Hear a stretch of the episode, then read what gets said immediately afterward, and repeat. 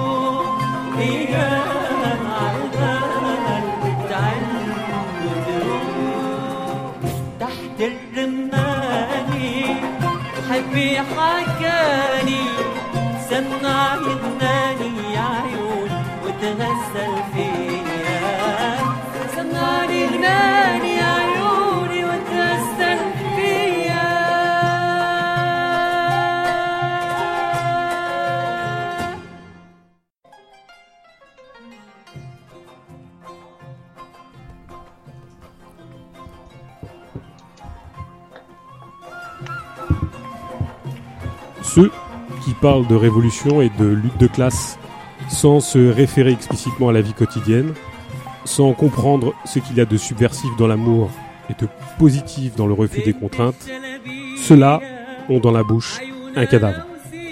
Et bien voilà, bonjour, on est, on est, c'est, c'est la, l'émission de Radio Ostani, un peu particulière pour commencer, ça nous évite euh, la techno et puis, euh, puis le reste. Donc bienvenue euh, à tous. Alors, on va reprendre notre, notre fil d'émission EC égale X, donc cette fois-ci c'est EC égale 3 avec euh, euh, nos camarades du Garap. Alors, euh, je laisse leur soin de se présenter. Brunel. Brunel, salut Brunel. Bonjour à tous. Vic. Vic, bonjour Vic, toujours Yo, présent. Salut. Puis on a un invité un peu loin, un peu lointain. Bonjour. C'est Sylvain. Salut. Salut Sylvain. Sylvain. Sylvain de Zone Subversive. Salut. Merci beaucoup d'être présent. Euh, je pense que ta présence et puis celle du Garap était un peu indispensable pour, euh, pour parler du, du- des situationnistes. Euh, pour ceux qui veulent l'intituler l'émission exacte, bah, vous allez sur le site, vous allez, vous allez voir ce de quoi il va retourner, ou pas d'ailleurs, parce qu'on va peut-être prendre des pistes un peu traverses, un peu, un peu euh, autres que celles qui sont annoncées. On verra bien au fil de la discussion. On écoute en ce moment un chant euh, irakien. Euh, pour ceux qui veulent en savoir plus, bah, vous nous envoyez un mail, vous aurez euh, plus d'informations. Donc euh, première partie qu'on va essayer de consacrer un petit peu à l'actu. Hum, On va revenir pour ce qui nous concerne à quelque chose qu'on avait laissé il y a maintenant combien? Trois mois? Quatre mois presque? Trois mois? Quatre mois? Quatre mois presque? Oui, oui, je crois. Euh, faire le, point sur... Ça fait, oui, ça fait déjà quatre mois, c'était décembre. Hein. Voilà, quatre mois. Tu sur bah, peut-être sur les gilets jaunes.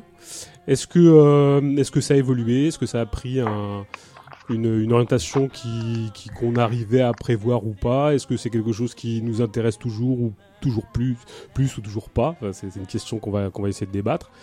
Euh, et ça serait bien aussi qu'on ait donc justement euh, la contribution de Sylvain qui est dans le sud et qui aura peut-être aussi des, des trucs à nous dire sur ce qui se passe plus spécifiquement à Montpellier. Euh, pour nous, bah, pour nous qui sommes dans la région parisienne ou qui avons un petit peu navigué autour de, de Paris, la région parisienne, voire même peut-être plus dans le nord, on aura aussi notre petit retour.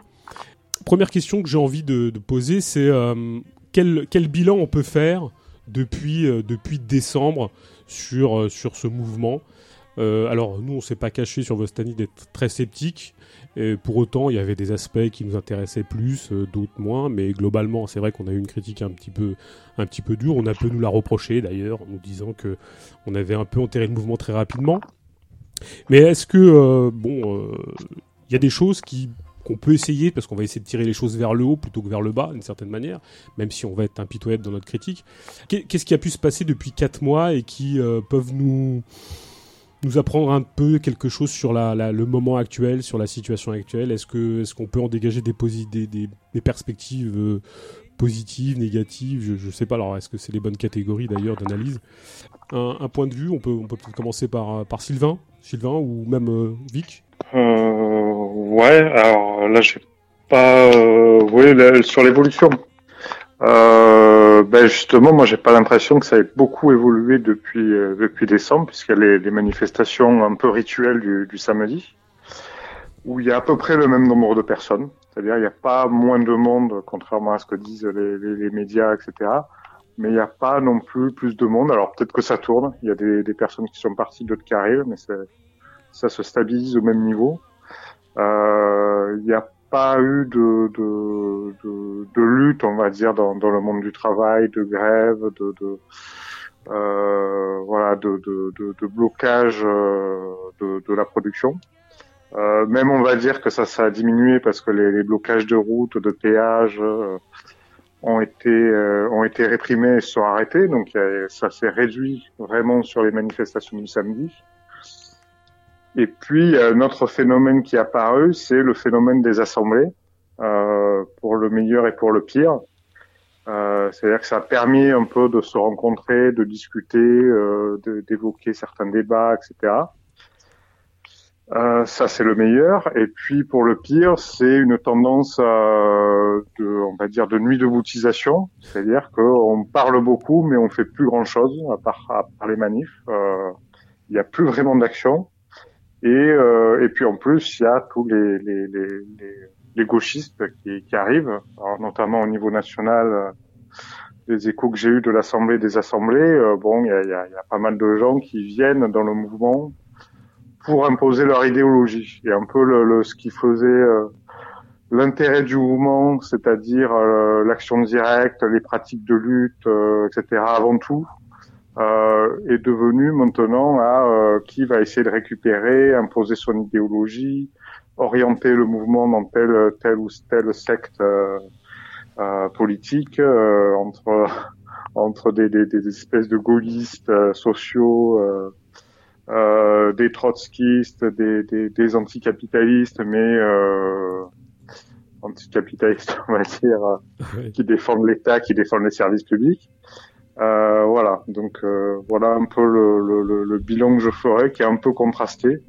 Mais la force, c'est quand même que le mouvement euh, dure, euh, que le mouvement refuse, mine de rien, de négocier avec le gouvernement, refuse, se tient à l'écart, mine de rien, de, de, toutes les idéologies qui sont perçues comme un peu, comme un peu extérieures. Les militants sont considérés comme un peu, un peu extérieurs à tout ça. Et euh, en même temps, les Gilets jaunes deviennent une forme de milieu militant élargi avec des, des, des codes, des esthétiques, alors que je partage pas du tout, hein, c'est-à-dire drapeau français, euh, forcé honneur, euh, etc. Euh, et qui devient finalement une espèce de, de, de, de groupe politique qui, qui, qui, risque de se refermer sur lui-même s'il n'y a pas une, une nouvelle dynamique. Oui, même avec une imagerie euh, gauloise aussi, souvent, même, et dans des milieux qui... Ouais, voilà. Ouais, ouais, c'est un peu détestable. Ouais, qui est une imagerie, en même temps, moi, moi, je dirais que c'est... Euh, c'est lié à la, au, au vide euh, politique, au vide de l'imaginaire politique, que ce soit de, de, de, la gauche radicale et de, et de la société dans son ensemble. on revient à un imaginaire qui est celui de, de, de l'après 1945, du, du, compromis historique gaulo-communiste, avec la défense de la production française, le Frexit, le protectionnisme, etc. Au niveau, au niveau des discours, effectivement, c'est pas, c'est pas le, point fort du mouvement. Moi, je trouve que le point fort, c'est plutôt au niveau des pratiques. Euh, ouais. Vic? Oui, alors je vais pas euh, paraphraser ce qui, ce qui vient d'être dit, mais effectivement, euh, parmi les, les, points négatifs que, que, le camarade a souligné, il y a effectivement ce, ce, ce, fait que, le, que ce qui emmerdait le plus la bourgeoisie au début du mouvement, c'était toutes les actions de blocage économique, et que ces actions euh, n'existent plus, enfin, parce que les, les flics y, y, ont mis fin, enfin, donc, par, par la répression. Donc finalement, la bourgeoisie arrive à s'accommoder du mouvement, puisque le seul truc qui gênait de manière indirecte la production, euh, toutes les actions de blocage économique, etc., a euh, globalement disparu ou n'existe plus que de façon, euh, que de façon résiduelle. Et pour le reste, effectivement, finalement, les Gilets jaunes semblent se, constituer pardon, un peu en, milieu militantiste, puisque finalement, on, voit ressurgir chez ces gens qui, pour beaucoup, n'étaient pas politisés auparavant, les mêmes débats qui traversent, qui existent le, milieu militant historique depuis, depuis des années, quoi, hein, sur la question de par exemple du pacifisme, est-ce que la violence ça discrédite ou pas le mouvement, enfin donc des trucs qui euh, qui, qui, sont euh, vraiment des, questions au débat depuis, depuis toujours dans les, dans les milieux euh, traditionnellement militants. Pareil, la question de la liberté d'expression ou pas dans les assemblées générales. Est-ce qu'une assemblée générale, tout le monde est le bienvenu? Ou est-ce que c'est une assemblée générale de lutte et de grève et que du coup, ceux qui sont extérieurs ou qui en sont les ennemis, eh ben, on doit les dégager? Voilà, tout ça, tout ça se rejoue à nouveau en, donc voilà, au, sein, au sein de ce petit milieu des, des Gilets jaunes qui, pour beaucoup, est constitué de gens qui n'étaient pas politisés auparavant. Voilà, il y a cet aspect-là. Et euh, pour le reste, effectivement, euh, il y aurait peut-être un truc à théoriser sur le fait que, que, que ça dure, puisque finalement, euh, euh depuis, depuis 2016, les, les, les mouvements sociaux, ce qu'on appelle sous ce vocable, durent. le mouvement contre la loi travail a duré de fin février à début septembre 2016. Euh, les grèves des cheminots se sont étalées sur 4 ou 5 mois en 2018 et le mouvement des Gilets jaunes dure depuis maintenant 5 mois. Et euh, quand euh, le camarade disait que ce qui est positif chez les Gilets jaunes, c'est qu'ils refusent de négocier avec, avec l'État, c'est vrai, mais en réalité c'est l'inverse. C'est l'État qui refuse de négocier avec les Gilets jaunes. Beaucoup de Gilets jaunes n'attendent qu'une chose, c'est que, l'État satisfasse une partie de leurs revendications. C'est-à-dire qu'on a depuis au moins 2016, en réalité ça remonte sans doute à plus loin, un, État, une bourgeoisie qui ne veut pas céder, même sur des trucs qui ne menacent aucunement son pouvoir. Hein. C'est pas l'existence de la bourgeoisie qui est mise en cause, hein, ni la totalité de ses profits, ni son mode de production, ni son droit à saccager la planète, etc. C'est-à-dire qu'y compris sur des revendications euh, annexes, périphériques, euh, la bourgeoisie crache à la gueule du prolétariat en disant de toute façon on négociera pas. Et pourquoi ça dure en réalité? Parce que les quelques miettes que Macron devrait encore lâcher, en plus des, des quelques miettes qu'il a déjà lâchées, bah il veut pas le faire tout simplement. Donc euh, voilà, je pense qu'il y aura un truc à théoriser sur en fait le bah, ce, ce, truc qu'on constate depuis 2016 sur le fait que les mouvements sociaux durent à chaque fois 4, 5 ou 6 mois, parce qu'en fait, euh, euh, l'État euh, ne veut négocier ni avec les, les, les partenaires sociaux historiques, c'est-à-dire les syndicats, ni avec des gens qui, euh, qui s'organisent en dehors des syndicats, en l'occurrence les, les, Gilets jaunes. Brunel Je peux pas rajouter grand-chose, hormis le fait que la répression étatique est, est, est ultra violente, que l'État met à profit ce mouvement pour expérimenter de nouvelles de nouvelles techniques répressives. On l'a vu encore euh, hier, euh, notamment à Place de la République. Donc oui, c'est assez euh, inquiétant, c'est redondant, et on a en effet une bourgeoisie qui est toujours à l'initiative, qui est toujours à l'initiative et qui parie sur un essoufflement en fait, en fait de ce mouvement, avec là la perspective électorale qui peut-être reviendra donner un petit peu de de souffle à sa politique ou reviendra peut-être mettre à plat un petit peu les choses il n'y a pas de perspective hein, euh, réelle euh, vers euh, une clarification, en gros, hein, vers l'abolition des classes de l'État, etc. On en est très très très loin, hein, comme tu disais, Vic. Bon, c'est il y a une idéologie étatiste qui est prédominante. L'État, c'est l'alpha et l'oméga, en gros, de la solution, la solution à apporter au, au, problème. On essaye de, on essaye d'aménager dans les revendications d'aménager euh, sa vie à l'intérieur du, mode de vie du mode de vie capitaliste quoi. Euh, je trouve qu'il y a des difficultés à, dépasser un peu ce stade. Alors ça, ça renvoie à des problèmes de fond, hein, bien sûr. Et pour autant, on dit, on parle. Alors, euh, Sylvain parlait de, la deuxième assemblée des assemblées, de, de, Saint de Commercy ou de Saint-Nazaire plutôt, même d'ailleurs, de, Saint-Nazaire. Est-ce que effectivement, il y a, y a, bon, quoi, on peut dire quoi Il y, a des politiciens, des groupes politiques, euh, euh, politiciens qui sont derrière. Bon, alors effectivement, euh, l'autre jour, je lisais encore l'appel de, je crois que c'était de Saint-Nazaire, non, je dis des bêtises. Je pense que c'était le deuxième appel des assemblées où on parlait avec une, une phraséologie un petit peu stalinienne de l'Europe des peuples, la convergence de tous les peuples. Enfin, on voyait bien qu'il y avait, on, sent la gang stalinienne derrière toute cette, toute cette phraséologie. Est-ce qu'il y a que des groupes euh, politiques? Il y a, il y a, On ne pense pas qu'il y a de, de, aussi des gens euh, un peu euh, dégagés de toutes ces structures ou c'est vraiment que des, des orgas de politiciens et de, de gens à la remorque de la gauche du capital ou, ou de l'État? Non, effectivement, il n'y a pas que, des, que des, ça, des, des, des, gens qui étaient politisés auparavant, encore moins que des gens qui sont militants dans des orgas situés à l'extrême gauche ou d'ailleurs à l'extrême droite du capital.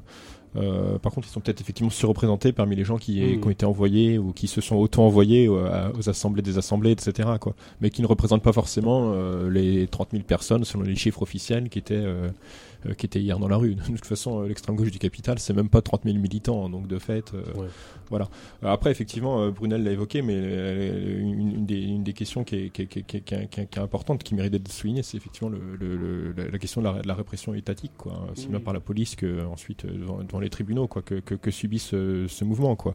Bon, on l'avait déjà vu ça un peu lors du mouvement contre la loi travail. Hein, euh, voilà, mais, là, effectivement, donc il y a une, une, gradation supplémentaire, on va dire, dans, dans, dans, dans- les politiques euh, répressives euh, de, de, de, de, plus en plus euh, assumées. Et du coup, ça, ça sert effectivement, comme disait Brunel, à, à, tester un certain nombre de, gadgets ou de nouvelles méthodes, etc., qui, qui euh, qui donc qui déjà dès à présent marche puisque par exemple l'objectif enfin qui est généralement pour les manifestations parisiennes d'aller sur les Champs-Élysées bon voilà c'est totalement mort donc les manifestations ont à nouveau lieu dans l'est parisien voilà, là où il n'y a pas vraiment d'intérêt de, de, de, points stratégiques.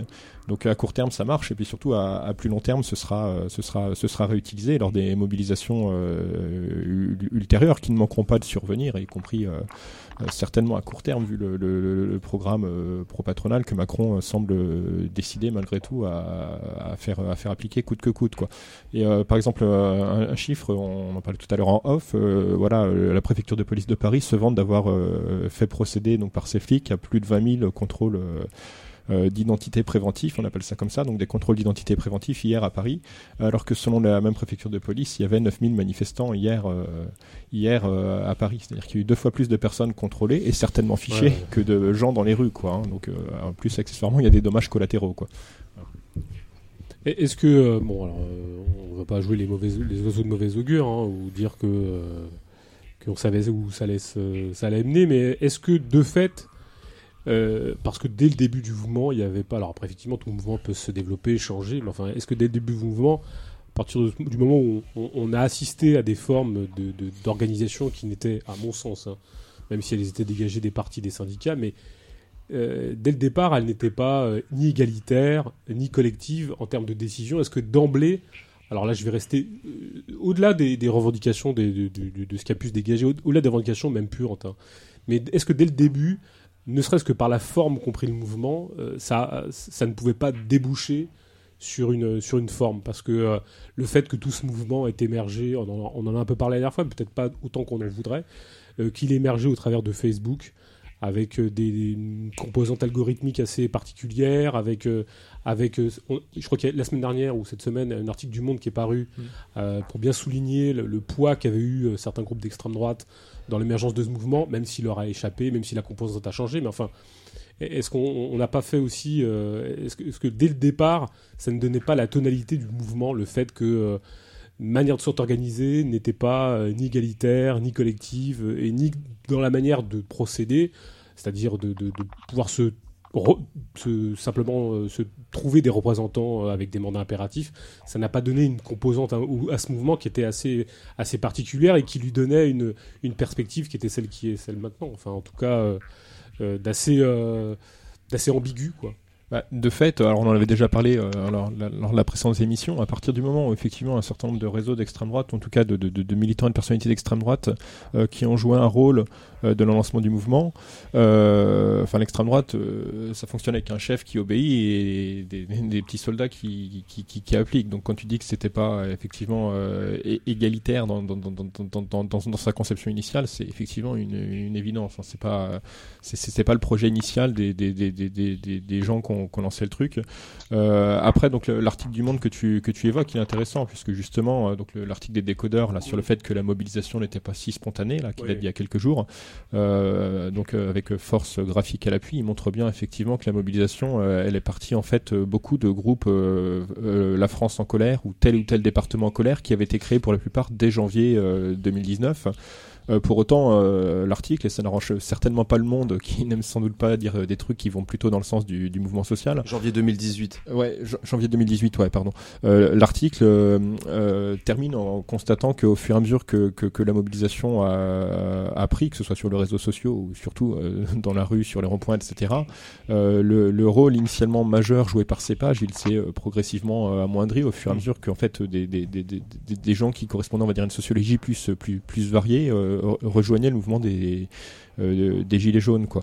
Et euh, de fait, bon, c'est pareil, on en avait déjà parlé euh, à la dernière émission, euh, mais euh, les, les, les, les, études qui avaient été faites montraient qu'il y a un fort turn- turnover en fait dans, dans, dans, dans, dans- les gens qui se mobilisaient sur les ronds-points en allant en manifestation, etc. Puisque c'était 15 ou 20% des employés ou des ouvriers qui à au moins une mobilisation gilet jaune. Donc ce qui est quand même, ce qui est quand même énorme, ce qui montre que de, de, de fractions assez larges, mais néanmoins minoritaires du prolétariat se sont appropriés le truc. Et donc du coup l'extrême droite était débordée. Euh, voilà, et euh, bon, c'est allé un peu au-delà de ces, de ces, de ces- revendications initiales, mais et surtout, je, je, je pense, dernier point, euh, ce, que, ce, que le, ce, que le, ce que les gens qui ont contribué à impulser la dynamique gilet jaune euh, ne, ne souhaitaient sans doute pas et n'avaient pas euh, vu euh, venir, c'est le rejet des, des représentants et de toute forme de représentation. Euh, bon, il y a quelques figures qui euh, malheureusement sont connues et sont devenues un peu charismatiques, etc., et qui tiennent des discours euh, euh, généralement au mieux confus et parfois au pire euh, réactionnaires, hein, notamment sur la question de l'immigration, etc. Mais globalement, toutes les personnes depuis le début du mouvement qui ont prétendu parler au nom de l'intégralité des Gilets jaunes ont été euh, démenties immédiatement euh, sur les réseaux sociaux, voire euh, enfin, à l'occasion de leur tentative de prendre part à des manifs pour les récupérer, etc. Quoi. Et donc ça, c'est intéressant puisque du, du coup, effectivement, le, le rejet obstiné des, des, des représentants, il garantit au moins à peu près que toute tentative de placer ce mouvement sur le pur terrain électoraliste est, est vouée à l'échec. hein. Et d'ailleurs, les, les sondages ne donnent, enfin, ça vaut ce que ça vaut, on verra, on, verra lors des élections européennes dans, dans un mois, mais les sondages pour l'instant ne donnent pas plus de 3 ou 4% d'intention de vote aux listes de, de, de, de, gilets jaunes euh, constituées ou autoproclamées, euh, qui d'ailleurs pour certaines euh, se présentent elles-mêmes comme des listes de gilets jaunes modérées et respectueuses des institutions. C'est dire à quel point euh, on s'est éloigné de, de, bah, ce que pensent les, les gilets jaunes qui sont encore actuellement dans la rue et qui ne sont pas euh, particulièrement euh, branchés sur le, la modération et le respect des, des institutions. Euh, dernier point, euh, c'est intéressant de voir qu'au début du mouvement, les, les slogans euh, concernant le rapport à la répression aux forces de l'ordre, etc., c'était plutôt la police avec nous, et que là, les manifestations d'hier ont fait scandale puisque une partie des, des cortèges de gilets jaunes euh, euh, appelaient les policiers à se suicider. Donc euh, là-dessus, il y a quand même eu euh, euh, effectivement un, un, un changement avec l'état d'esprit initial. Et autant la police avec nous, ça devait certainement euh, convenir comme slogan à- au réseau d'extrême droite qui avait contribué à lancer initialement la mobilisation, autant euh, appeler les flics au suicide, sachant que la plupart des flics votent Front National, enfin votent euh, Rassemblement National. Euh, là, ça doit être beaucoup moins raccord avec ce que pense euh, l'extrême droite. Quoi. Sylvain? Euh, ouais, ouais, bon, je pense qu'effectivement, il y a une, euh, il y a- au début, effectivement, le mouvement a été structuré par les, les gens euh, qui étaient sur la question des 80 km heure, je crois, voilà le, le, le truc Ouais, euh, c'était ça, ouais. euh, qui était porté par l'extrême droite, par euh, les groupes de motards en colère, etc. Et puis, effectivement, il y a eu une dynamique qui a été euh, très rapide. Moi, je me souviens, dès le, dès le, le 17 novembre, il y avait des gens qui avaient lancé le mouvement sur Facebook, qui avaient fait un péage gratuit, et ils sont partis euh, très rapidement en disant maintenant on rentre. Et les gens finalement sont restés sur le sur le péage et ont occupé un peu plus longtemps que ce qui était prévu. Et c'est vrai qu'ils ont été euh, rapidement débordés, en tout cas les organisateurs locaux. Euh, Il y, a- il y en a certains qui ont tenté des manœuvres euh, de suppression de groupes en disant que tout ça était noyauté par des anarchistes et des black blocs, mais ils ont été, assez été rapidement euh, débordés. Euh, et c'est vrai que euh, le, le- la répression, a mine de rien, euh, cherche beaucoup à décourager, euh, a réussi à décourager une partie, mais il y a une autre partie de- du, du mouvement qui, est, qui, qui, a, qui a été beaucoup plus lucide face à, face à, face à la police, puisque bon, euh, alors dans, dans l'Hérault, au niveau de la répression, il y a eu les, les péages qui ont été euh, réprimés, puisqu'à Bessan, il y a des gilets jaunes qui ont, qui ont brûlé euh, une cabine de péage Vinci et qui ont été euh, réprimés, arrêtés, etc. Il y a même des gens qui ont essayé de refaire un péage gratuit à Poussan, qui ont été arrêtés et mis en détention préventive euh, longtemps alors qu'ils ont juste levé une barrière de péage. Donc il y a eu de et euh, à chaque fois, euh, moi, le- aux comparutions immédiates auxquelles j'ai assisté, les juges mettaient systématiquement des interdictions de manifestation avant la loi anti-casseurs. Donc c'était vraiment une volonté de, de, décourager beaucoup de monde. Mais en parallèle, il y a une violence policière qui était euh, qui était assez forte. Et du coup, il y a pas mal de, de gilets jaunes, euh, des, des, des, pères et des mères de famille qui ont vu euh, leurs amis, leurs enfants, leurs parents se faire blesser, gazer, mutiler, etc. Et qui sont devenus casseurs. Et que le, le, le phénomène des casseurs n'est pas du tout, à mon sens, c'est pas du tout le, le schéma de, de ce que disent les renseignements généraux et les médias, de, de en gros, de black bloc politisés idéologisés euh, qui sont dans une logique de anarchiste. Euh, c'est plus des gens qui euh, qui ont évolué, qui au départ effectivement disaient la police avec nous, et puis qui maintenant leur, leur jettent des pierres pour pour se défendre. Et ça, c'est vrai que c'est une dynamique de, du, du mouvement qui est plutôt intéressante. De la même manière sur la structuration, même s'il y a des, des, des euh, on va dire, il y a, y a quelques flottements, mais il y a un peu plus de volonté de, de, de s'organiser, de se structurer, d'essayer d'avoir des, des, des, mandats impératifs, etc. Que c'était le cas euh, au début où effectivement c'était plus des groupes d'amis euh, qui se retrouvaient euh, de manière très affinitaire et pas euh, voilà. Donc euh, voilà, il y, a, il y, a, quand même une au niveau de l'évolution, je trouve que de, de que l'extrême droite a, été largement marginalisée même s'il reste un discours qui est pas précisément d'extrême droite, mais qui est plus, euh, oui, euh, patriotique, franchouillard, défense de l'État-nation, protectionniste, etc., qui reste quand même toujours présent. Euh, Brunel, tu disais tout à l'heure, tu parlais de la terminologie qui avait changé. Euh, on pourrait parler des, des, des, gilets jaunes radicalisés, c'est ça? C'était la nouvelle terminologie. Les ultra jaunes. Les ultra jaunes, voilà, voilà. Oui, les ultra jaunes. Voilà, c'est oui, certainement pour qualifier ce dont vient parler Sylvain, oui. ce, ce, ce, type d'individu qui, qui, qui, se met à recourir à la violence euh, face à la violence étatique. Oui, oui, c'est le bon, c'est les propos des renseignements généraux repris par Castaner. Ouais, ouais. Après, c'est un mouvement qui continue d'emmerder le, le, gouvernement, puisque mmh. de fait, euh, certaines réformes sont reportées. Euh, la réforme sur les retraites, euh, la, qui devait donc intervenir cet été, si je me souviens bien. Qui été, avant cet été. Avant cet mmh. été, là, qui a été reporté à la fin de l'année. On a Cap 2022, hein, qui est donc bah, la destruction de la fonction publique en général donc avec son lot de privatisation, de destruction des droits ouvriers à l'intérieur du, du, service public, etc., qui est engagé, mais qui n'est pas sous, une, sous la forme qui était escomptée euh, par Macron et, et, son gouvernement, puisque le rapport sortira certainement jamais. Euh, enfin, voilà. En fait, il a fuité dans la presse, mais il sortira pas de manière officielle, puisque mmh. le plan c'est plutôt d'en appliquer euh, une partie, mais euh, administration par administration, et non pas dans, dans sa mesure, totalité, et d'un coup pour, pour 5 millions de fonctionnaires au même moment. quoi moins brutalement. Donc de fait, c'est un mouvement qui quand même fait chier euh, le gouvernement. Pour autant, euh, comparaison n'étant pas raison, moi je pense toujours à la Grèce. C'est-à-dire qu'on on a affaire quand même là à une politique d'accélération euh, de la mise en place des réformes qui consistent à écraser les salaires, à, couper dans les droits, à augmenter la répression étatique. Euh, donc de la part du gouvernement, de la part de Macron, etc. En gros, pour faire en sorte que euh, le territoire euh, français se, mette au, diapason du reste de l'Europe et puis des, standards mondiaux en termes d'exploitation du travail. Et, on a des, les, fractions, par exemple, de, en termes de composition de classe, si on peut parler comme ça, c'est-à-dire les salariés qui sont relativement protégés, ne, bouffe, ne bougent pas, ne se, ne se, mettent pas vraiment en grève. Et on a, euh, chez les Gilets jaunes, c'est principalement tout de même des, les fractions les plus précaires euh, du prolétariat, euh, un petit patronat qui d'ailleurs est de moins en moins impliqué, qui, qui bouge tout seul. quoi. Et ce contraste est quand même saisissant. Hein. Dernièrement, là, il y a une annonce, c'est de la CGT, ou je crois que c'est l'intersyndicale, hein, qui appelle à une grève le 9 mai, hein, en plein pont parce oui, c'est intersyndical. C'est la plupart des syndicats de la fonction publique, la sauf fonction, la CFDT. C'est ça, qui appelle à une grève. Bon, c'est juste, c'est juste intéressant de constater le décalage qu'il y a en termes de, de, stratégie de lutte entre d'un côté euh, des gens qui, qui essuient une répression vraiment féroce, inédite depuis des années, des décennies, Et puis de l'autre côté, euh, des représentants syndicaux, des organisations qui sont censées représenter les intérêts euh, des salariés euh, dans les fractions euh, de la production qui, elles, permettent euh, voilà, ce que les qu'il y ait des protections, donc euh, des CDI, euh, des statuts qui, elles, ne bougent pas du tout. Quoi.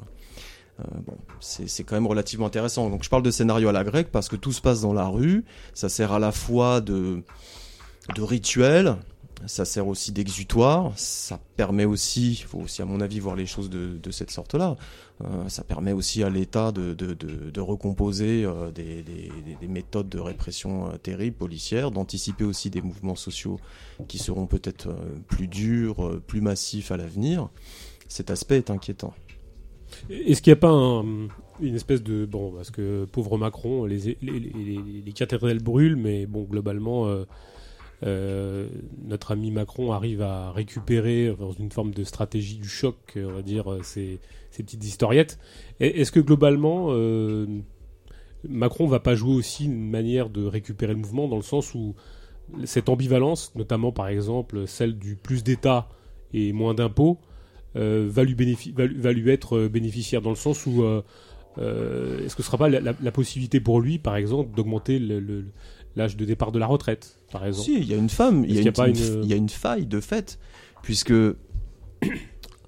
sur, sur, cette, sur cette vague-là de, de, de revendications de moins d'impôts, bon, bah, on l'a entendu, hein, les discours de, de, d'Edouard Philippe, hein, c'est de dire que bon, bah, faut couper dans les dépenses publiques, donc on continue, euh, on accélère la, la politique euh, de, de destruction de la, de la fonction publique, et donc de moins de services publics en réalité. Et cette faille, euh, c'est une des principales failles dans le dans, dans, dans les revendications qui sont avancées par les Gilets jaunes, bien sûr.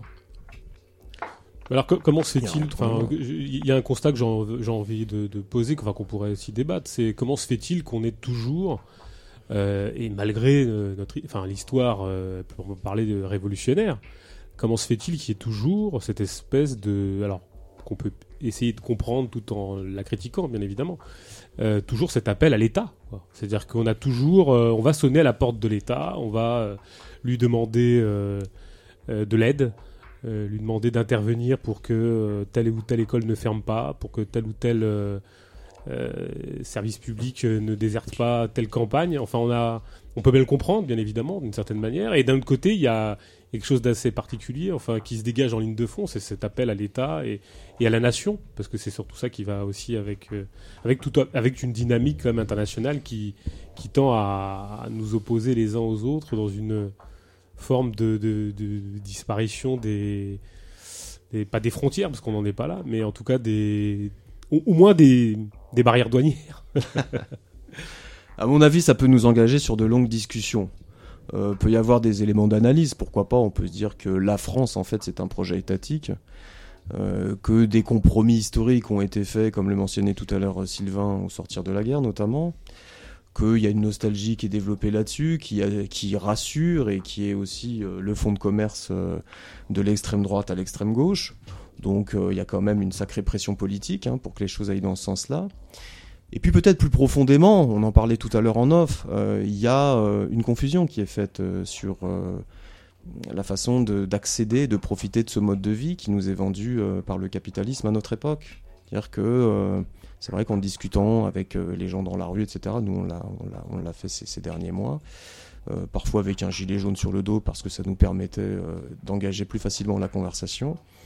Euh, Il y a euh, cette, euh, ce souhait euh, de profiter plus de la vie, quoi, en gros de la valeur d'usage, mais sans voir euh, les aspects extrêmement négatifs et destructeurs de la marchandise. Et là-dessus, il y a, y a peut-être, euh, alors notre part et de façon très modeste, et tous les, les groupes, les personnes qui, euh, qui souhaitent euh, l'abolition des classes et de l'État, un boulot à faire. C'est-à-dire qu'il y a, y, a, y, y a des échanges à avoir sur, euh, sur ça. Il y, a des paradoxes incroyables à cette époque. L'État, c'est euh, le gardien le dernier gardien, quoi. C'est le donjon du rapport capitaliste. On l'a vu de façon très visible depuis 2008. Et on revendique l'État pour essayer de trouver des solutions à des maux qui sont de plus en plus criants et de plus en plus, pénibles en termes de pouvoir d'achat, de, de vie quotidienne, quoi, de vie de tous les jours. Il y a un paradoxe incroyable, quoi. C'est-à-dire qu'à un moment donné, il y a aussi euh, une espèce de mythomanie. Euh, je dis ça sans aucun mépris, quoi, hein, euh, dans les discussions, quoi. C'est-à-dire qu'on ne veut pas voir des choses, quoi. Des choses qu'on ne souhaite pas voir. On ne veut pas voir que l'État, c'est l'État de la bourgeoisie, quoi. Et ça, ça, ça n'a jamais été aussi visible, en gros, depuis 2008, parce que l'État a sauvé les banques, et en faisant ça, je parle de façon bien sûr schématique. Ah ben, on s'est retrouvé quand même avec des sacrées coupes dans les salaires et puis dans les, dans, dans les services publics, ce qui affecte, ce qui impacte immédiatement euh, la vie quotidienne de l'écrasante majorité de la population. Donc, euh, on nous, ce serait en gros un problème de mauvaise, euh, de mauvaise gouvernance, pour reprendre un mot qui est très répandu à notre époque chez les bourgeois. bien sûr que non, il n'y a pas de sortie, il n'y a aucun pays où ça se passe mieux. on peut même nous parler de la Suède et de la Norvège, c'est une plaisanterie. Pourtant, bon, euh, on peut se renseigner quoi, en quelques clics sur Internet, en lisant la presse bourgeoise, en lisant voilà, de, cette réalité. Et pourtant, ça, ça continue dans la tête des gens. Alors bon.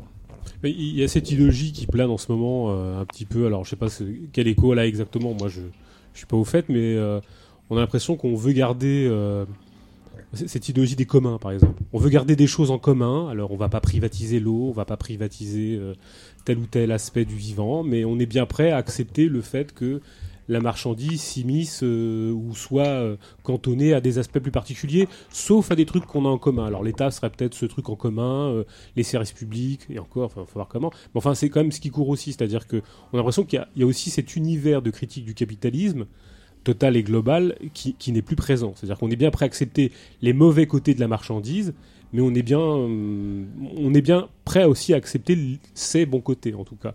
Ou en tout cas, peut-être préserver des sphères qui ne seraient pas marchandes, tout en pensant qu'elles ne s'interpénétreraient pas, par exemple. Euh... C'est ce qui a été fait au sortir de la guerre, hein, à l'époque où l'État en fait était là pour euh, relancer l'économie et coordonner l'effort de production et aussi lâcher du lest à une classe ouvrière qui était quand même très très vénère par rapport à ce qui venait de se passer, quoi. Donc bon. Ah oui, on en est là. Mm. Mais est-ce que, est-ce que j'ai une petite question à poser Est-ce que, enfin moi, d'un peu de manière provocatrice, est-ce que euh, le fait d'entendre, par exemple, très systématiquement, euh, moi, alors là je le tourne de manière un peu provocatrice, mais est-ce que d'entendre systématiquement cette espèce de sociologisme, moi que j'appelle socialisme du, frigo vide, où on a tendance à misérabiliser euh, le prolo et, et pas d'en voir une figure, alors euh, que je, je, pèse un petit peu mes mots, mais enfin, pourquoi pas euh, quelque chose, quelqu'un de combattant, quelqu'un d'offensif, quelqu'un d'agressif, quelqu'un qui voudrait aller au-delà de ce qui lui est proposé. Est-ce que c'est pas pacifiant? Est-ce que c'est pas quelque chose de pacificateur? Genre, on, on, a l'impression quand même, on écoute les gens, mais oui, moi j'ai mon frigo vide, mais enfin, j'ai envie de dire, mais euh, que, Alors, que, oui, dans les années 20, ouais. les gens se battaient. Moi, je suis d'accord, mais avec voilà. les gilets jaunes, on, on, on constate quand même qu'il y a, il y, a, y a le propos inverse. Il y a, y a une image inverse là qui est en train ouais. de, de réapparaître quand même. Par exemple, hier, je suis tombé sur un, sur un, un petit, un petit autocollant où c'était fini la pleurniche. Donc, ouais. c'était tout en jaune, tu vois, c'était collé sur un lampadaire. Fini la pleurniche, c'est l'heure de la révolte. D'accord. Bon. Euh, à mon avis, il y a un contre-pied qui est quand même pris euh, à l'intérieur de ce mouvement-là, quoi. D'accord. C'est vrai que cette image-là, elle nous a été servie euh, dans les médias pendant pendant trois décennies, hein, depuis le début des années 80. Quoi. Dès qu'on voyait un ouvrier à la télé ou qu'on entendait à la radio, c'était pour chialer parce que il, il, allait se faire licencier, il voulait garder son usine, etc. Ça a un peu changé à la fin des années, juste après 2008, à la fin des années 2010, où là les mecs ils étaient quand même assez vénères pour certains. On a eu un certain nombre de situations où les ouvriers mettaient des bombes de vague gaz. de prise d'otages, exactement, etc., des, ouais. des, des, prises d'otages, des DRH, etc. Donc là il y a la colère ouvrière qui est réapparue symboliquement euh, dans l'espace public et notamment au travers des médias aussi, même si c'est toujours de façon déformée. Euh, mais à l'intérieur du mouvement des Gilets jaunes, je trouve que les choses sont un peu plus, un peu plus compliquées, un peu plus complexes. Sylvain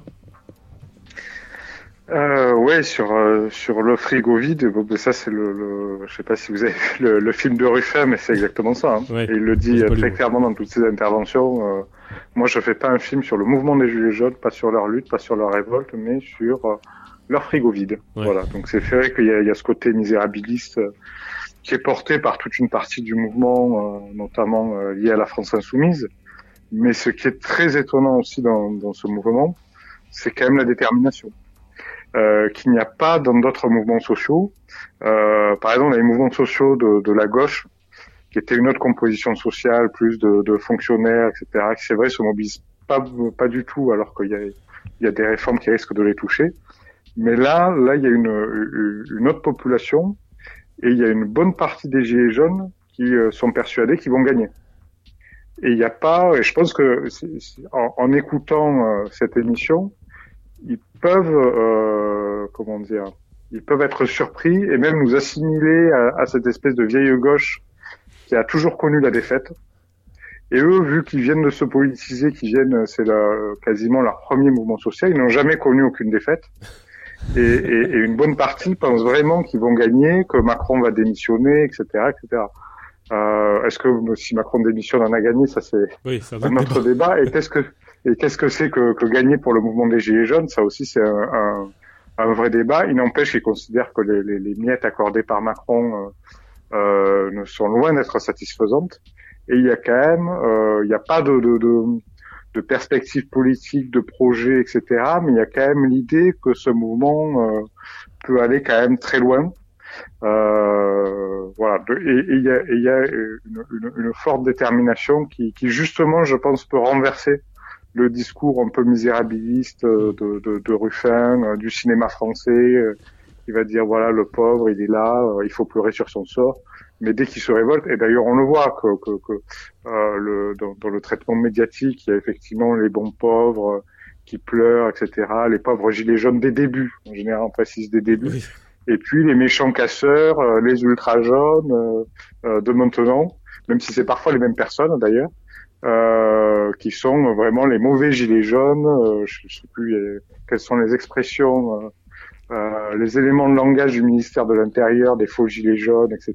Voilà, mais il y a quand même euh, cette, idée effectivement qu'il y a, il y a des bons gilets jaunes euh, misérables et des mauvais qui se révoltent, même si dans le mouvement en tant que tel, euh, j'ai pas l'impression qu'il y ait cette euh, qu'il cette séparation entre bons et mauvais gilets jaunes. Et ça, c'est aussi quelque chose d'assez nouveau euh, par rapport aux précédents mouvements sociaux euh, plutôt liés à la gauche.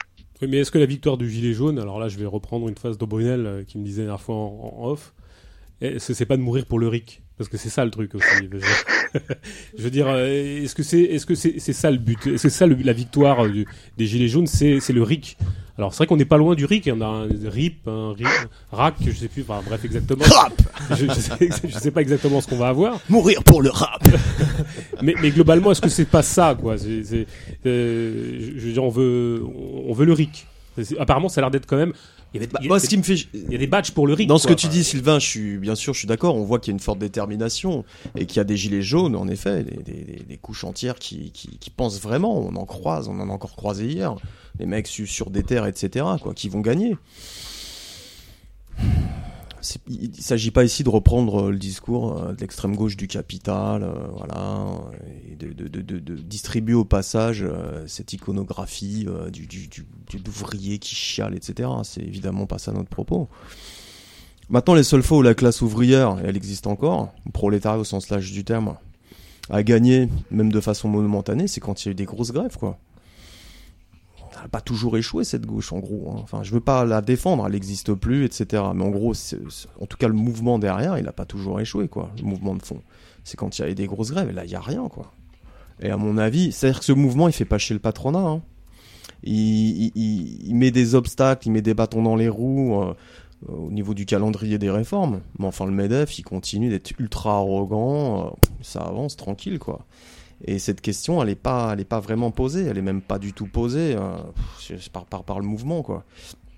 Parce que on a eu dès le départ, euh, en particulier à partir justement d'une image très positive qui était fournie sur le petit patronat, on a eu euh, l'évacuation de la question euh, du rapport au patron, euh, du, du rapport euh, à ceux qui tiennent les moyens de production, aux propriétaires, etc. Parce que c'est pas tous les mêmes et qu'en gros, en gros, c'est une extériorité quoi qui vient foutre la merde. C'est-à-dire, c'est des grands banquiers, des fonds de pension, euh, apatrides. Et là, tout de suite, on a des passerelles vers des discours d'extrême droite qui viendraient foutre la merde en France et c'est pas bien. Et c'est eux qui font combattre en ayant recours à des politiques souverainistes. Ça, c'est vraiment problématique. Et je ne vois pas aujourd'hui euh, de, là-dessus de, questions euh, de, cla- de clarifier. quoi. C'est- quand même relativement problématique. Alors, bien sûr, c'est très bien que les gens soient déter, hein, soient super, super vénères et tout. euh. Pour l'instant, c'est un peu. je dis pas ça évidemment non plus en observateur. hein. Bon, nous on y était hier, on essaie de discuter avec, avec les manifestants, machin. On est aussi sur les marchés, on distribue des tracts, on essaye de. C'est vrai, ce qui revient souvent, c'est ces discours autour du RIC, euh, euh, autour de, de- je sais pas, de BHL, euh, de, de, de- de- de- de- des banquiers qui foutent la merde de la loi de 73. Enfin, toujours. Non, mais c'est Internet. Alors, ça pourra peut-être nous engager sur la deuxième partie Ouais. concernant les. euh, les, les, les situs et ce qu'il en reste quoi mais ça c'est relou c'est inquiétant Euh, bon Tu veux dire le faux est un moment du faux? Ah ouais, ça devient ça même Mais euh, est-ce parce que moi j'ai vu les, composantes de certains groupes euh, gilets jaunes, on a quand même l'impression parce qu'on a entendu beaucoup ce- ce- cette, ritournelle. euh, alors moi j'ai rien contre le fait que les, gens se, rencontrent, discutent, hein, mais on a aussi un peu réduit, je trouve, le fameux côté positif des gilets jaunes au fait que les gens sont dans une grande thérapie de la parlotte. Alors on se rencontre, on parle, on discute, alors c'est très bien. Alors faut voir effectivement, comme tu le dis, de quoi on discute et de quoi on parle, parce que c'est le vrai problème. Est-ce que est-ce qu'il faut absolument se parler pour se dire de la merde? Ça, c'est un vrai problème. Mais, est-ce qu'on n'a pas l'impression quand même qu'on est, euh, vu ce qu'on voit des groupes de gilets jaunes, entre guillemets, face à une forme de, de, croissance de petits groupes, ce que j'appellerais des nouvelles tribus, euh, dont finalement le ciment commun est plus euh, une sorte de projet commun, plus euh, fait de, de pulsion d'être ensemble, plus et, et qui implique une forme de, je dirais, de paradoxal de déclin de l'envi- de l'individualisme, mais d'un autre côté, qu'il l'accepte quand même pour autant. Je sais pas si je suis très clair, mais enfin, disons que c'est une sorte de, tribalisme et de, forme de, regroupement qui, annonce un petit peu quand même euh, une volonté d'être ensemble qui est assez puante quand même, non? Je, je sais pas comment je le tourne ma, question, je suis pas sûr hein.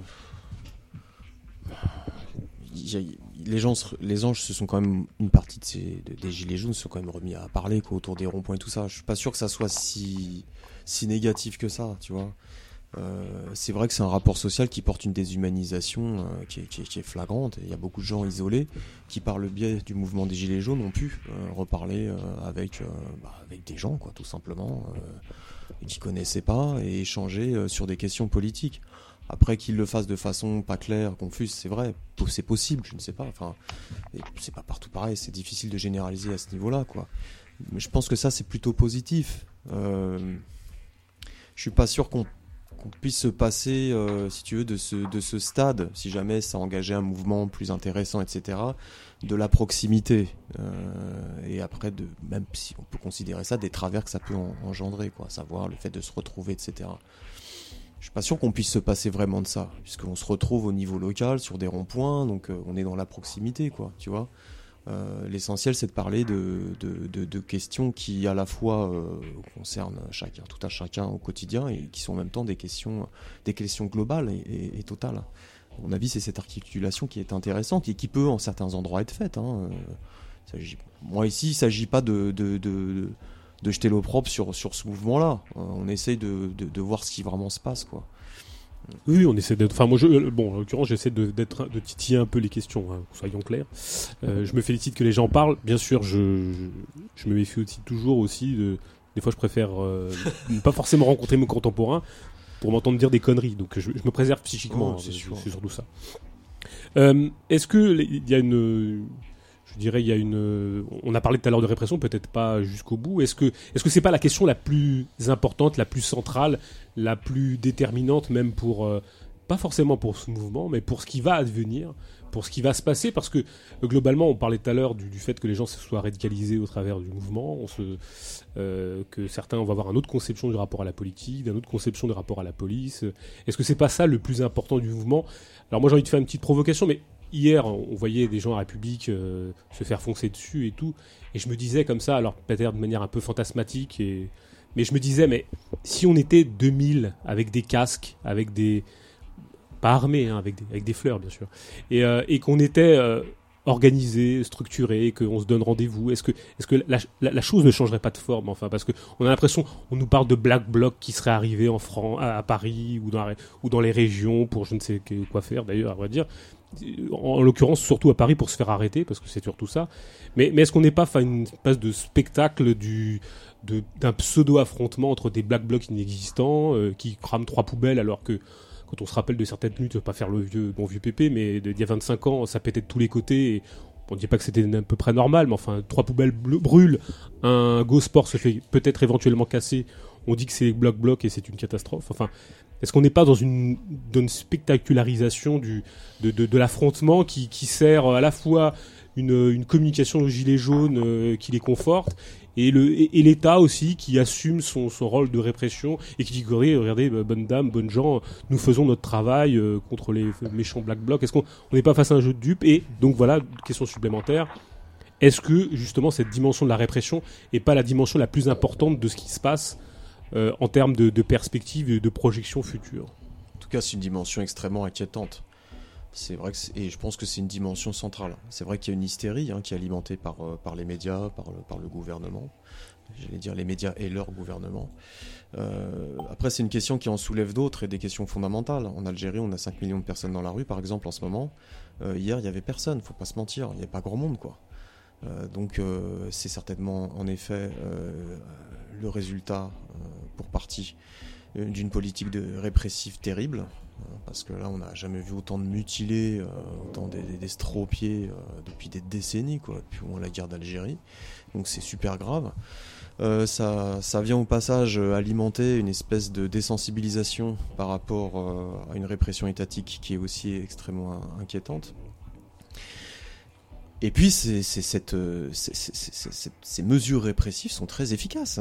Euh, pour pouvoir faire en sorte qu'il y ait 2000 mecs euh, casqués, euh, armés, tu vois. Bon, déjà, il faut que le mouvement soit un mouvement de masse.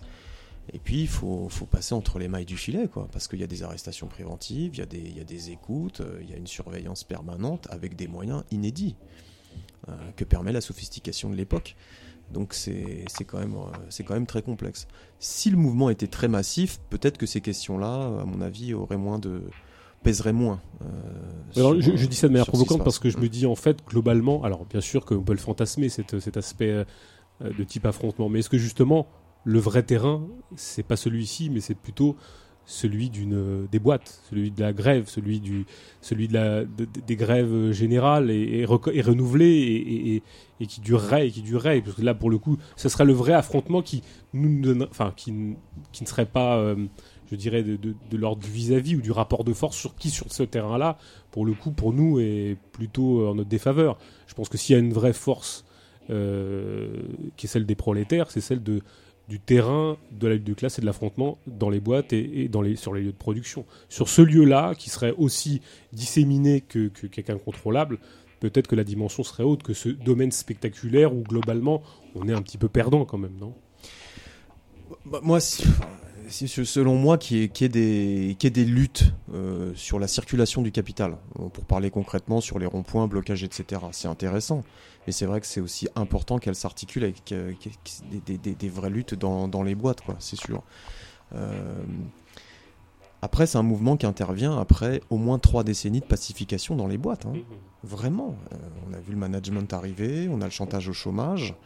Euh, c'est quand même euh, dans la boîte euh, le, totalitarisme du patronat dans les entreprises.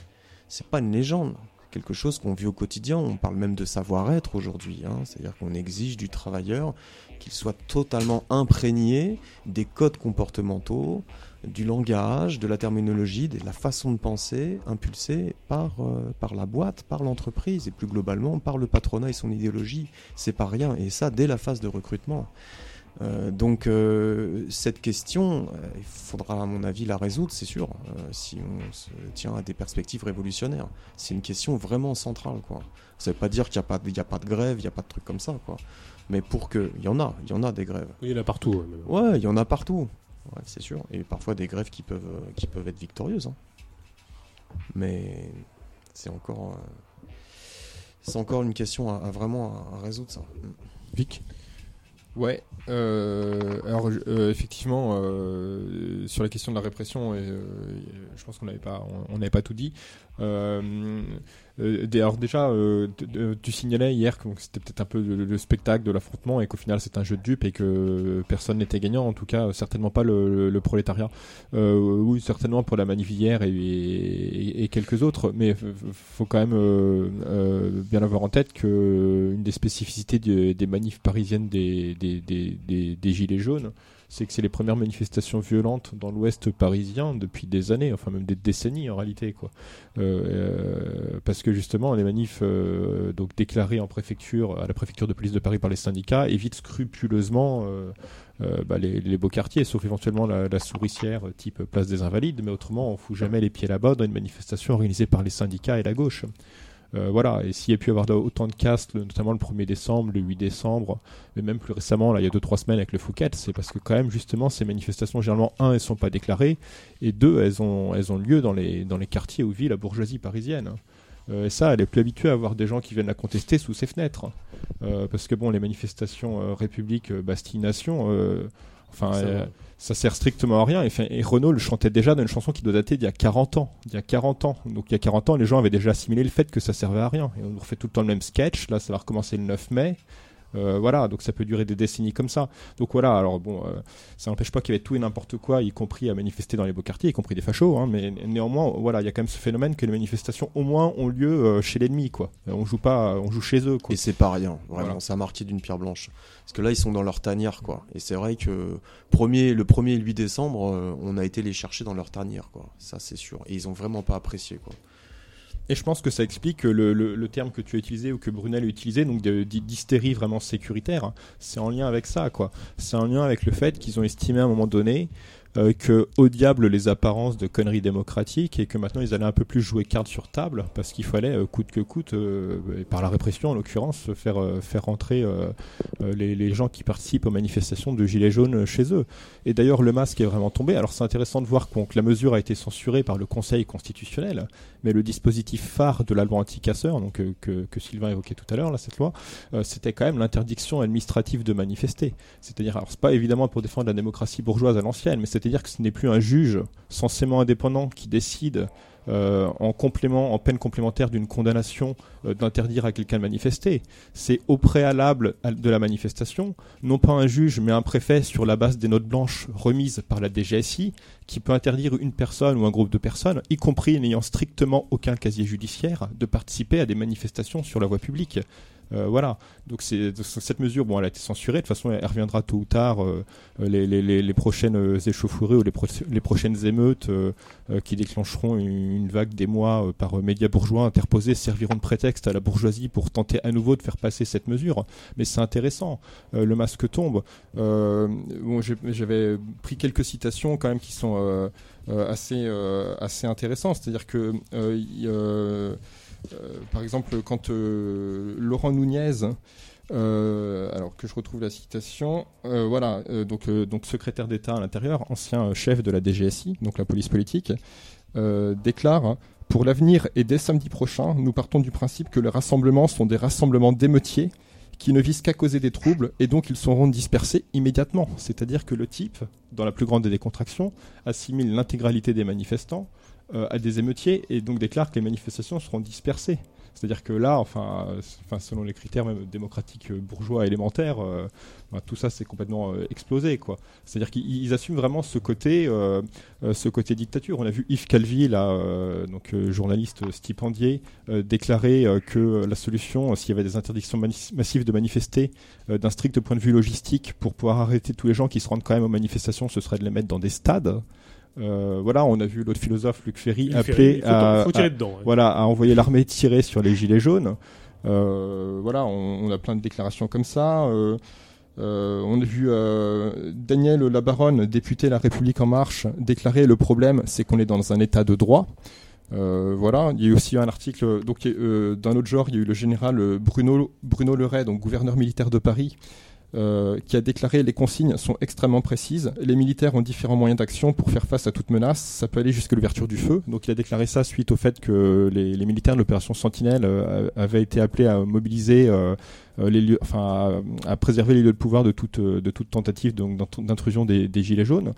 Euh, voilà, on a eu aussi un article dans Marianne euh, révélant que, qu'en gros, euh, une partie des bourges avaient peur et qui commençaient à, s'armer, etc., et à, à, prévoir des safe rooms chez eux, donc des espèces de pièces sécurisées où ils pourraient s'enfermer en cas d'intrusion de, de, de, de, gilets jaunes jusqu'à temps que les flics viennent les viennent les protéger. Enfin, néanmoins, voilà, ce mouvement, il a, il a, il a quand même contribué à une certaine polarisation sociale, de fait, et euh, effectivement à, à, finalement vraiment à faire tomber le masque. Hein. Donc les, les, tendances qu'on voyait déjà, qu'on voit au moins depuis 2016, hein, euh, où euh, la répression a déjà joué un rôle euh, majeur dans certaines villes en tout cas pour pour faire rentrer les gens chez eux euh, lors du mouvement contre la loi travail.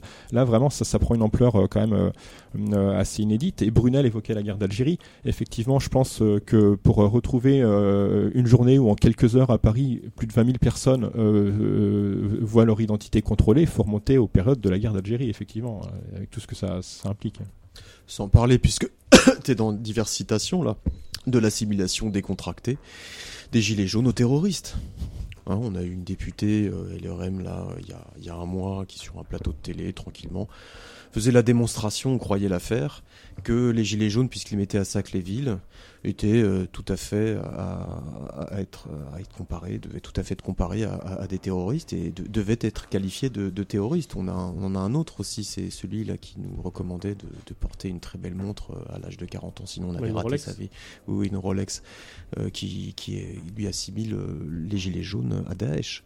Donc euh, bon, on voit le, le résultat aussi là de, de toute l'idéologie antiterroriste, hein, parce que c'est une idéologie euh, au service de la répression euh, d'un mouvement social.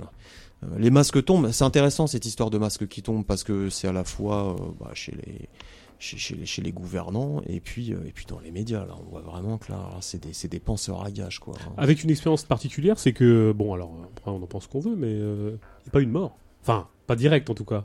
Enfin, au-delà des estropiés, bien sûr, on, est désolé, c'est une catastrophe, c'est un truc à critiquer, on est mais je veux dire, en termes stratégiques, l'État a quand même réussi à faire pour l'instant euh, presque aucun mort direct euh, suite à ces grands affrontements. Ce qui est une sorte de tour de Mm. force euh, assez. C'est un tour de force qui est permis par la sophistication Sur des, des armes, employées, hein, le perfectionnement de, de l'adéquation entre les armes employées et puis les situations rencontrées. Sylvain, sur, sur la répression et sur la, la, la- la capacité à rebondir au travers, enfin peut-être, je sais pas, euh, autour de cette répression, euh, des, des perspectives, tu penses, sont possibles ou pas du tout? Ben alors, euh, sur euh, le fait qu'il n'y ait pas eu de mort, euh, il n'y a pas eu de mort parce que les balles sont en caoutchouc. Mais par contre, les armes qui sont utilisées sont des armes de guerre qui sont vendues ensuite à, à, à des régimes qui utilisent des, des, Mm. des vraies balles euh, en, en fer, comme l'acier, etc. Mais c'est des armes extrêmement précises avec viseur, etc. Euh, et donc oui, à ce niveau-là, c'est assez violent. Euh, Ensuite, au niveau de, de la répression euh, judiciaire, il y a effectivement l'arsenal antiterroriste, euh, les lois, effectivement le- le- l'espèce de vernis de- de- d'état de, droit euh, qui garantit la liberté de manifester, euh, qui est quand même censé être constitutionnel ou je sais pas trop quoi. Là, tout ça, effectivement, les, les, le- le- les masques tombent. Et et- et il y a un autre aspect quand même qui est, qui est une évolution assez problématique, c'est qu'il y a énormément de caméras. Il y a les caméras des, des, des journalistes, les smartphones, les caméras de vidéosurveillance évidemment, et que pour aujourd'hui, pour les, les, les, les personnes qui cassent, ne pas se faire arrêter, interpeller, euh, euh, ne serait-ce qu'après la manif, etc. C'est extrêmement difficile. C'est, euh, il y a toujours un truc, un détail vestimentaire, etc., qui permet ensuite euh, à la justice de, de- de- d'apporter des preuves. Euh, en plus de, de la répression politique, etc. Vous n'avez rien à faire là. Euh, euh, à partir d'une certaine heure, c'est, les casseurs, donc euh, voilà, comme les, les citations de, de Laurent Nunez, etc. Mais en plus, il y a effectivement tout un tas d'éléments de preuve apportés par des, des, des captures de, de, vidéosurveillance ou de, ou de médias qui permet d'inculper les gens euh, beaucoup plus facilement. Et ça, c'est vrai que c'est une évolution euh, par rapport à, à d'autres époques. Euh, et par contre, oui, il y a notre, il y a notre masque qui tombe, c'est celui de la manifestation syndicale, puisque à Montpellier, il y a eu une tentative de, de jonction, on va dire, de convergence, comme on dit, euh, entre les gilets jaunes et les syndicats à l'occasion des grèves interprofessionnelles et euh, pas ce samedi-là, mais le samedi d'avant, où les syndicats sont arrivés avec leurs camions, leurs sonos, leurs micros, leurs mots d'ordre. Et c'est vrai que ça a été très très mal perçu, puisque les, les syndicats sont apparus comme une, des, des, des, institutions de, de pacification euh, des mouvements sociaux, en lien euh, avec euh, la préfecture, avec les renseignements généraux, etc. Et c'est vrai que la, la, manifestation syndicale traditionnelle est pas du tout euh, bien perçue par euh, par le mouvement des Gilets jaunes. Et ça, c'est un aspect euh, assez intéressant parce que la, la, la critique du, du, syndicalisme, de son institutionnalisation, des bureaucraties, etc., est pas toujours évidente dans, dans, dans la plupart des mouvements sociaux. Euh, et sur sur la répression, un, un, dernier aspect, c'est quand même que euh, mine de rien, il y a une solidarité face à la répression. Euh, il y a des rassemblements qui s'organisent le, le, les lundis après-midi pour les, les, comparutions immédiates à Montpellier, devant le devant les tribunaux, pour soutenir les gens. Il y a des cagnottes qui sont créées. Bon, il y a eu la fameuse cagnotte du du boxeur qui a été assez médiatisée, mais il y a, il y a plein de cagnottes de de solidarité qui se créent. Il y a des échanges par rapport à comment éviter la répression en manif, euh, au commissariat, au tribunal, etc. Et donc il y a quand même des formes de solidarité aussi qui, qui arrivent à, à, à, se créer euh, par rapport à, à, tous ces problèmes. Et ça, c'est évidemment plutôt plutôt quelque chose de positif, même Alors, si la répression en tant que telle limite les capacités d'action.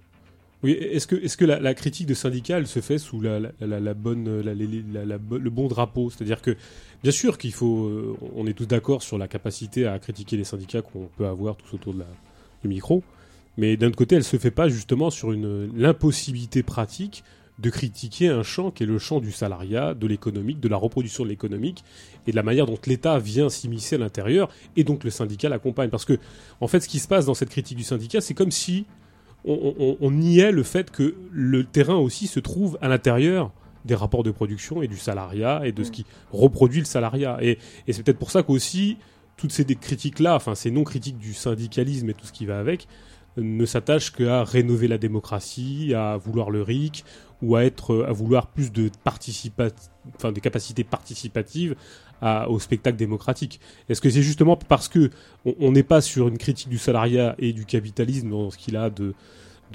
d'obligatoire pour rupture d'un force de travail que justement euh, le, mouvement pêche quoi? Est-ce que justement c'est la, la critique du syndicalisme mais par par défaut quoi? Ouais, il n'y a pas de. Disons que la critique du, du le, les, les, les, gilets jaunes ne sont pas confrontés aux syndicats dans les entreprises. Ça, c'est sûr. Euh, parce qu'il y a aussi, et ça, je pense que c'est c'est des choses à essayer de comprendre, d'essayer d'agir en, en, conséquence. C'est vrai qu'il y a un chômage de masse. Alors dans l'Hérault, effectivement, il y a beaucoup de gilets jaunes qui sont soit chômeurs, précaires, intérimaires. Euh, euh, voilà, de ce, ce, ce, genre de choses où c'est extrêmement compliqué de, de, de, de, se mettre en grève, des aides-soignantes aussi, euh, aide à domicile, euh, ce genre de choses. Euh, et donc c'est vrai que ça suppose d'essayer de, voir comment on peut essayer d'agir par rapport à, à, nos, à, nos, à nos problèmes matériels, à, à notre situation euh, en tant que, que, classe sociale et pas uniquement dans, dans, dans les défilés du, du samedi après-midi. Et ça, c'est vrai que je, je, c'est assez compliqué d'avoir d'avoir une réponse, des certitudes, euh, etc. Mais je pense qu'il faut, il faut essayer de, de, de, de reprendre sur ce terrain-là, de, de, comment essayer de créer de la solidarité de classe, on va dire, euh, dans les entreprises ou même en dehors, quand il y a des gens qui ont un problème avec un patron, euh, avec leur direction, etc., de voir comment on peut se solidariser au-delà du, du, corporatisme ou, ou, de ce genre de choses. Euh, et ça, c'est vrai que c'est un des, un des enjeux euh, qui est, qui est, assez important et, et, et pour l'instant c'est vrai qu'il n'y a pas du tout euh, il y a pas ben, les, les, syndicats les, les, gilets jaunes ne les rencontrent pas dans les entreprises tout simplement parce que parce que les syndicats sont pas du tout dans les, dans les mêmes secteurs. Les syndicats sont beaucoup euh, dans les grandes entreprises dans la et dans la fonction publique. Et les gilets jaunes sont pas vraiment dans dans, dans ce secteur là euh, sont, sont, beaucoup dans des petites entreprises sont beaucoup euh, des, des intérimaires font des missions d'intérim à droite à gauche etc et, et, et c'est vrai que du coup, c'est pas du tout. Et, et les syndicats ont abandonné d'ailleurs, euh, refusent, euh, refusent quasiment de, de, de, de s'implanter dans des secteurs plus précaires, même comme le bâtiment euh, ou ce genre de choses. Oui, le commerce, Euh, ou ça. Donc le commerce, euh, il y a, y, a, y, a aucune, y a aucune implantation syndicale dans ces domaines-là, donc il peut, il peut pas y avoir de, de conflictualité directe avec les syndicats à ce niveau-là, mais ensuite c'est, c'est, effectivement à, à reconstruire, à essayer de, de, de recréer un peu de, de solidarité de classe. Et c'est vrai que pour l'instant, dans le mouvement des Gilets jaunes, il n'y a pas vraiment cet aspect-là.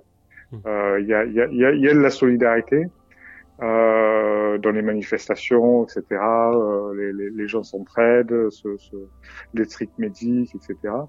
Mais la, la solidarité sur le terrain euh, de, de classe est pas du tout quelque chose d'évident. C'est même toujours considéré, mais ça, ça, ça fait, ça fait longtemps que je le vois. Le, le- quelqu'un qui, a, qui s'est fait euh, couper ses allocations euh, au pôle emploi et qui est auto-entrepreneur, par exemple, considère ça comme un problème quasiment privé. C'est un problème personnel. C'est pas du tout un problème social, politique, euh, auquel on pourrait demander, en parler aux gilets jaunes et voir comment on pourrait intervenir. Et c'est vrai que le, le- la politisation a beaucoup, euh, passe beaucoup par euh, les vidéos YouTube, par les discours politiques, par la propagande schwardienne et compagnie, euh, et pas du tout, et enfin pas, beaucoup sur le terrain des, conditions matérielles, de comment agir euh, dans le monde du travail face à la précarité ou ce genre de choses. On, est, on a tous été effarés de voir dans les manifestations les- les bras levés des gens qui sont avec leur portable pour, euh, pour filmer comme ça. Enfin, je veux dire, euh, effectivement, euh, Sylvain, tu disais que tout est filmé, que les caméras sont là, mais en plus, les participants sont là en train de faire soit des selfies, so- soit de se filmer. Donc c'est très marrant quand on regarde une manifestation, on est dans une manifestation, on voit des, des, mains, des bras levés, des mains levées, avec des portables comme ça. Alors on se demande qu'est-ce qui se passe, ou rat, le poing levé. Non, non. C'est les, les portables qui sont comme ça en train de filmer au-dessus d'eux. C'est, moi, j'avouerais que je- j'ai jamais vu ça. Enfin, je, je, bon, voilà. Je, je sais pas quoi en penser. On a, on a l'impression que c'est euh, Big Brother is watching you, mais on y participe en plus. Alors, euh, C'est pas un coup du spectaculaire intégré? Euh, c'est possible. oui, par rapport à la, à la répression. euh, Bon, j'ai pas grand chose à ajouter à ce niveau-là. Euh, je pense que là-dessus, peut-être quelque chose, Vic? Non, je pense qu'on a à peu près fait le tour, ou plus précisément, on pourrait rentrer plus dans les détails, mais ça nécessiterait en réalité une émission à, à part entière, parce qu'en fait, c'est une question un tiroir qui en rejoint, euh, qui en rejoint plein d'autres, notamment la question de l'organisation, etc. Euh, par contre, sur le, la façon dont sont perçus les syndicats par les gilets jaunes, je pense que, enfin, euh, de ce qui ressort des discussions que j'ai pu avoir, et surtout de, de ce qu'on peut lire sur les réseaux sociaux, euh, enfin, où les gilets jaunes sont très, implantés, c'est vrai que les syndicats sont, critiqués parce qu'ils sont assimilés au système, hein, ou vus comme intégrés au système. Ce qui du reste est tout à fait vrai, mais le système, dans l'esprit de beaucoup de gilets jaunes, ça signifie pas la bourgeoisie, quoi. Ou pas que, en tout cas, ou pas toute la bourgeoisie. Euh, donc euh, là, effectivement, il y y, y, a, il y, a, il y a un biais de ce côté-là. Après, je pense, bon, Tu peux développer là-dessus, c'est intéressant. Tu peux développer, s'il te plaît. Oui, bah, ce que je voulais dire par là, c'est que, bah, bah, par exemple, le, terme système revient souvent pour, euh, euh, pour, pour, pour, pour, euh, dire que les syndicats ils sont inféodés. Mais ce terme, enfin, il est, il est, il est, polysémique. Moi, J'ai rien contre, on peut l'utiliser, mais sauf qu'on peut y foutre ce qu'on veut dedans. Et effectivement, pour, pour ce qui est d'une partie du mouvement des Gilets jaunes, notamment sous l'influence des conneries, du discours type UPR, euh, euh, schwardien, euh, gaullistes sociaux, etc. euh, le système, ça peut euh, désigner euh, bah, ce que tu évoquais tout à l'heure, la bourgeoisie cosmopolite, les Les, feignasses les- de les- fonctionnaires voilà, représentés voilà. par les parasites Mm. syndicaux, euh, Voilà. là dans le pire sens du terme. hein. Donc du, du, du coup, a- ceux qui nous coûtent trop cher euh, pour ralentir euh, des réformes euh, d'efficacité économique qui permettraient euh, à ce que chacun euh, ait accès quand même à un meilleur niveau de vie. Mm. Du coup, là- là-dessus, je pense qu'il y a une, une, une, une ambiguïté, enfin, qui, qui, qui doit être, enfin, qui devrait être levée, ou enfin, qu'il faut, faut essayer de lever par la, la propagande, en tout cas pour les, pour les gens à prétention révolutionnaire. Et, euh, et pour le reste, effectivement, même si euh, je pense Sylvain forçait un peu le trait en disant que les, que les, que les syndicats n'étaient pas du tout implantés dans, dans les PME ou dans certains secteurs, euh, il est quand même effectivement intéressant de constater que finalement beaucoup de gilets jaunes qui sont exclus euh, malgré eux du monde du travail ou euh, qui bossent dans des boîtes où les syndicats ne sont pas implantés sont beaucoup plus critiques euh, sur les syndicats euh, tout en y étant, euh, tout en en, ayant une connaissance moins étendue, que finalement des agents publics, donc dans la fonction publique, ou des salariés des, des grandes entreprises, qui pourtant seraient bien placés pour savoir toutes les magouilles syndicales, tous les tous les compromis et les compromissions des syndicats, qui eux se révèlent pourtant beaucoup moins critiques, alors qu'en réalité, ils ont quand même une connaissance concrète du phénomène. hein, et puis, enfin, c'est mon cas et c'est le cas d'un certain nombre de, de, de- de camarades. Enfin, je veux dire, euh, voilà, euh, les syndicats, plus, plus on les connaît, normalement, plus, plus, plus on les déteste. Et euh, apparemment, ça, ça, ça va pas de soi. Et c'est peut-être en lien aussi. euh, euh, concernant les, grandes entreprises euh, du secteur privé, en tout cas avec les, le, fait que pour euh, soutenir, Macron, quand Macron a mis en place, donc à partir de fin décembre 2018, euh, une prime défiscalisée et désocialisée, donc que les sociétés pourraient verser, enfin que les grandes entreprises qui veulent bien jouer le jeu, c'est-à-dire soutenir le gouvernement pourraient verser. Euh, effectivement, euh, a priori, là, euh, le- les médias ont dit que donc 2 millions de salariés, donc majoritairement situés dans des, travaillant majoritairement dans des grandes entreprises, avaient touché chacun en moyenne 450 euros. Voilà, finalement, c'était un, moyen pour les pour les pour les pour les, grandes entreprises de de- d'acheter la non-participation de ces fractions-là du prolétariat au mouvement des au mouvement des gilets jaunes, quoi. Et du coup, effectivement, pour ces fractions-là du prolétariat, alors peut-être qu'ils ont l'impression que les syndicats ils sont pour quelque chose ou qu'en tout cas euh, tout va bien ou pas trop mal pour eux, etc. Quoi. Et d'où d'où cette absence de, critique des syndicats qui est pourtant plus que jamais à faire. hein. Enfin, j'ai envie de, donner un peu la place, parce que dans, ce mouvement des Gilets jaunes, on n'en a peut-être pas parlé, mais euh, de la place euh, des nouveaux réseaux sociaux, médias sociaux. Enfin, on parlait de YouTube, mais aussi le langage. Alors, on peut parler du langage et des réseaux sociaux, parce que là, je veux dire, la, je dirais pas que la propagande politique, euh, de manière générale, euh, a un peu échoué, mais enfin, celle qui prend du poil de la bête, c'est celle, euh, celle de YouTube et du reste. On a vu apparaître depuis quelques années le- les mots oligarchie. On parlait de système tout à l'heure, des ultra riches. Il y aurait des riches qui sont corrects, hein, mais les ultra riches c'est dégueulasse. hein. Donc c'est les, ultra riches qu'il faut combattre. Et puis bon, toute cette, cette impasse sur justement la, la, critique des, des- alors pas du parlementarisme, hein, simplement de cet aspect participatif auquel euh, on, voudrait euh, bah, donner un petit peu sa contribution. Est-ce que les réseaux sociaux, qui, sont en fait d'une certaine ma- manière une forme de participation, c'est pas le, retour de la monnaie de ce, média. C'est-à-dire que les gens ont la capacité d'interagir, d'être présents, de, pouvoir euh, s'exprimer, des choses comme ça. Et bon, le parlementarisme bourgeois euh, leur donne pas la capacité d'intervenir, alors qu'on est à même, avec ces technologies euh, Facebook et autres WhatsApp, machin, de les faire participer. Est-ce qu'il n'y a pas une espèce d'inadéquation entre justement une crise de ce parlementarisme, qui est absolument pas critiquée d'ailleurs hein, chez les Gilets jaunes, mais cette demande de participation qui leur est déjà de fait donnée par euh, cette espèce d'exutoire des fouloirs qu'est- que sont les YouTube et, euh, et Facebook, WhatsApp. Enfin, on a l'impression que c'est un peu de cet ordre-là, c'est-à-dire que, mais on veut participer, on, en a la capacité. On est, là, regardez, on est sur déjà sur sur Facebook, WhatsApp, et euh, pourquoi on veut notre part du gâteau de la participation? Est-ce qu'il n'y a pas un peu de ça? Voilà.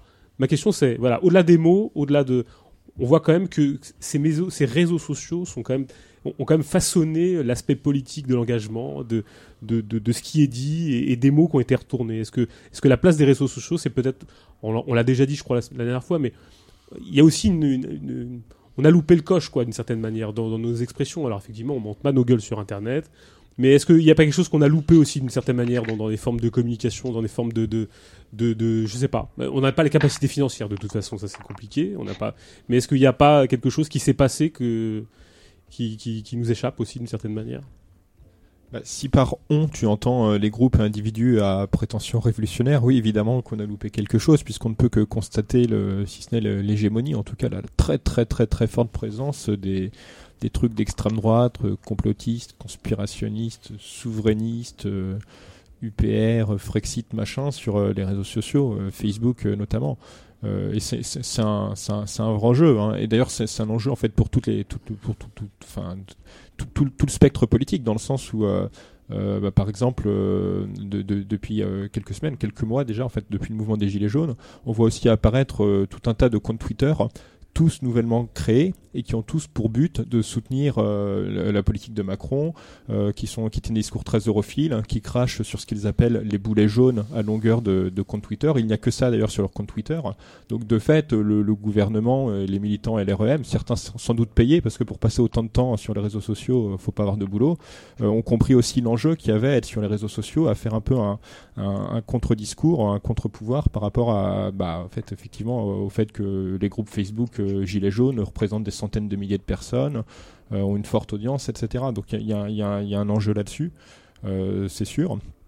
Euh, après, de toute façon, je pense qu'on peut pas euh, rattraper le retard d'une part, et euh, d'autre part, enfin, finalement, le, le, le, les, formes anciennes de militantisme, de, comment dire, d'accès au, prolétariat, hein, c'est-à-dire les diffusions de tracts, la présence sur les marchés, à la sortie des boîtes, dans les lieux publics, le fait d'écrire des textes, etc. Ça, ça reste, ça reste d'actualité malgré tout. Hein. Mmh.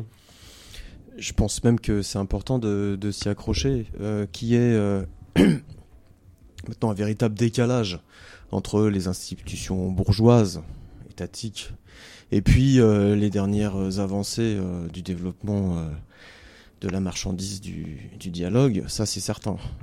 mais enfin, donc Facebook, Twitter, etc. Mais ces marchandises-là ne restent que le, dialogue de la marchandise. Hein C'est-à-dire que elles comportent le, immédiatement leur, euh, des, limites, euh, voire même un certain nombre de, de dégradations. euh, du dialogue vrai et, et ça pose problème euh, politiquement et même plus globalement en termes de, en termes de conscience. Euh, tout à l'heure, on va parler des situationnistes et du concept de, de spectacle. Facebook, Twitter, etc. C'est une façon de se parler sur, au travers de, de supports marchands. non pas simplement, enfin je dis au travers de supports, ce qui est un peu une phrase mal construite, c'est au travers de, de la marchandise, vraiment. C'est-à-dire par les formes que la marchandise informe. Et, et ça, c'est très problématique. Euh, le recours à l'écrit, euh, le recours là, à des, par exemple des, des longues, émissions, etc., est tout de même bien différent. On a une instantanéité qui est immédiatement imprimée. On a, tout à l'heure, on parlait d'hystérie, ça participe aussi de ça, et je ne pense pas que ça soit, euh, hormis pour des considérations tactiques, pour des rassemblements qui, quoique quoique sont quand même très problématiques dans la mesure où euh, c'est très policier tout ça. Hein. Je veux dire, quand tu organises un rassemblement sur Facebook, euh, c'est immédiatement contrôlé, etc. Euh, il y, a un vrai, un vrai souci. Ça, ne peut, ça ne peut, selon moi, pas être les formes au travers desquelles une conscience révolutionnaire peut se développer. Euh, et, d'ailleurs, on voit toutes les limites en fait euh, des différents mouvements sociaux impulsés euh, par ce, ce, type de moyens, que ça soit au Maghreb, au Machrek, etc. Ou ici, quoi. C'est-à-dire qu'à un moment donné, ça vient faire le constat, ça vient révéler le, un degré d'avancement incroyable de la marchandise dans les rapports sociaux. Et puis, ça vient tordre aussi les réponses qui pourraient être produites face ce, à ce rapport social. Et, et là, pour moi, c'est une question vraiment de fond, ça. C'est vraiment une question de fond, quoi. Faire la révolution sur Facebook, j'y crois pas un instant, quoi. Encore moins sur Twitter. Ça, c'est certain. C'est pas un début de commencement. Après, c'est peut-être, euh, je suis peut-être euh, là, euh, des, enfin, définitive dans mes affirmations. Mais ça renvoie quand même à une, à une critique de la société spectaculaire marchande qui, selon moi, doit être euh, vraiment pris, prise en compte. Quoi. Tu veux dire que c'est comme faire la révolution par les urnes, en fait C'est un peu de ça. Euh, ouais, on peut dire ça, même si, si c'est pire, parce que là, même l'abstentionnisme en fait peut être totalement intégré au, au mouvement, quoi. Mm. Sylvain, sur les, les, nouveaux réseaux sociaux, enfin sur la, le, le, poids des réseaux sociaux dans, dans la structuration du mouvement et, et, sur ce qui se passe de manière générale avec ces, ces changements de mots, ces, c'est ce champ sémantique qui a évolué et qui, et qui pour le coup a fait disparaître le nôtre parce que d'une certaine manière c'est difficile de parler de communisme, c'est pas difficile de parler d'auto-organisation mmh. presque, c'est difficile de parler de prolétariat, c'est difficile de parler de je sais pas de, de, de beaucoup de beaucoup de choses hein, enfin voilà. Euh, ouais, alors déjà il y a un aspect quand même positif, c'est que moi j'ai vu quand je quand je distribuais des tracts ou le, le bulletin jaune, c'est vrai qu'il y avait des les gens étaient très curieux quand même. Il y a une curiosité aussi pour des analyses euh, écrites, etc. Dans les manifs gilets jaunes, il y a quand même un goût pour la politique, pour euh, pour essayer de comprendre, etc. qui existe. Ensuite, c'est vrai que malheureusement euh, les réseaux sociaux, euh, YouTube, etc. et devenu le, le, le principal euh, le principal outil euh, idéologique euh, de, de, sur lesquels les gens vont s'informer. Ils s'informent plus sur les médias traditionnels, mais sur les sur ces trucs YouTube. Et alors, euh, et pas uniquement des trucs courts, parce que mine de rien, les conférences de Chouard ou d'Asselineau, c'est quand même assez soporifique, c'est assez long. Et, et les gens quand Ouais, même adhèrent à ça, ce qui est assez assez étonnant. Ouais. Et euh, pour une, une petite anecdote, moi j'étais euh, sur euh, sur un, un péage à peu près euh, au mois de décembre, et donc il y avait la mode du RIC, c'était le, le grand boom du RIC, et je discute avec quelqu'un qui qui parle du RIC, et moi je lui dis non mais il faut il faut arrêter avec ça, c'est une arnaque, c'est totalement bidon, le RIC ça va rien changer, euh, il faut sortir de l'État et du capitalisme, etc. Et là le- le- cette personne me répond je suis tout à fait d'accord avec toi. Il faut aller plus loin que le RIC. Il faut sortir de l'économie spectaculaire marchande. Il faut euh, vraiment euh, en finir avec tout ça. Et puis ensuite, il, conclut en me disant, d'ailleurs, je te conseille les vidéos de Francis Cousin. Et là, c'est- vrai que là, je me suis dit qu'effectivement, on a peut-être raté le coche euh, et que c'est pas, c'est pas forcément. Il y a des gens qui s'expriment dans un jargon extrêmement compliqué euh, mais qui arrivent à accrocher les gens parce que parce qu'ils sont omniprésents, parce qu'aussi il y a, il y a tout un système d'algorithmes, de référencement, Mm. euh, que égalité et réconciliation, c'est mine de rien une, espèce Oui. de, de gros canal de diffusion euh, sur Internet, euh, voilà, et que- et qu'effectivement ils ont beaucoup plus de moyens financiers euh, que ça, mais je pense que c'est c'est pas par contre c'est pas le, le euh, le, le, le jargon qui peut rebuter, c'est, c'est, c'est, oui, c'est qu'ils ils, sont- ils sont, ils sont totalement omniprésents. Et puis c'est leur principale activité politique, hein, tout, euh, toute cette, cette extrême droite. euh, voilà, tous ces, tous ces gens-là, ce sont des, des youtubeurs quasi professionnels euh, qui ne font que ça. euh, voilà. Je suis pas sûr que ça soit sur ce terrain-là, vraiment, parce qu'on perdra toujours. Oui, mais ça c'est sûr. Voilà, on n'a pas. On se met sur le terrain de la marchandise. On se met dans l'arène, dans l'arène du marché là. hein. C'est, c'est compliqué. hein. Je, je pense qu'il y a une, une présence peut-être à avoir à ce niveau-là. D'ailleurs, c'est ce qu'on fait aujourd'hui même. Mais euh, oui, il faut, faut, à mon avis être là où ils ne sont pas, c'est-à-dire dans les luttes quoi. Bien sûr. J'ai envie de, bah, de balancer un petit, un petit jingle, vous allez voir tout de suite ce que c'est. hein. C'est c'est facile, c'est notre petite euh, rubrique. Propre sac, les sacs propres. C'est dur à craquer, c'est dur à lâcher, et c'est dur à percer. Ça veut pas laisser passer la saleté, et ça ne peut pas tâcher. Propre sac, les sacs propres. Propre sac, les sacs propres. Alors voilà, c'est notre rubrique euh, Prop Sac. Alors je, je, je connais plus à chaque fois le slogan, je sais plus c'est si c'est si c'est dedans c'est pas dehors ou si c'est de, de dehors c'est pas dedans. Enfin bref, tout le monde me comprendra. Hein, les déchets, on les met à la poubelle. Donc Prop Sac, euh, notre rubrique Prop Sac, elle est consacrée, consacrée à une initiative de euh, ce qu'on a appelé l'APSE. Alors je vais expliciter après ce que c'est que cet acronyme. Et en partenariat avec euh, le site Non Fiction et l'IREMA de l'université d'Aix-Marseille qui ont organisé bah, euh, il y a peu de temps, le 11 avril 2019, une session publique d'échange autour des travaux de euh, Michel Lallemand. Alors pour ceux qui connaissent ou qui veulent connaître Michel Lallemand, Michel Lallemand est un spécialiste entre autres de Godin et du ministère de Guise, euh, du fourriérisme, enfin de choses là. Bon, il a commis quelques ouvrages pas très intéressants, bon, enfin peu importe. Alors ceci dans un cadre de l'atelier de recherche, tenez-vous bien, travail et liberté. Travail et liberté. Alors tenez bien ce, petit slogan derrière, vous allez voir. Donc l'Artlib, je, je vais dire ce que c'est que l'Artlib. L'Artlib, c'est un, groupe interdisciplinaire et international qui vise à discuter et à diffuser d'une façon innovante des idées et des pratiques liées aux transformations profondes engendrées par le travail contemporain dans les sphères de liberté personnelle et collective des individus. Je, donc je vais vous donner l'accroche du débat, euh, de la présentation en l'occurrence, qui est, voilà, que voici, aux marges du système économique dominant, des utopistes bricolent depuis longtemps des formes alternatives de travail, hein, je souligne, dont l'ambition est d'émanciper ceux qui les pratiquent, qui les pratiquent des dominations. Alors voilà, donc pas, pas de l'exploitation, mais des dominations de toutes sortes. En opérant une plongée anthropologique au cœur de l'expérimentation sociale concrète d'hier et d'aujourd'hui en France et aux États-Unis, il s'agira de brosser le travail, et là, tenez-vous encore bien parce que c'est une le summum, de ce que l'on pourrait nommer un travail libertaire. Un travail libertaire, je répète. de repérer les promesses dont celui-ci est porteur et d'évoquer quelques interrogations sur notre futur que celui-ci suscite. Donc voilà, donc le travail libertaire, travail et liberté. Le travail, c'est la liberté. Le travail est libertaire. Donc ceux qui voulaient absolument euh, en finir avec le travail, ce n'est pas pour ce colloque, bien évidemment. Mais je vais quand même dire ce qu'est maintenant l'APSE. Alors l'APSE, qu'est-ce que c'est? Et là, on peut en discuter un petit peu parce que c'est très intéressant, je pense.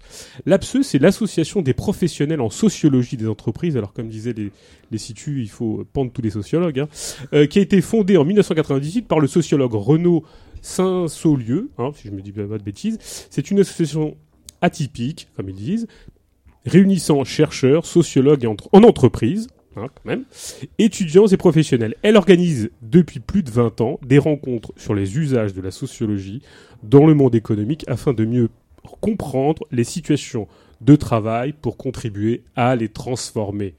Donc, ce que je trouve intéressant, ce qui serait même peut-être intéressant de parler quelques minutes avant de faire une petite pause, c'est de dire en quoi peut-être que ces sociologues, ces anthropologues, ces Lacan, ces Foucault, comme dirait l'autre, euh, sont des vrais laboratoires du contrôle et que ce management ne vient pas, enfin peut-être que euh, certains l'avaient déjà dit, mais d'une certaine manière, est-ce que ces petits laboratoires de sociologie ne seraient pas des laboratoires du nouveau ou du néo-management qui prennent en charge la rénovation et les, des méthodes de travail et donc qui s'appuient en cela sur ces laboratoires euh, ou ces expériences d'alternatives ou de décroissants en tout genre qui donnent les bâtons pour nous faire battre. C'est-à-dire que, euh, d'une certaine manière, ils s'appuient sur euh, tous ces gens qui se veulent, ce personnel d'individus progressistes et même utopistes, qui s'amusent à imaginer qu'on peut aménager le travail. Alors moi, ce que j'ai envie de dire, ou c'est ce que j'ai envie de lancer comme euh, petit débat, c'est euh, dans quelle mesure euh, ces alternativismes, ces décroissants, ces, ces gens qui essaient d'aménager à la, à la marge en nous proposant de nous dire que le travail peut être libertaire ou que le travail et que le travail peut s'accoler à liberté, ne sont pas, d'une certaine manière, les têtes de pont de, euh, du, du, du nou- renouveau, d'une manière de euh, nous exploiter d'une nouvelle manière, enfin, si je puis dire. Voilà. On a vu apparaître le toyotisme au tournant des années 60-70. Et là, on est dans une nouvelle phase depuis plusieurs années. hein, c'est l'économie en réseau. Donc, cette économie en réseau, elle appelle à s'émanciper de cadres rigides, usines, etc. Alors, l'économie en réseau, ça concerne qu'une partie, évidemment, de la production, hein, puisque une grosse partie restera industrielle. Alors, ils fantasment sur euh, l'intelligence artificielle, les machines, etc. De fait, c'est vrai que au niveau de la production industrielle, au niveau mondial, on voit apparaître maintenant une substitution de plus en plus appuyée des ouvriers par euh, les machines, même si pour des raisons d'accumulation, des raisons de valorisation euh, du capital, le capitalisme n'arrive pas à s'affranchir de, l'exploitation du travail salarié, en particulier du, par- du travail industriel. Enfin, en tout cas, sous nos latitudes, tout du moins, on a ce travail en réseau, cette économie euh, basée de plus en plus sur du réseau, qui se développe et qui est amenée à se développer. Condamnant un certain nombre euh, d'emplois au passage, hein, euh, des branches entières d'emplois. Euh, et donc, à mon avis, ça, c'est le vernis. C'est un vernis justifi- justificateur, si tu veux, de, euh, tout ce développement. Euh, avec un management, bien sûr, au passage, qui va et qui est appelé à se réformer. Donc oui, c'est- pour accompagner un, mouvement de fond de, développement, à mon avis, de cette économie en réseau. Donc on va chercher sur... on va essayer, on appuie sur des ressorts euh, pseudo-émancipateurs, euh, voilà, pour, pour, vendre, pour vendre le truc. Euh, oui, oui, c'est vrai que c'est bon, c'est assez, assez, particulier. Mais ensuite, je sais pas. oui, effectivement, c'est un peu les, les, les, mutations de l'économie, etc. Ensuite, d'après ce que je, je crois comprendre de ce colloque, c'est un peu le l'idée de la start-up, euh, un peu euh, voilà, où en gros dans les start-up, ce serait ce serait génial de venir travailler. Et euh, moi, je, je pense qu'on peut le voir aussi comme le, le, le comme le, le, la, la classe capitaliste qui s'aperçoit que l'adhésion au travail, que les, les salariés qui sont heureux de venir travailler, ben finalement il y, il y en a de moins en moins quand même aussi. Il y a de même les même les cadres se suicident de plus en plus. Euh, Il y a quand même un phénomène de que le travail n'est pas réjouissant, même si on le rend euh, créatif, euh, ludique, etc., avec tout le, le management et les, les, les DRH qui veulent créer de la, de la vie en entreprise, des espaces ludiques, etc. Je, pense que ça, ça a du mal à prendre quand même. Dans, dans la plupart des entreprises, c'est loin d'être ludique et, et, et créatif. Euh, et ensuite, oui, c'est des sociologues, je sais même pas, euh, je sais même pas sur quoi ils s'appuient. Euh, c'est des entreprises. euh, c'est, c'est- En même temps, les sociologues, c'est vrai qu'ils servent plus à grand chose. Donc, le, le principal débouché des sociologues, c'est être consultant en entreprise avec ces espèces de, de jobs bidons, de, de consultants, de, de managers, de développement personnel pour pour essayer de rendre les salariés un peu plus heureux de de venir au travail. C'est mais euh, ouais, c'est c'est assez révélateur de notre époque, effectivement. Ils servent aussi à être pendus au bout des corps dans les sociologues, hein, cela dit.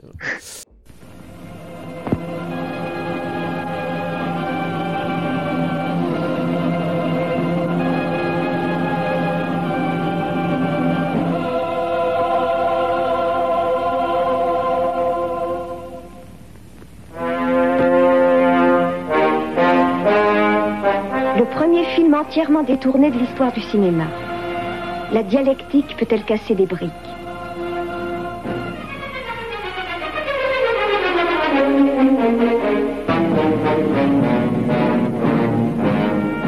Un toast aux exploités pour l'extermination des exploiteurs. Une épitaphe pour quelques copains.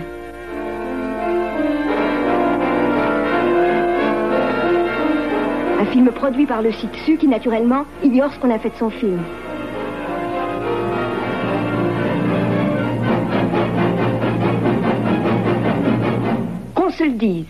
Tous les films peuvent être détournés.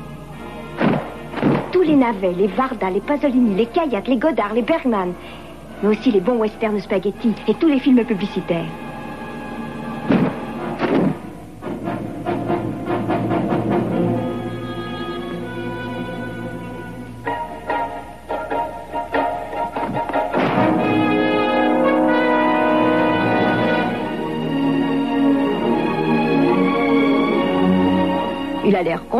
C'est vrai. Mais c'est pas de sa faute, c'est celle du producteur.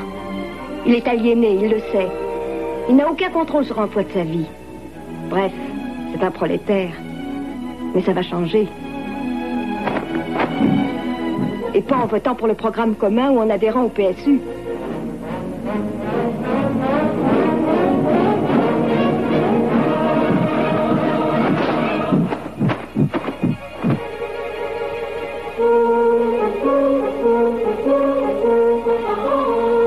Dialectique peut-elle casser des briques Version française de 1973 par l'Association pour le développement des luttes de classe et la propagation du matérialisme dialectique.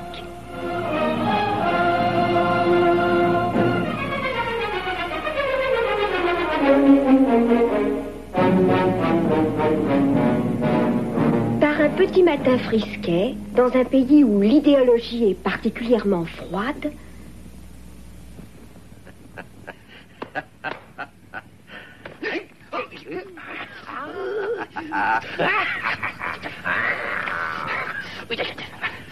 Ni pour les pillages des grandes surfaces.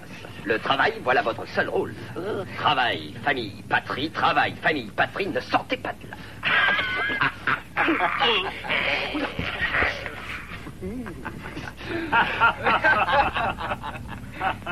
Je ne veux plus entendre parler de lutte de classe. Sinon, je vous envoie à mes sociologues. Et s'il le faut, mes psychiatres, mes urbanistes, mes architectes, mes Foucault, mes Lacan. Et si cela ne vous suffit pas, je vous envoie même un structuraliste. Eh ben nous revoilà. Hein. C'est vrai que les structuralistes, euh, il faut quand même s'en débarrasser.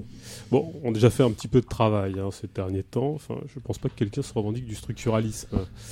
Enfin, voyons voir. Euh, voilà, deuxième partie de l'émission consacrée euh, au Situationism. Euh, je voulais dans un premier temps peut-être, alors on va peut-être faire quelque chose qu'on n'a pas l'habitude de faire, mais moi je pense j'aime bien ça, ça me paraît louable et même euh, reprendre un peu une tradition euh, de subjectivité, tu vois, situationniste dans la veine de Van Eghem. Euh, je voulais, je voulais qu'on parle un petit peu, pour, pour initier un peu cette, deuxième partie, bah, de, de nos expériences personnelles, c'est-à-dire comment, chacun de nous, on a découvert, euh, bah, pas forcément de bord, je sais pas si, à proprement parler, on, essaiera de, comment dirais-je, désencastrer le fait de deux bords et les situations, même si c'est difficile, mais comment on a découvert euh, les situs? Alors j'aime pas dire situationnisme parce que il y a un isme et ça me gêne toujours un petit peu de parler de, de- d'un isme en plus. Les situs, enfin bon allez on va dire le situationnisme. Comment on a découvert le situationnisme euh, Par quel biais Par quel, à quel moment Sous quelle, euh, sous, sous- quelle euh, couleur on a, on, a, on a découvert ce truc-là Ça me paraît intéressant de commencer comme ça et euh, je sais pas, j'ai envie de demander à, à Sylvain. Sylvain, comment, euh, comment tu, tu as eu un, ce, ce- ce premier contact avec les situs et qu'est-ce que ça a pu, euh, euh, je dirais, pas modifier, mais enfin en tout cas t'ouvrir comme, comme, comme perspective, comme porte ou, reconfigurer peut-être ton, ton univers, je ne sais pas. Ou peut-être que c'était un premier abord. Voilà, ça, ça me paraît intéressant de commencer. On commencera par Sylvain, puis après on fera euh, tout autour. Voilà, première question Sylvain. Euh, ouais, ben alors c'est, je sais pas si ça va être très prestigieux, mais euh, c'était. Alors moi j'ai découvert, je me suis politisé à peu près au, au mouvement du, du CPE en 2006, euh, où il y avait effectivement, j'ai découvert un peu toute toute la, la contestation, etc., euh, les brochures, ce genre de choses. Et donc du coup, moi je, je, je- j'étais plutôt euh, sympathisant de la mouvance euh, ni, C, ni CPE ni CDI, voilà, qui, existait un peu, euh, était critique du, du travail en plus que du CPE. Mais euh, bon, je savais pas trop exactement euh, comment m'orienter. Je savais que, que les trotskistes existaient et ça m'attirait pas forcément. Euh, et du coup, moi, j'ai découvert euh, les situationnistes euh, dans une librairie euh, à travers euh, le livre, euh, je crois c'est une histoire de l'ultra-gauche de Christophe Bourseiller. Donc c'est euh, c'est un livre qui est pas qui est pas extraordinaire, euh, mais qui du coup euh, décrit un peu euh, toute euh, toute cette mouvance avec euh, un développement assez important sur euh, sur les situationnistes. Et c'est à partir de là, du coup, que je me suis intéressé à ce, à ce courant, euh, et que j'ai essayé de, de découvrir un peu euh, Guy Debord, les écrits de l'international situationniste, le, le, le- voilà un peu toutes, toutes ces réflexions-là. Et du coup, moi, ce qui me, ce qui m'a tiré là-dedans, c'était euh, la- l'aspect euh, anti-autoritaire, anti-bureaucratique, euh, de, de, de- contestation de toutes les hiérarchies, euh, de, de, révolte globale contre la société, et aussi en même temps de, de, critique de la vie quotidienne avec un aspect un peu plus un peu plus créatif, un peu plus ludique, euh, qui tranche avec euh, avec le discours euh, des, des, des sectes gauchistes habituelles. Et donc euh, voilà, c'est un petit peu comme ça que j'ai découvert le, les mouvements situationnistes, et puis ensuite j'ai- voilà, de, fil euh, de fil en aiguille à travers euh, différentes lectures, euh, voilà. Euh, eh bien, moi, j'ai découvert les situs alors que j'étais trotskiste. Je militais dans une secte trotskiste parmi beaucoup d'autres. Euh, ça remonte, hein, ça doit être vers 2005. Et genre, j'ai dû voir des citations de Guy Debord sur, sur Internet avec juste le, la, source de l'ouvrage. Donc, c'est ce qui m'a donné envie de lire la, Société du spectacle pour commencer. Puis, euh, puis les commentaires, puis plein d'autres euh, textes. Et, euh, et du coup, déjà, ça m'a permis petit à petit de prendre du recul vis-à-vis du, trotskisme. Et puis de connaître par ce biais-là aussi un peu les théories conseillistes, par le biais des, des, des- des brèves citations et des brèves références au Conseil ouvrier ou à Pancock, etc., qu'on peut avoir dans les textes des situs. Donc par ce biais-là, après, je me suis intéressé un peu à, à tout ça. Donc finalement, ça a été quand même une, une vraie euh, révélation, c'est pas le terme, on va pas employer un vocable religieux, mais néanmoins, quand on milite dans une secte trotskiste, euh, c'est vrai que euh, avoir une, une explication euh, un peu plus satisfaisante de, de- du, du fonctionnement du capitalisme, des rapports sociaux, de qu'est-ce que c'était réellement l'Union soviétique, etc. Puisque euh, moi je militais dans une secte, on m'expliquait que l'Union soviétique c'est un État ouvrier, bon certes dégénéré mais État ouvrier quand même. Oui, quand même. Donc forcément la lecture des situs m'a permis de- d'y voir un peu un peu plus un peu plus clair quoi. Euh, voilà donc c'est comme ça que j'ai découvert les, les, les situs. Et bon forcément après je me suis barré du groupe trotskiste dans lequel je, militais puisque le fait aussi d'avoir lu les, les situs donc euh, qui, avait plutôt une, une tendance à avoir des revendications systématiquement maximalistes etc euh, bah, du coup forcément dans un groupe trotskiste quand tu quand tu dis qu'il faut parler de révolution aux, prolétaires on te dit que t'es un gauchiste. Donc quand t'en as marre de te faire traiter de gauchiste par une organisation à prétention communiste bon bah tu te tu te casses quoi donc ça m'a servi à ça euh, de découvrir euh, vers 2005 euh, Guy Debord et les situs Brunel. Euh, moi, j'ai découvert les situs à une époque où Internet n'existait pas. C'est possible ça? J'étais ado, euh, je lisais pas. Les références à la Révolution, c'était un peu dans la famille. Il y avait d'obscurs euh, récits euh, d'un grand-père anarchiste.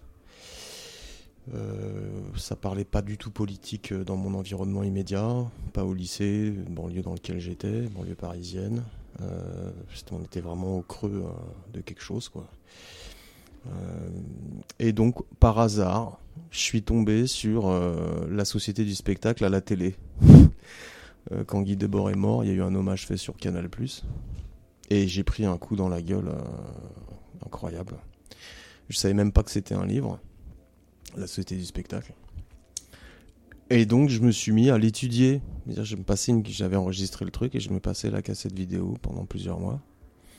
Et puis bah, j'ai vu qu'en fait, euh, il y avait un certain nombre de références, etc., qui étaient faites euh, dans ce film, que je ne comprenais pas, que je ne connaissais pas. Et donc ça m'a ça m'a poussé à, à travailler, à faire des recherches. Et en fait, c'est par les situs que j'en suis venu à Marx, notamment, et à l'histoire euh, du mouvement euh, ouvrier, révolutionnaire, euh, notamment conseilliste, etc., ultra-gauche. Ouais, C'était vraiment dans un, dans un environnement qui était déserté hein, par, euh, par la parole révolutionnaire. hein. Les années 90, début des années 90, euh, moi il n'y avait rien quoi. Hormis quelques textes de rap un peu subversifs qu'on prenait pour moi et mes potes, des trucs incroyables et tout. Et qui nécessitaient bien sûr un, un achat quoi. On achetait des disques. euh, C'était ridicule. Enfin, bon. on pensait en achetant des disques de rap un peu euh, méchants qu'on était des mecs, euh, bon, on était des ados quoi, des mecs un peu hardcore et tout, radicaux en fait. euh. Donc quand j'ai vu ça, euh, ça m'a vraiment mis une claque dans la tronche. Et voilà. Et après, bah, ça a été le début de quelque chose qui s'est pas arrêté.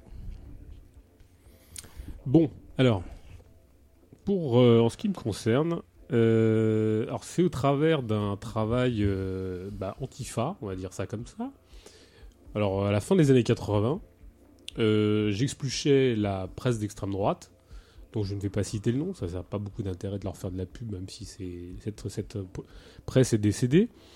Euh, je lisais les presses d'extrême droite et à un moment je vois la. Alors j'étais à Nard, enfin j'étais oui j'étais à Nard à l'époque et je faisais la recension de qui sont nos ennemis?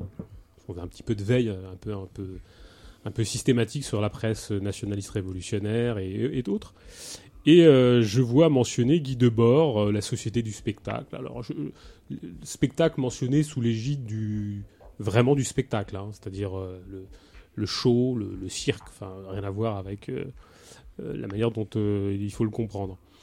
Et quelques années plus tard, j'ai été assez choqué, moi pour le coup, puisque je m'étais penché après sur, sur Debord et le reste.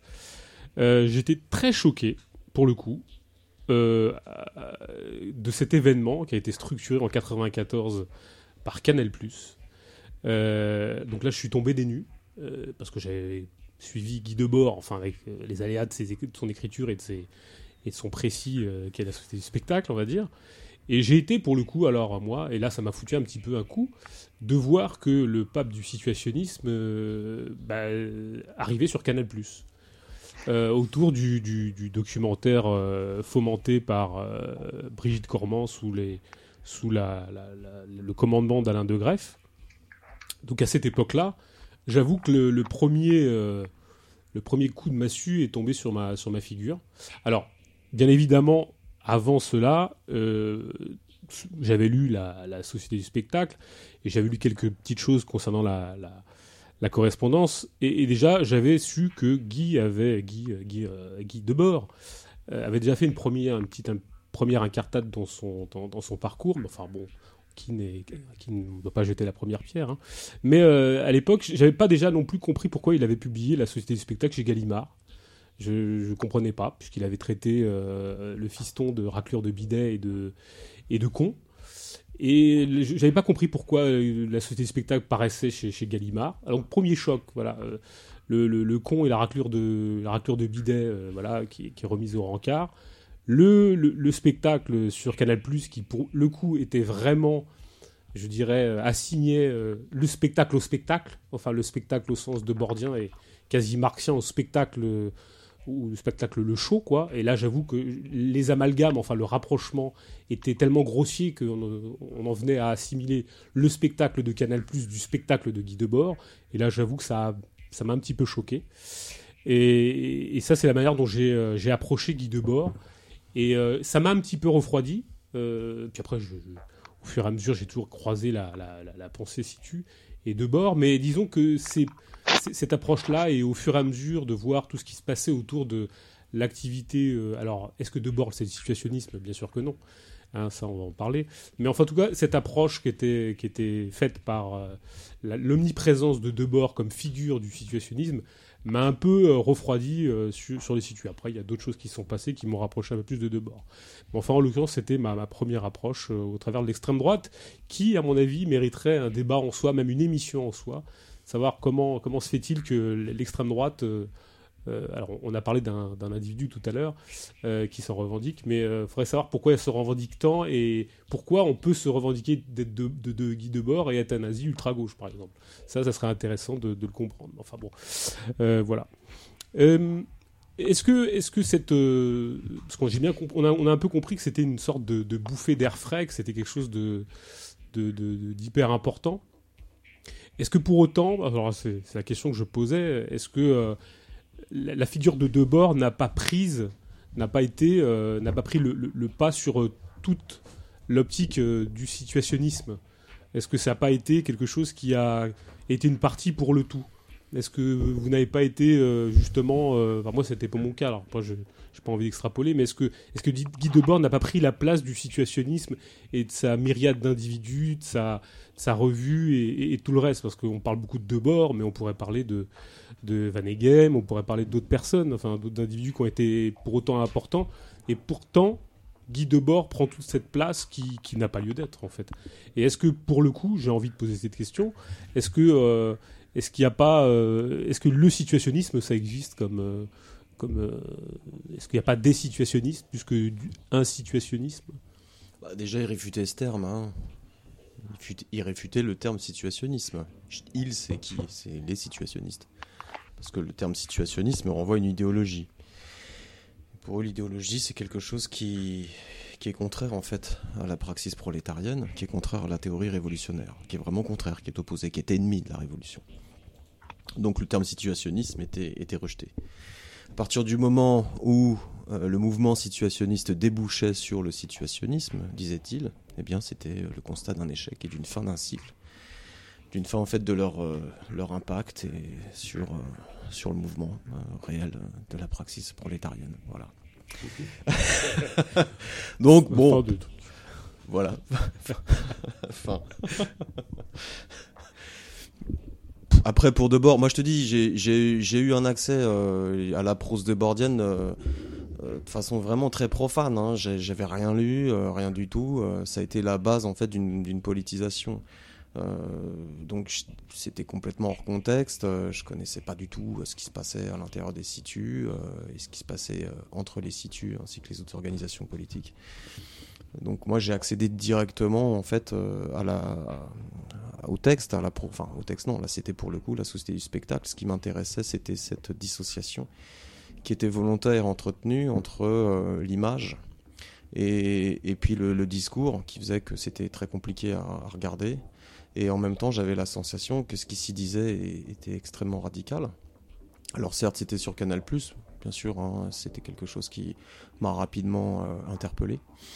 Euh, après, j'ai compris euh, un peu pourquoi, en fait. hein. C'est que, oui, il y a eu, bien sûr, un situationnisme euh, qui a succédé aux situationnistes. Mais si tu veux, moi, ça a été la base, la, base d'un accès à, la prose révolutionnaire, à la théorie révolutionnaire. Donc, les considérations individuelles de Bord, etc., on pourrait dire plein de choses. Hein. C'était un bourge, il avait des industriels dans sa famille, euh, il y a eu pléthore de bouquins qui ont été écrits pour dire que, je sais pas, il s'inspirait des jansénistes. euh, qu'il était, euh, était très aristocratique dans sa façon de vivre. on sait aussi qu'il pratiquait l'exclusion, on connaît tous les travers internes de l'organisation, etc. Bien sûr, ça c'est, on peut, je pense là qu'on peut, on peut vraiment y aller. Hein. C'était, il y, avait des, choses exécrables euh, en termes même d'intégration aussi au, des mondanités, quoi. Donc euh, mais c'est pas c'est pas ce qui m'a moi c'est pas ce qui m'a marqué chez, chez les situs. Alors je fais pas une dichotomie volontaire mais si ça a été pour moi la base pour pour pour accéder à en gros à, la théorie radicale et essayer. Ce que je trouvais aussi intéressant au fur et à mesure c'est qu'en fait on avait euh, accès à une espèce de de, de mouvement de rénovation euh, de la pensée critique révolutionnaire qui prétendait euh, réactualiser euh, euh, l'analyse et l'intervention dans, dans un rapport de classe qui avait été pacifié et qui partait du constat que les, les, les vieilles, le vieux mouvement révolutionnaire en fait n'était plus du tout efficace, quoi, était devenu obsolète. Ça, ça m'intéressait. C'était une réactualisation de la critique révolutionnaire. Oui, Sylvain? Euh, ouais, alors sur le, l'IS, euh, l'international situationniste et, et, et de bord, euh, c'est vrai que c'est un des problèmes, c'est que il y a que euh, cette figure-là qui qui émerge. Il y a un peu Raoul Vaneigem, un peu euh, Michel Berstein aussi, mais mais c'est vrai que c'est surtout lui. Quand on parle des situationnistes, on, on parle quasiment que que de Debord. Et du coup, oui, c'est assez problématique parce que ça ça, ça personnifie. Euh, et c'est vrai que c'est assez différent de d'autres mouvements, euh, d'autres mouvements artistiques. Les surréalistes, par exemple, il n'y avait pas que, il n'y avait pas qu'André Breton, il y avait de- des vraies personnalités singulières, euh, que ce soit Artaud, Crevel, euh, Benjamin Perret, Pierre Naville, etc. Tandis que là, de, de- chez les situationnistes, il y a vraiment un côté euh, per- personnification. D'ailleurs, il a un peu, euh, un peu parodié Breton avec ses exclusions, etc. l'idée de faire une, une ligne politique. euh, euh, contre contre les contre les autres. Euh, et sinon, par contre, c'est vrai qu'il y a, il y a, il y a dans, dans dans les textes situationnistes, par contre, ils sont euh, souvent euh, anonymes. Donc ça, c'est vrai qu'il y a, ils ont essayé de de rejeter le, le culte de l'auteur et de et de la personnalité, même s'il y y a la publication de la Société du spectacle chez Gallimard par Guy Debord. Et euh, effectivement, je, je suis d'accord pour dire que ce qui est, ce qui est assez séduisant euh, chez, chez les situationnistes, c'est une, une critique euh, radicale et une critique d'à peu près tous les, les courants politiques de leur époque, de toutes les impasses, que ce soit les, les marxistes autoritaires, l'URSS, euh, le- le- les structuralistes, les tiers-mondistes, etc., euh, les anarchistes aussi, la fédération anarchiste. C'est vrai que tous les- les- toutes ces critiques-là que- qu'on peut retrouver dans euh, la brochure de la misère en milieu étudiant, dans le, le, le, le film euh, La dialectique peut-elle casser les briques, c'est vrai qu'il y a un côté euh, de critique implacable euh, qui du coup a, a un côté aussi ambigu, c'est-à-dire que ça, on a l'impression que les situationnistes sont les seuls à avoir raison contre le reste du monde. Et ça aussi, ça participe à un côté un peu aristocratique et, élitiste en disant, euh, voilà. euh, et d'ailleurs, Guy Debord, après euh, après mai 68, après les situationnistes, a, a, a sombré dans une espèce de, de délire élitiste en se considérant comme la, la seule personne lucide dans ce monde, euh, contre un monde qui est fait de, de moutons, de personnes aliénées. Mais euh, à part lui, tout le monde est aliéné. Dans un commentaire, ça, dans- que ouais, le- dans le commentaire de la Société Spectacle, il dit en gros il y a 40 personnes qui peuvent lire son bouquin, hein, euh, si je dis pas de bêtises. Ouais, enfin, c'est- déjà pas mal. C'est pas mal hein, déjà. J'en ai connu d'autres qui étaient qui étaient pas situationnistes qui le disaient aussi, mais enfin bon. Est-ce que bah, justement on parle de de- d'une époque, enfin on parle de, des, des situs. Bon, euh, on parlait de cette anonymisation euh, des des contributeurs, tout en sachant que Debord a copyrighté sa revue quand même, hein, parce que il a quand même déposé, il a quand même fait un copyright dessus. Enfin, donc euh, bon, on anonymise, mais on, on s'approprie quand même les droits potentiels de sa diffusion, même si euh, la revue se trouve euh, sur Internet et qu'on en fait ce qu'on peut. Alors pourquoi, pourquoi est-ce que finalement les situs ont eu cette espèce de, de capacité à se dégager de tous les courants en ayant raison un peu contre tout le monde, alors que même certaines figures, euh, bon déjà on s'en inspiré, hein, on va pas parler d'Henri Lefebvre et, et d'autres individus, ou, de, la manière dont il a pu côtoyer Socialiste pour Barbarie, ou Pouvoir ouvrier, ou, ou tous ces gens-là, mais pourquoi est-ce que cette figure a émergé? Pourquoi les, les, situs ont été émergés alors qu'à la marge, grenouillaient, ou même euh, étaient toujours présents, mais sans aucune dimension particulière, des gens qui pouvaient aussi développer des conceptions euh, très critiques sur l'Union soviétique, euh, critiques de, qui au manuscrit de 44 de Marx, qui étaient des, des, lecteurs historiques de Lukács, qui, euh, dans sa version Histoire et conscience de classe, bien sûr, bah, dans sa version stalinienne. Pourtant, et pourtant, c'est euh, l'international situationniste qui perce et qui s'impose d'une certaine manière au-delà de certains courants dits ultra-gauche historiques ou de, des communistes de conseil historique. Alors on va, on pourrait parler de d'autres courants ou d'autres individus, mais enfin, pourquoi est-ce que c'est l'IS qui, perce et qui, qui impose avec un peu avec l'histoire et d'ailleurs on ne sait pas trop si ça va ça va ça va continuer, mais pourquoi est-ce que l'IS perce et pourquoi l'IS s'impose plus que d'autres courants qui eux-mêmes déjà à la marge, très peu connus, euh, pourtant développaient des, des, considérations euh, assez proches d'une certaine manière? Ouais. Euh, ben, à mon avis, euh, je pense qu'il y, a- deux aspects. Il y a le premier aspect, c'est que euh, euh, il y a une dimension de, diffusion des idées qui est effectivement plus diverse que, le, que, que les, brochures d'ultra-gauche ou que les livres d'Henri Lefebvre. C'est-à-dire qu'effectivement, ils ont, ils leur revue internationale situationniste, mais il y avait, des brochures, des tracts, des, des BD détournés, euh, des films. Donc c'est vrai qu'ils ont utilisé un peu tous les tous les moyens à leur disposition pour diffuser leurs idées, ce qui les rend évidemment plus visibles. Euh, il y avait le, le scandale de Strasbourg euh, qui est un peu connu en, en 1967 qui a contribué à la, à la visibilité de, de- des situationnistes. Et puis il y a un autre aspect, je pense, qui fait leur euh, leur originalité, c'est que euh, du coup, ils ont essayé de, de, de, prendre les, les apports de, de- des différents courants. Euh, alors des revues, notamment Socialisme ou Barbarie, la revue Argument aussi, qui était un peu plus un peu plus hétéroclite, euh, de, de, de, de prendre un peu l'apport de tout ça, euh, et en même temps euh, d'y amener euh, leur, euh, ce qui est un peu leur, leur spécificité, c'est-à-dire leur origine un peu artistique et leur, leur, leur critique de la vie quotidienne. Euh, et c'est vrai que c'est un peu le, le, le mélange des deux qui est, qui est, qui est assez intéressant, euh, c'est-à-dire de, de partir d'une critique de l'exploitation euh, issue du, du communisme de conseil, euh, en valorisant l'auto-organisation du prolétariat, les, les différentes formes de lutte, même qui émergent dans les années 50, 60, etc., le, le- les, les comités autonomes, ce genre de choses. Et en même temps, ils, ont aussi euh, un apport euh, de, du mouvement, euh, des mouvements artistiques et une critique de la vie quotidienne, une critique de l'aliénation euh, dans la vie quotidienne, dans euh, le domaine du travail, mais aussi des loisirs, de l'urbanisme, un- tout un tas, tout un tas d'aspects. Et euh, alors c'est vrai que Lefebvre développe aussi ces aspects-là, mais une revue comme comme Socialisme ou Barbarie, par exemple, euh, a, a pas du tout pris en compte, euh, en tout cas euh, un peu plus tardivement, euh, ce- ces, aspects-là qui étaient déjà mis en avant par euh, par l'international situationniste. Brunel, est-ce que, tu peux, euh, est-ce que tu as une, euh, tu peux nous, enfin j'ai envie de poser cette question, mais j'ai envie que, j'aurais bien envie que, que, commence Brunel.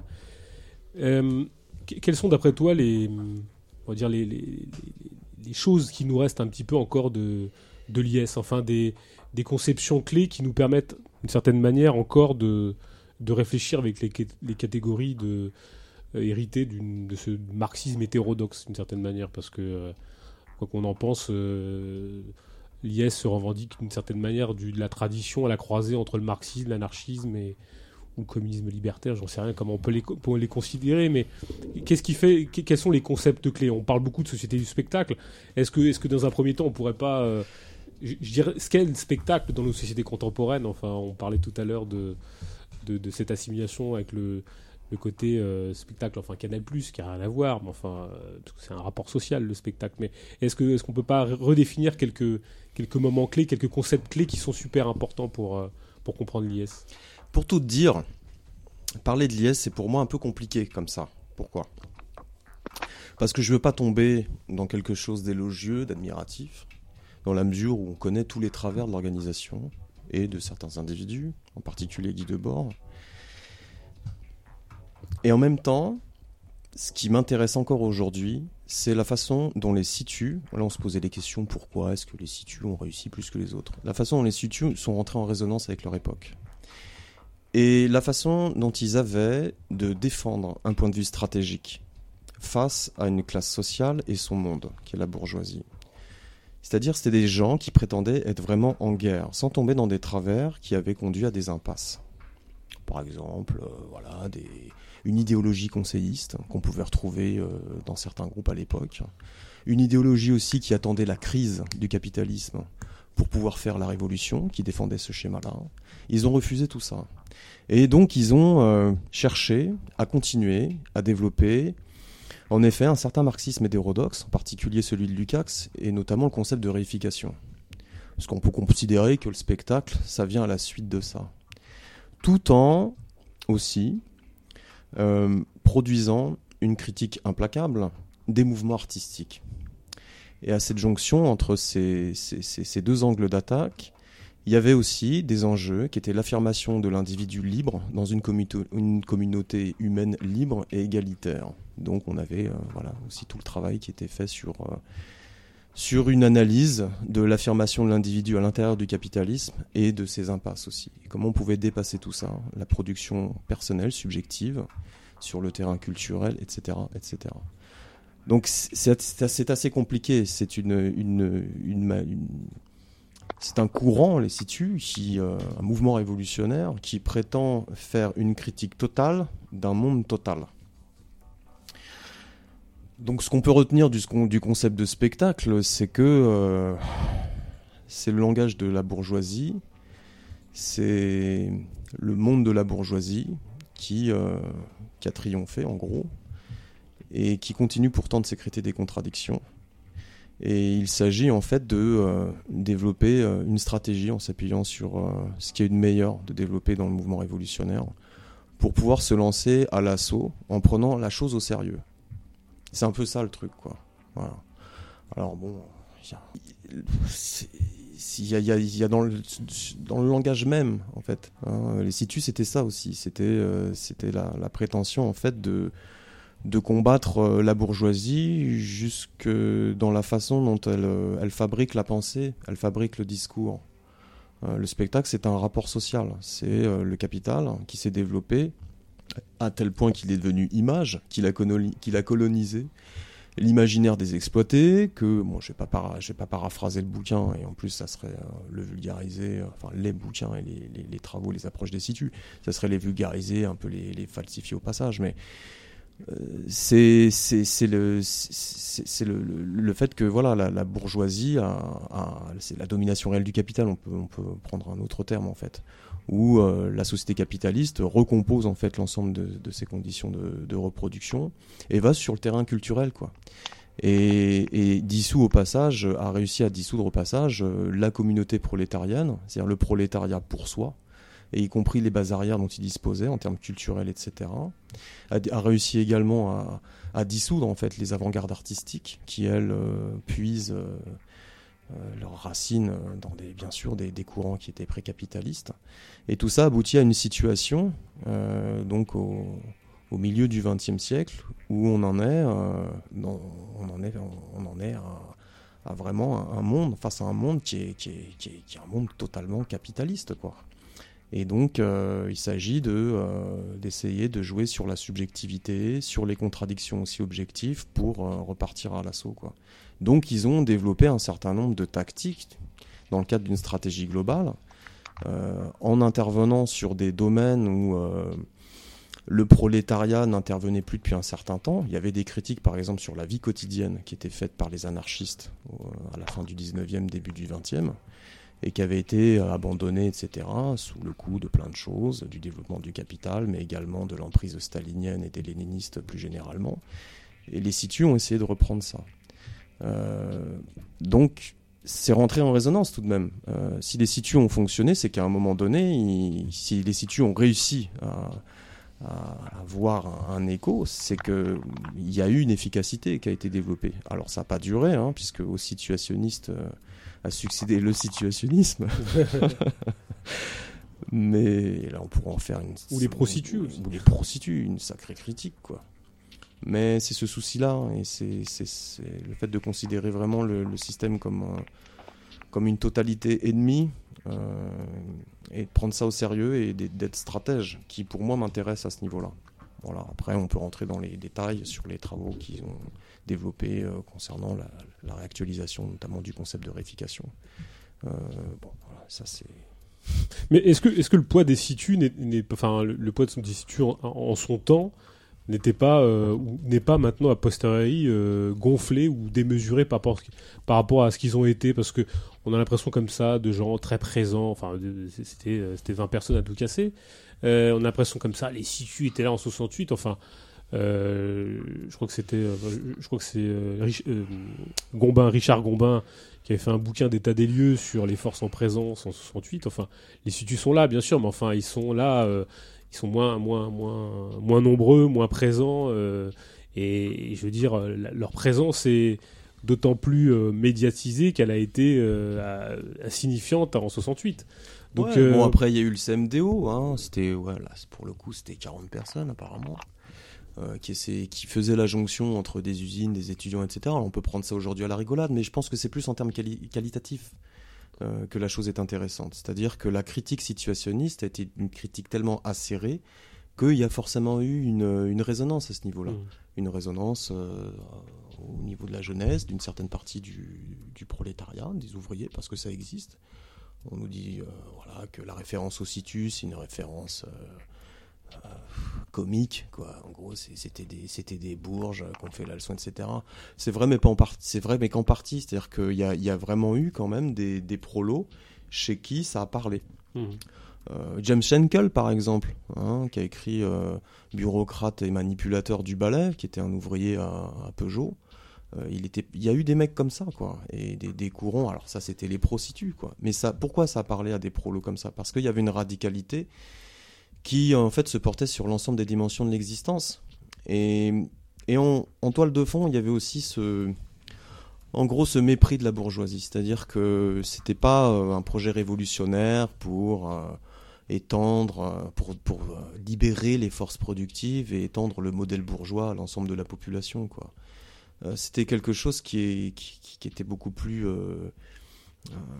qui supérieur quoi. C'est c'est alors là il y a peut-être un élitisme en effet qui se cache derrière ce truc là c'est-à-dire de, considérer la bourgeoisie comme une classe euh, qui atteint vraiment ses limites historiques quoi et qui, qui se décompose, qui se décompose dans sa façon de penser, dans les formes de domination qu'elle met en place, dans le langage qu'elle diffuse, et qui au passage met en péril en réalité euh, l'humanité et, les formes de socialité euh, qui préexistaient au régime au mode de production capitaliste et, dont il s'agit vraiment de se débarrasser au, au plus vite. C'est posé quand même dans ces termes, sans attendre qu'il y ait une crise, euh, une crise du régime d'accumulation, de valorisation qui mettra les ouvriers euh, dans la rue ou en grève, etc. Et quelque chose de plus poussé. C'est renoncer à la, à la bourgeoisie et le monde qu'elle porte, à son mode de pensée. Bon, c'est... Mais Est-ce que c'est pas le propre du- d'une d'une révolte Enfin, les, les situs, je vais faire la provocation. Est-ce que c'est les, les situs, c'est pas une révolte de déclassés Parce que euh, c'est des gens qui, euh, effectivement, ont un comportement assez élitiste, même vis-à-vis de la, la société de consommation, alors que les gens euh, sont là très très critiques de la société de consommation, mais on est on est les années 60, les gens n'hyper consomment pas, enfin il y a une espèce d'ancienne comme ça, où on veut que les gens soient intégrés par la consommation, alors que la plupart des gens consommaient et consomment toujours toujours aussi peu, ou en tout cas suffi- suffisant pour reproduire leur force de travail. On est dans une posture un peu comme ça, anti-travail, de gens qui ne travaillaient pas et Bien qui sûr. étaient euh, Non, mais ce que je veux dire, c'est qu'à la fois, c'est euh, bien sûr que c'était un souffle puissant pour des gens qui, euh, et qui ça pouvait avoir de la résonance. Et je pense presque essentiellement les enfants de la petite bourgeoisie, quand même. C'est-à-dire des gens qui euh, se sentaient culpabilisés dans leur mode d'être. Alors je dis pas qu'après euh, le souffle n'a pas n'a pas atteint toutes les couches, mais mais je dirais est-ce que c'était pas une c'était pas une, une, une théorisation de leur de, de leur propre de leur propre vécu? Alors il y a rien de mal à théoriser son vécu, mais Mais on peut dire à certain peu près la même chose de Karl Marx, si tu veux, ou de Rosa Luxembourg, qui avait des bonnes chez elle. Tu vois ce que je veux dire? Après, la façon dont ça a parlé, quand même. à je une sais pas si c'est la même dimension Karl Marx et, et, Guy Debord. hein. Mais on peut étendre les Ni Rosa choses. Luxembourg. On est d'accord, mais bon, après, je sais pas. euh, je sais pas. Euh, après, on peut étendre toujours, c'est bien sûr, on peut, on peut chercher. De, de bord, c'était un bourge. Hein, les situs, c'était des gens qui, qui travaillaient pas, qui étaient des bourges, qui pouvaient en effet se permettre de tenir ce type de discours. Mais de fait, ce type de discours euh, est, est- est intéressant. Il porte, euh, il porte une critique.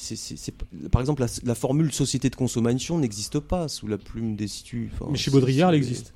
Oui, c'est chez Baudrillard, oui. Oui, mais euh, ils ont été des critiques de Baudrillard, mais en, en étant des, des, des, des- Mais si tu veux, c'est l'intégration du prolétariat, enfin, sans être marcusien.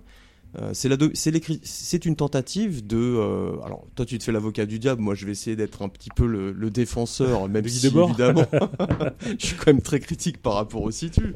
Mais c'était la tentative de, de, de critiquer le, la domination du, du, la domination réelle du capital, c'est-à-dire le moment où le capitalisme domine l'ensemble des dimensions de l'existence. euh, c'est c'est- c'est vraiment de façon implacable. sous des aspects très moralisants quand même. mais sous des aspects très moralisants, pas sous des aspects de catégorie Je sais économique. pas. Enfin, moi, quand je lis le- la société du spectacle, je vois pas de moralisme. hein. Je vois une critique, euh, une critique rigoureuse des avant-gardes révolutionnaires, des mouvements artistiques, de l'urbanisme, de la culture. Euh, Il y a euh, le prolétariat qui est décrit comme un potentiel, une potentialité révolutionnaire. Euh, ça rejoint en fait euh, bah, les formes qu'il a prises, les formes révolutionnaires des conseils ouvriers. Oui, ça, ça c'est un autre aspect d'ailleurs. Ils ont trouvé dans le je, conseillisme je le vois, plus- je, je vois pas. euh, oui, alors après, ouais, bien sûr. hein. Mais bon, ils ont produit des trucs aussi qui ont pu faire chier en Italie, par exemple. Euh, Bon, il y a les rapports sur le, sur les. Véritable. euh, Vé- sur le Oui, c'est ça. vé- Comment ça s'appelle véridique rapport sur les dernières chances de sauver euh, c'est rigolo, c'est des trucs intéressants. Il y Ouais. a le détournement, bon, tout ça, c'est c'est intéressant. Alors, oui, aujourd'hui, que faire, euh, que faire de ça euh, On a essayé avec Rapace hein, de faire un petit peu ce truc-là, avec le rap, tu vois, au carrefour de l'expression, le rap et la politisation. Voilà, c'est des degrés extrêmement faibles. Mais je pense que ce, en tout cas, ce, ce souci d'être stratège euh, par rapport à une totalité, de, de voir euh, où est-ce que se, se- se fourvoie, où est-ce que se niche euh, la pensée dominante, quels moyens elle utilise pour conditionner les masses, sur quel ressort en fait, en gros, l'idéologie bourgeoise se recompose en permanence et est massifiée euh, dans un système qui, est un système euh, extrêmement sophistiqué en domination réelle du capital, c'est intéressant. Moi, ça m'intéresse. Euh, ça peut donner des clés pour comprendre pourquoi le fait de réciter en permanence la nécessité de la révolution, soit sur des bases anarchistes à tendance éthique, soit sur des schémas de crise, et ben ça fonctionne pas. Ça peut, ça peut, ça pose question quoi. Comment ça se fait que les prolos ne font pas la révolution alors que les conditions objectives euh, sont 100 000 fois réunies depuis des décennies? Ça peut être intéressant. Je pense que ça, les situs ont donné euh, des propositions, en gros, si on peut prendre ça comme ça avec le recul, qui, euh, qui peuvent être intéressantes dans un fil historique, dans un compte historique qui n'est pas uniquement un truc moraliste ou, ou subjectiviste. Il y, avait une vraie volonté de dialectiser le réel. bon, voilà. Sylvain, est-ce que, c'est- est-ce que les situs c'est une révolte de petits bourgeois? Euh, alors, Ah, les On dit, dit comme ça, c'est un peu ouais, il y dur, en a je sais. certains. Certains qui s'en revendiquent, comme lundi matin, le comité invisible, effectivement, insiste un peu sur la, la- la crise existentielle du petit bourgeois. Euh, mais euh, alors, sur, sur- il y a un aspect qui est le, le refus du travail individuel, c'est vrai, notamment à, leur tout début, avant qu'ils rencontrent, il y a eu une période euh, euh, de, l'international lettriste notamment, euh, avant qu'ils s'intéressent un peu plus sérieusement au, au conseil ouvrier, etc., etc. où ils sont effectivement dans un refus du travail qui est un peu un refus euh, individuel avec le, fameux mot d'ordre ne travaillez jamais, qui est un peu une, injonction individuelle plus que plus qu'une plus qu'une perspective politique euh, globale, on va dire.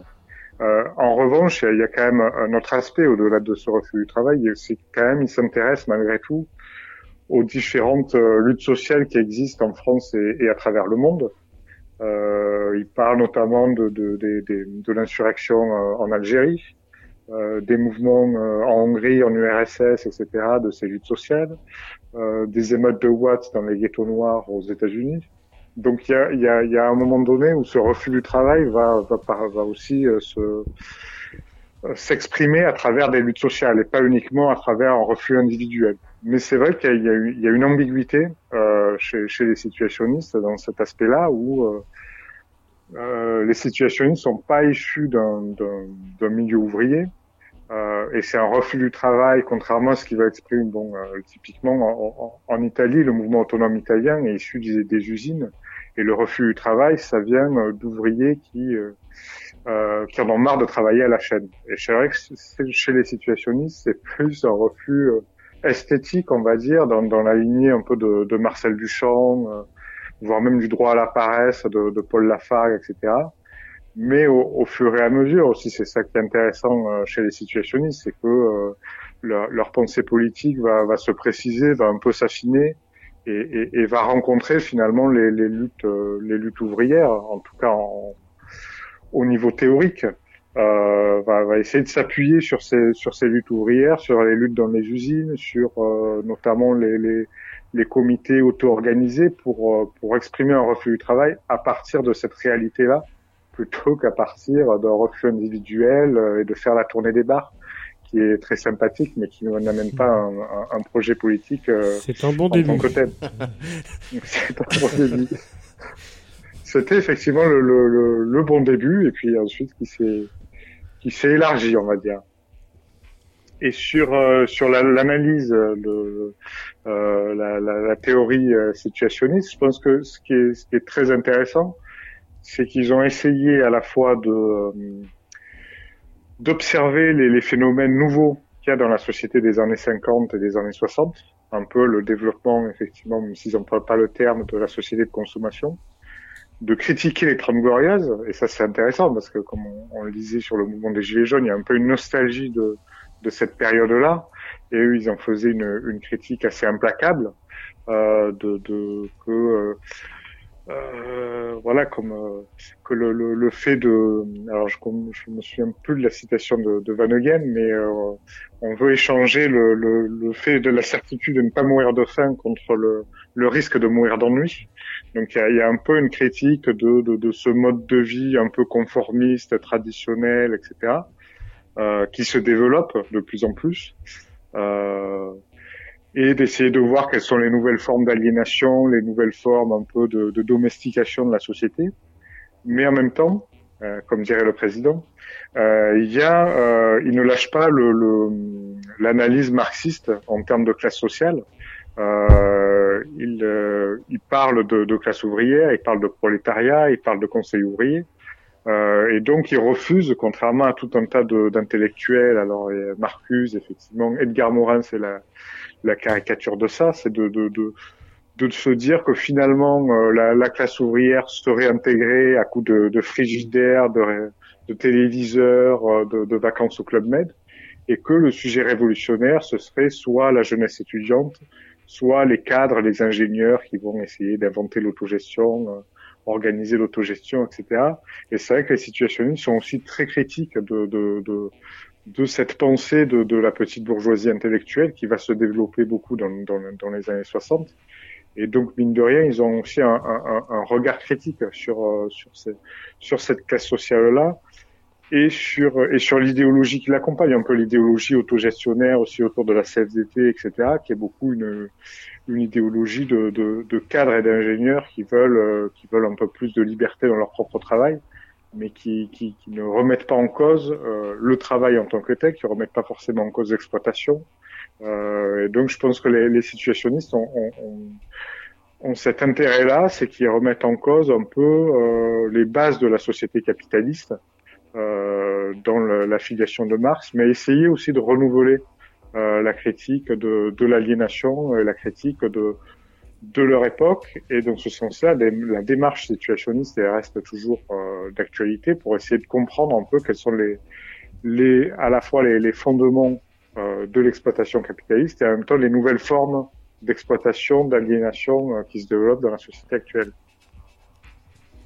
Mais justement, est-ce que, est-ce que la dimension, enfin, la dimension actuelle, enfin, si tant est qu'on ait reprendre quelque chose des, des situs, est- est-ce que c'est, est-ce que c'est pas cette dimension de, de, de critique totale et unitaire du monde? C'est-à-dire qu'on a un petit peu un manque euh, à nos époques, c'est pour ça qu'on fait un peu cette émission sur les situs, c'est-à-dire qu'on a l'impression quand même que cette attaque, cet assaut du ciel global et total, il est, il est plus à l'ordre du jour. Enfin, on essaie d'aménager la marge et c'était un peu ce qu'avaient euh, les situs sous, le coude. C'est-à-dire qu'on avait quand même l'impression de s'attaquer à, une totalité. Et, et même on analysait les choses de manière totale et globale et que maintenant on a l'impression qu'une partie c'est le tout et que euh, notre capacité à transformer le monde se fait à la marge, soit en libérant le travail, comme tout à l'heure, soit en... alors, on- n'en est plus à ne plus travailler. hein. Maintenant, on veut libérer le travail, ce qui est quand même assez incroyable chez les libertaires, enfin chez les libertaires, chez les gens qui, se, qui associent libertaire à travail. Est-ce que c'est pas cette dimension qui, qui ce souffle-là euh, euh, propre euh, au situ euh, qui, qui, qui, radie encore d'une certaine manière, enfin qui, est encore présent euh, au travers depuis depuis 50, 50, 60 ans. Est-ce que c'est pas encore ce qui reste de l'héritage situ Est-ce que c'est pas justement cette cette volonté de transformation totale et globale, même si on a l'impression qu'elle est plus trop trop à l'ordre du jour euh, C'est pas ça qui était qui était aussi fondamental. On voulait changer le quotidien, on voulait construire des situations, on, critiquait la vie quotidienne. Il y avait quelque chose de, enfin, on remettait tout tout en question. Et on a l'impression qu'on qu'on met plus rien en question, si ce n'est à la marge où on tente d'aménager chacun son petit espace, devenir son auto-entrepreneur de soi-même, de sa construction personnelle. Donc on veut créer des situations, mais des situations personnelles. On veut bouleverser la vie quotidienne en l'aménageant et en faisant du yoga ou je ne sais quoi, en faisant des, en reprenant son intérieur, en, en je sais pas, en, goûtant des petites gorgées de bière et puis euh, et puis en, en se laissant porter. Alors j'ai rien contre la douce. euh, la douce rêverie, hein, ça fait partie du truc. Mais est-ce que, est-ce que ça n'a pas été happé d'ailleurs justement d'une certaine manière Est-ce que la, queue, de la, comète situationniste n'a pas été happée et récupérée, bien évidemment, hein, mais justement pour nous la resservir d'une manière euh, euh, marchande Ouais, euh, bah, en fait, euh, ça fait le lien avec la, ta question d'avant. Enfin, quand tu demandais pourquoi, contrairement à d'autres groupes des années, euh, des années euh, 50, 60, euh, on se rappelle encore des situs, alors que les autres euh, sont retournés à un, anonymat euh, parfois bien, bien, bien mérité. C'est justement parce qu'eux ont su développer une, critique avec des choses qui sont, qui sont restées et qui ressurgissent d'ailleurs épisodiquement à l'occasion de de mouvements sociaux, hein. Tu peux- bah, la critique du travail typiquement. Alors c'est pas eux qui l'ont qui l'ont qui l'ont inventé, hein. c'était peut-être une petite critique de, enfin une critique de petits bourgeois qui qui qui travaillaient pas. On en parlait tout à l'heure en off avec Brunel. euh, la critique du travail, il fut un temps où elle s'est fait par les ouvriers eux-mêmes dans, dans les usines par le refus du travail. Il y a eu euh, bon en 36 en France, au même moment en Catalogne, tout un tas d'ouvriers en fait étaient motivés par le fait qu'ils voulaient pas bosser, ils faisaient du sabotage, etc. Ce que condamnait d'ailleurs le- la CNT à l'époque, enfin la direction en tout cas. Euh, voilà, donc eux, ils ont remis au goût du jour cette critique qu'ils n'ont pas inventée, mais qui- qu'ils ont contribué, je pense, euh, avec leur- leurs modestes effectifs, à, populariser bien au-delà du, nombre qu'ils étaient et de leur poids social. Euh, Dans le sens où quand on lit les, les- les bouquins sur l'histoire de mai 68 ou les, les recueils de slogans, etc. de mai 68, on sent que le, le, le, le style caractéristique des situationnistes, sur la forme là plutôt, mais sur le fond des, sur le fond des revendications aussi, est, est- est repris par tout un tas de monde, sans doute plutôt des étudiants issus de la petite bourgeoisie, mais certainement aussi des fractions du, du prolétariat, notamment de la jeunesse qui, qui, se met à refuser le travail. Effectivement, ce côté-là qui peut être attractif, je me rappelle, j'étais jeune à l'époque, lors du mouvement contre le, contre le CPE, euh, Sylvain euh, parlait du fait que lui, il, était, euh, il s'est reconnu dans une tendance qui était plutôt ni CPE ni, ni CDI. Alors moi, j'étais sans doute pas dans la même ville que toi, mais moi, c'est pareil. hein, donc, j'étais relativement politisé à l'époque, mais euh, voilà. euh, je me rappelle que les, slogans qui m'ont spontanément parlé, c'était quand j'ai vu des gens qui euh, scandaient CPE plus CDI plus CDD égale STO, quoi. C'est-à-dire, c'est vraiment le, refus du travail, quoi. Et ça, c'était, typiquement d'inspiration situ, et c'était tout, autant d'actualité en, en 2006 qu'en 1968. Quoi. Voilà, il y a, y, a, y a- y a tout ça qui est resté. Et puis sur, d'autres d'autres questions, la récup dont tu parlais à l'instant, d'un certain nombre de, trucs qui peuvent venir plus ou moins des, des, situs, notamment la recherche de l'authenticité, le, fait de vouloir changer la vie, etc. Cette récup, ils l'ont vu venir et ils l'ont dénoncé euh, enfin, immédiatement. Quoi. Euh, En 71, déjà, euh, ils euh, ironisent sur le fait que le Parti Socialiste euh, s'est euh, trouvé comme slogan de campagne euh, changer la vie. Quoi. Et effectivement, parce que ce truc-là, c'est irradiait tellement la société que, y compris le, le- le PS de l'époque, euh, euh, était obligé de mettre en avant ce genre de mot d'ordre. quoi. La recherche d'authenticité aussi, qui est très à la mode maintenant, etc. C'est pareil, ils critiquaient déjà ça, le fait que ce que, ce que eux entendaient par euh, une vie plus, plus, plus authentique, etc. C'était certainement pas le même usage que voulaient en faire euh, bah, au même moment les, les publicitaires. Quoi. Brunel. Ouais, non, mais c'est le- c'est- c'est- c'est la critique de la marchandise et de son monde.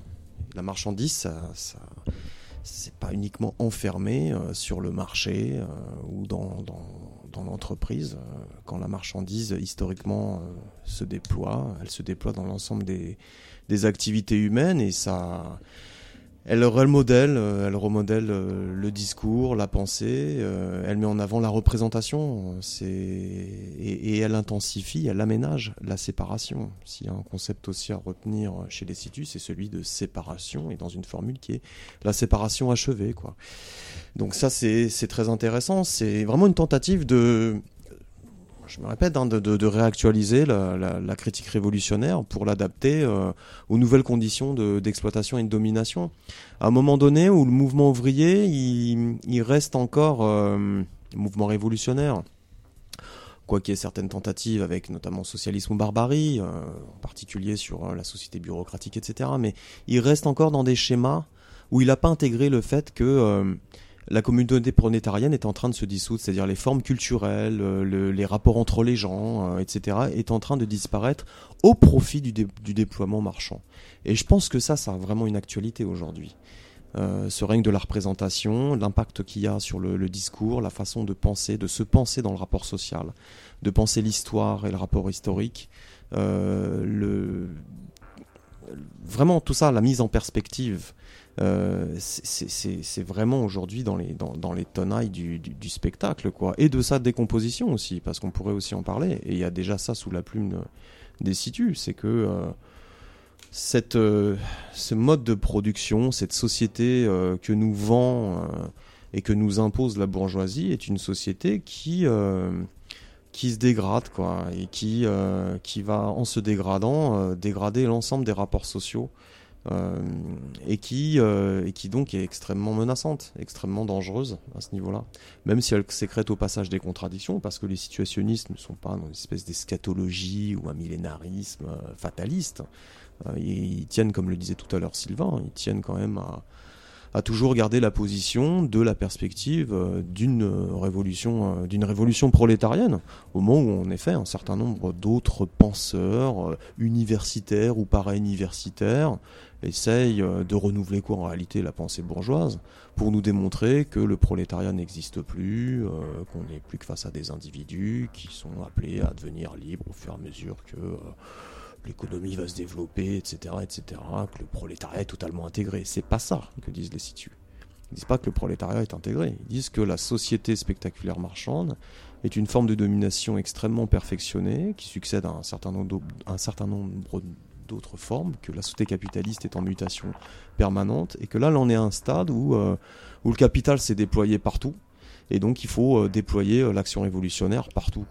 C'est un peu ça, moi, que je Oui, mais retiens. est-ce qu'il n'y a pas une foi parce que de- en, en le prolétariat enfin, Est-ce que- est-ce qu'on n'est pas confronté à une forme de messianisme du prolétariat euh, chez, chez les situs ou chez Debord Enfin, en l'occurrence, quand on lit par exemple euh, alors, euh, le traité de savoir-vivre, qui est, qui est un bel ouvrage, enfin, qui donne par moment quand on s'y penche, enfin, de Van Egem. de Van Egem, qui est, qui est- qui est un bel ouvrage, on, on- on s'y penche et pour autant on a l'impression d'une espèce de souffle de subjectivité radicale, mais qui peut même à certaines, manières être assez euh, dérangeante, tellement, euh, tellement on pense qu'il il suffit d'y être. Quoi. Ça fait un peu très la Boétie, il suffit de se révolter, il suffit d'y aller, et c'est, bon. quoi.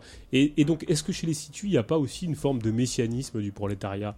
Est-ce qu'il n'y a pas une espèce de grande attente de la, du, du fait ah, les prolétaires vont tous se relever et machin et on va y aller et c'est bon est-ce que, est-ce que justement plus dur n'a pas été la chute et est-ce que justement le repli, si, mais si, euh, mais si. le repli ne s'est pas Plus fait dur pour tout le monde. Hein. Pas compris. euh, Pas, pas que les situs. hein. Est-ce que le prolétariat était au rendez-vous des situationnistes c'est ça que je veux dire quand même. Bah, de fait, il y a eu quand même un assaut prolétarien. Enfin bon, ils sont intervenus euh, pour euh, au moins euh, souffler dessus, quoi, et, et l'étendre. On peut au moins leur reconnaître ça. Il y a eu un assaut prolétarien jusqu'au milieu des années 70. Après, ils ont. Ce qui était intéressant chez les situs, c'est qu'ils ont, perçu la façon dont il allait pouvoir être récupéré. Euh, la falsification, c'est c'est aussi un terme qui est souvent employé par les situationnistes. C'est une pratique euh, qui est inhérente à l'idéologie bourgeoise, au discours dominant. Et, et cette falsification, euh, évidemment qu'elle s'est actionnée, déjà elle était là en permanence, mais elle s'est actionnée dans un mode réactionnaire et de rénovation du, capitalisme au, milieu des années 70. Notamment, en effet, en, essayant d'absorber les aspirations qui étaient portées par les masses dans les différents mouvements de lutte, qui étaient là pour le coup euh, extrêmement larges. Donc, euh, le messianisme du prolétariat, oui, pourquoi pas, mais c'est des, reproches qu'on peut faire à l'ensemble du mouvement ouvrier, ça, enfin, le mouvement révolutionnaire, messianisme du prolétariat. Euh, les gens qui attendent des luttes, de la lutte des classes qu'elle débouche sur une révolution, que ce soit par exemple au travers du schéma des crises sociales, des crises économiques, de la grande crise mondiale, etc. Et bah, ça peut être aussi, c'est- un reproche qu'on peut plaquer. Bon, après, moi, je dis pas qu'il est fondé, hein, Ouais. parce que pour moi, c'est quelque chose qui, euh, après tout, euh, la révolution, c'est un projet, hein, et puis on verra si l'histoire nous donne raison. On sera certainement mort, mais J'entends par là. Si tu veux, que- le, oui. pardon, le messianisme du prolétariat, pour moi, il pourrait en effet être vu chez les situs s'il n'y avait pas eu toute la critique qui a été faite contre les différentes tendances historiques, contre les différents courants révolutionnaires, qui a été très intéressante et qui a servi de, de base pour déboucher sur une pratique anti-bureaucratique, notamment anti-bureaucratique, anti-avant-gardiste. Les situs, c'était quoi? C'était en gros le projet, c'était dans le cadre d'un mouvement révolutionnaire qui euh, devait, selon eux, c'était nécessaire, devait se donner des formes horizontalistes, anti-bureaucratiques, c'était, et c'est là où c'est subtil, de défendre une organisation qui allait euh, s'assurer, défendre en fait la forme des conseils ouvriers. Contre, par exemple, d'autres qui disaient on va laisser faire les prolos, nous on n'intervient pas, qui au final d'ailleurs ont débouché sur la théorie de l'absence. On n'intervient pas, on laisse faire les prolos et, euh, tout ça en fait euh, laisser la, la main libre aux bureaucrates notamment. Ouais, mais ça, ça, c'est un roman. bureaucrates, aux, tu vois, aux, Brunel, aux si, je stalles, permettre, si je peux me permettre, ça, c'est le roman photo situationniste que nous donne. Pas C'était- forcément, c'était- ce qui- pas. en tout cas c'est ce qui se dit. Non, mais ça, si c'est, non, mais de fait. Le CMDO c'était pas un roman. oui, mais non. Ce que je veux dire, c'est que les situationnistes n'étaient pas un groupe horizontal. euh, Mais évidemment, non, mais à l'intérieur, c'était- bien sûr. C'était un but, c'était un sûr. groupe avec un autocrate, avec des individus d'une. de- mais de- qu'on me comprenne bien. Non mais, tu- Le- oui, non mais ce que je veux dire par là c'est qu'il y avait un général aviateur, il y Mais avait des gens qui se sont fait exclure, il y avait Mais des gens sûr. qui et- non mais ce que je veux dire et, effectivement ils sont ils se sont ils ont critiqué la séparation en se séparant eux-mêmes de la Oui. structure dans laquelle ils étaient et ils sont séparés. Sais très bien que je te rejoins Oui, sur toutes ces critiques. Après, qu'est-ce qu'on peut retenir de ce qu'ils ont avancé? Je dis pas que euh, c'était euh, c'était des, des, des révolutionnaires incroyables, etc. Bien sûr qu'il y a une dissociation entre des attitudes, etc. Mais ce qui était avancé et certaines pratiques qu'ils ont impulsées là au niveau euh, qui- qui- qui- qui- qu'ils ont euh, oui qu'ils ont impulsé auxquels ils ont invité. Voilà. Oui, non, mais ce que, ce que je veux dire, ce, ce qui est important, je, je pense, alors après c'est un grand débat qui pourrait y avoir, est-ce que euh, le, comportement entre ce qu'ont été les situs ou ce qu'ils ont prôné et le mise en adéquation est important et intéressant. Mais ça c'est un vrai débat. Mais ce que, Bien sûr. si j'essaie de rentrer dans ce détail-là, c'est parce que il y a beaucoup de gens qui ont voulu faire les situs, qui ont voulu être des pro-situs. Alors on va pas prendre l'exemple de, de livres qu'on a lus il y a quelques années de gens qui ont déchanté, qui sont revenus des situs dégoûtés parce que les situs étaient dégueulasses, parce qu'ils se comportaient mal, parce que des, des- parce que des, des, des ayatollahs, je ne sais quoi. Bon, mais je veux dire, ce qui est important, c'est de comprendre pourquoi, quand on veut s'organiser, il faut éviter de tomber dans certains écueils, même si Bien on les fantasme comme ce représentant être des, euh, des, des- une organisation de type situationniste. Parce que, de fait, l'organisation situationniste n'a pas fonctionné de manière De horizontale. fait, il y avait des exclusions tout le temps, il y avait des rapports de force marché, hyper violents. Évidemment. Oui, et puis et, puis il y avait des gens euh, qui, qui étaient là pour euh, pour tenir la chandelle, d'autres qui étaient là pour euh, faire les courtisans. Alors effectivement, il reste un souffle. Est-ce que c'est et, ça, ça, ouais, et ça serait la sûr. question. Mais est-ce que est-ce que est-ce qu'on doit déconnecter Et ça, j'ai vraiment une interrogation que j'ai- j'ai pas la j'ai pas la, la réponse. hein. Est-ce qu'il faut déconnecter la réalité de ce qu'ont été les situationnistes de leur pratique? Et, et, et nous, et garder que l'enveloppe qui, qui nous est belle et qui nous permet nous d'avancer. Peut-être, j'en sais Est-ce que aussi, est-ce que par exemple le concept de spectacle, moi c'est par exemple quelque chose qui, ça, ça m'intéresse ce que tu viens de dire, bien sûr, parce que la question de l'organisation, on se la pose au quotidien. Hein euh, on n'est pas, on n'est pas guide de bord, on n'a pas de, je sais pas combien de, de, de- de millions d'euros de fortune ou de conneries comme ça, tu vois. On va pas faire sa vie à Florence euh, et puis aller voir des expos d'art ou admirer les publicitaires. euh, bon. T'inquiète, trouver un Gérard Lobovici. Tu vois ce que je veux dire? euh, Bon, voilà, c'est deux mondes, euh, bien sûr. Il y a, pour ça, je disais, tout, bon, la, la posture là que je prends aujourd'hui, elle est un peu complexe parce que il s'agit de voir ce, que les situationnistes ont pu sécréter, développer comme, position- extrêmement intér- intéressante au niveau de la réactualisation, de la critique contre le capitalisme, sans sombrer dans une espèce d'admiration euh, débile, euh, comme euh, ont pu le faire un certain nombre de, de post-situs, et comme tu le dis, ils en sont revenus, bien sûr, évidemment.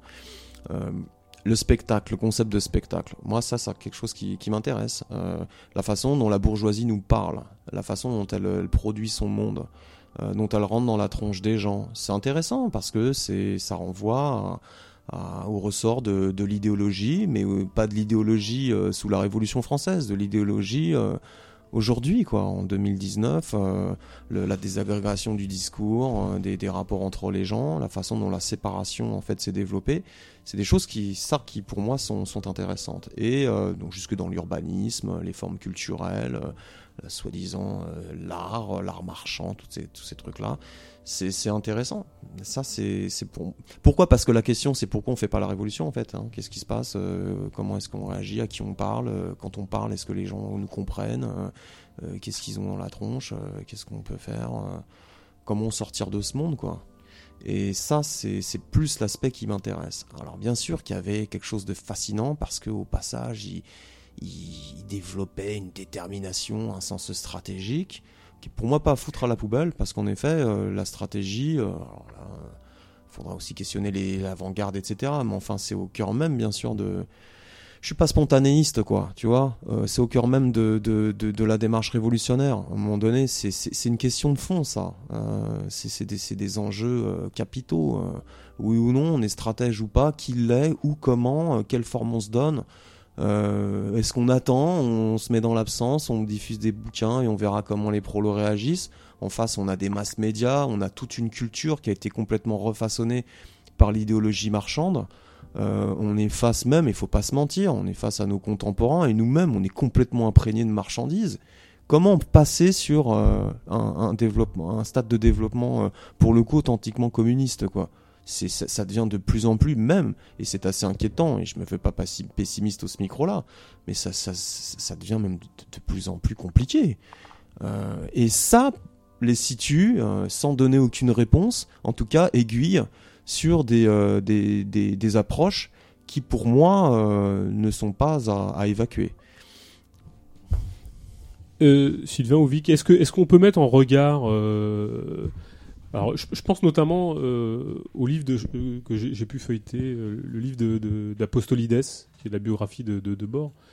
Euh, est-ce qu'on peut est-ce qu'on peut mettre en regard, je dirais, théorie et pratique ou théorie et, vie quotidienne des situs? Est-ce que est-ce que c'est important, c'est nécessaire? Est-ce que c'est est-ce que c'est quelque chose qui peut nous apporter quelque chose ou pas?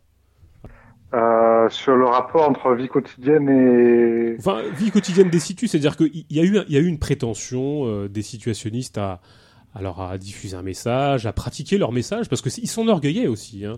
Ils s'enorgueillaient d'être leur message, et c'était bien, Ouais. c'était bien tout le problème. C'est-à-dire que ils étaient les messages, ils, ils étaient le véhicule de leur message politique, et ils voulaient incarner leur message politique. Et donc c'est pour ça que il est presque nécessaire d'interroger leur vie quotidienne, dans le sens où il y avait une forme d'impérialisme de leur, personnalité et de leur, de leur, de la manière dont ils imposaient aussi leur, leur message politique en étant des individus. Bon. Donc pour ça qu'il faut peut-être l'interroger. Mais moi, et encore, même moi, à ce niveau-là, je n'ai pas, pas si j'ai vraiment de réponse. Mais est-ce que, par exemple, un bouquin comme celui d'Apostolites est, pertinent? Parce que savoir que, que, que, que Guy Debord était sexiste, évidemment, c'est inacceptable. Enfin, on est d'accord là-dessus. Bon. Mais est-ce que ça a un, est-ce que ça a un intérêt 60 ans après? Enfin, je sais pas, avec les codes de son époque, avec les, manières de fonctionner. Bon, alors après, il y a des anecdotes plus intéressantes. Enfin, sur la matière, par exemple, pour une question qui m'intéresse sur le Portugal, bon, bah, il a jamais mis les pieds là-bas, mais pour différentes raisons qui tiennent à des choses qui n'ont rien à voir avec le politique, mais plus avec le personnel ou l'affectif. Mais est-ce que tout ça, c'est important à savoir finalement? Je, m'intéresse vraiment. C'est une question que j'essaie de débattre.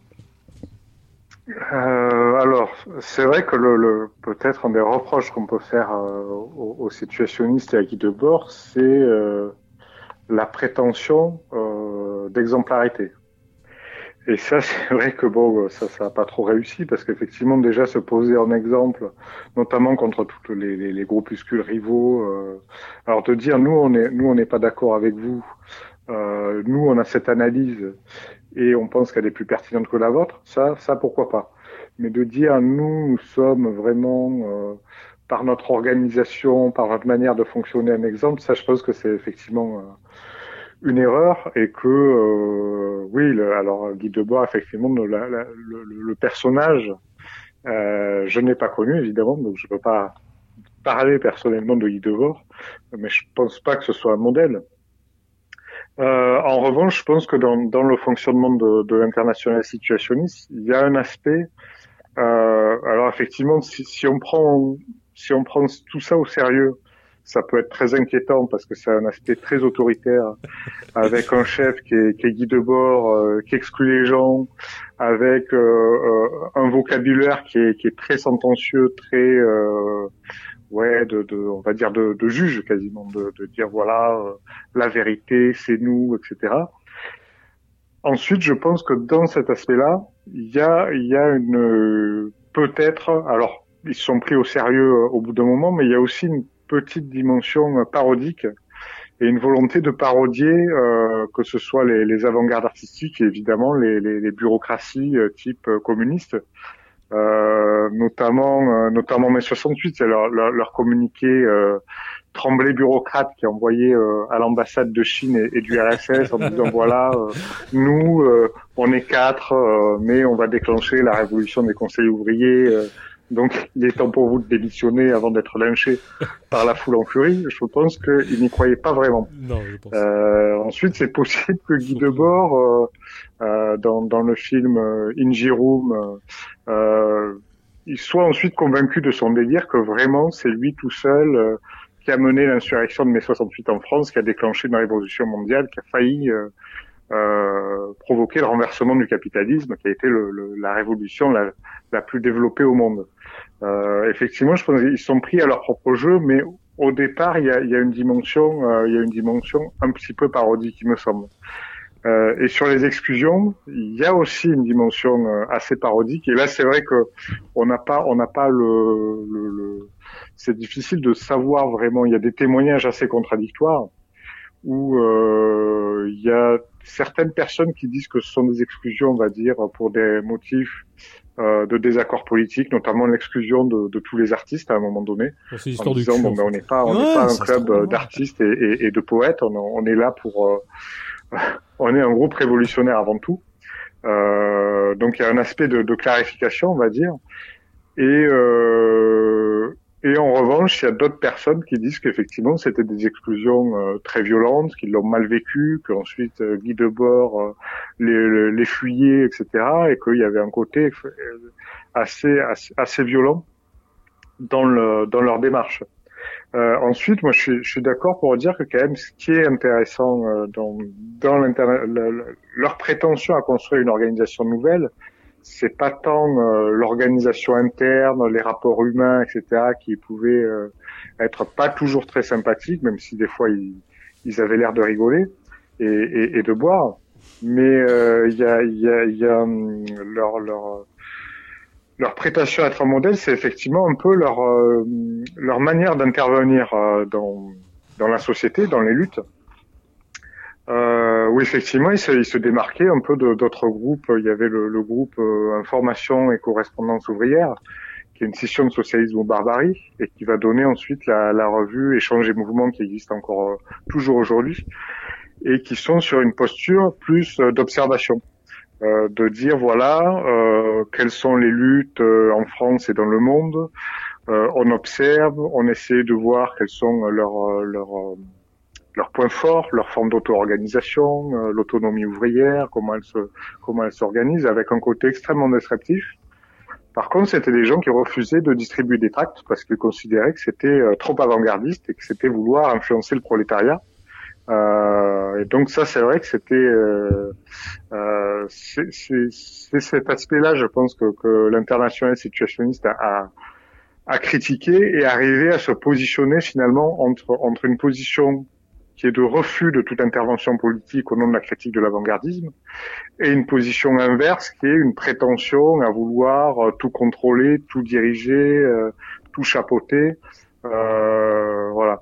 Et donc effectivement, ces réflexions-là, je trouve, euh, sont assez intéressantes dans, le, dans euh, euh, sur euh, à quoi sert une organisation révolutionnaire, euh, comment elle doit essayer d'intervenir. Et là, effectivement, il y a des pistes qui peuvent qui peuvent être utiles, des pistes stratégiques d'intervention, de comment comment intervenir. Euh, et notamment, euh, je pense que ce qui est assez assez important, c'est de, de critiquer les, les bureaucrates, de les démasquer.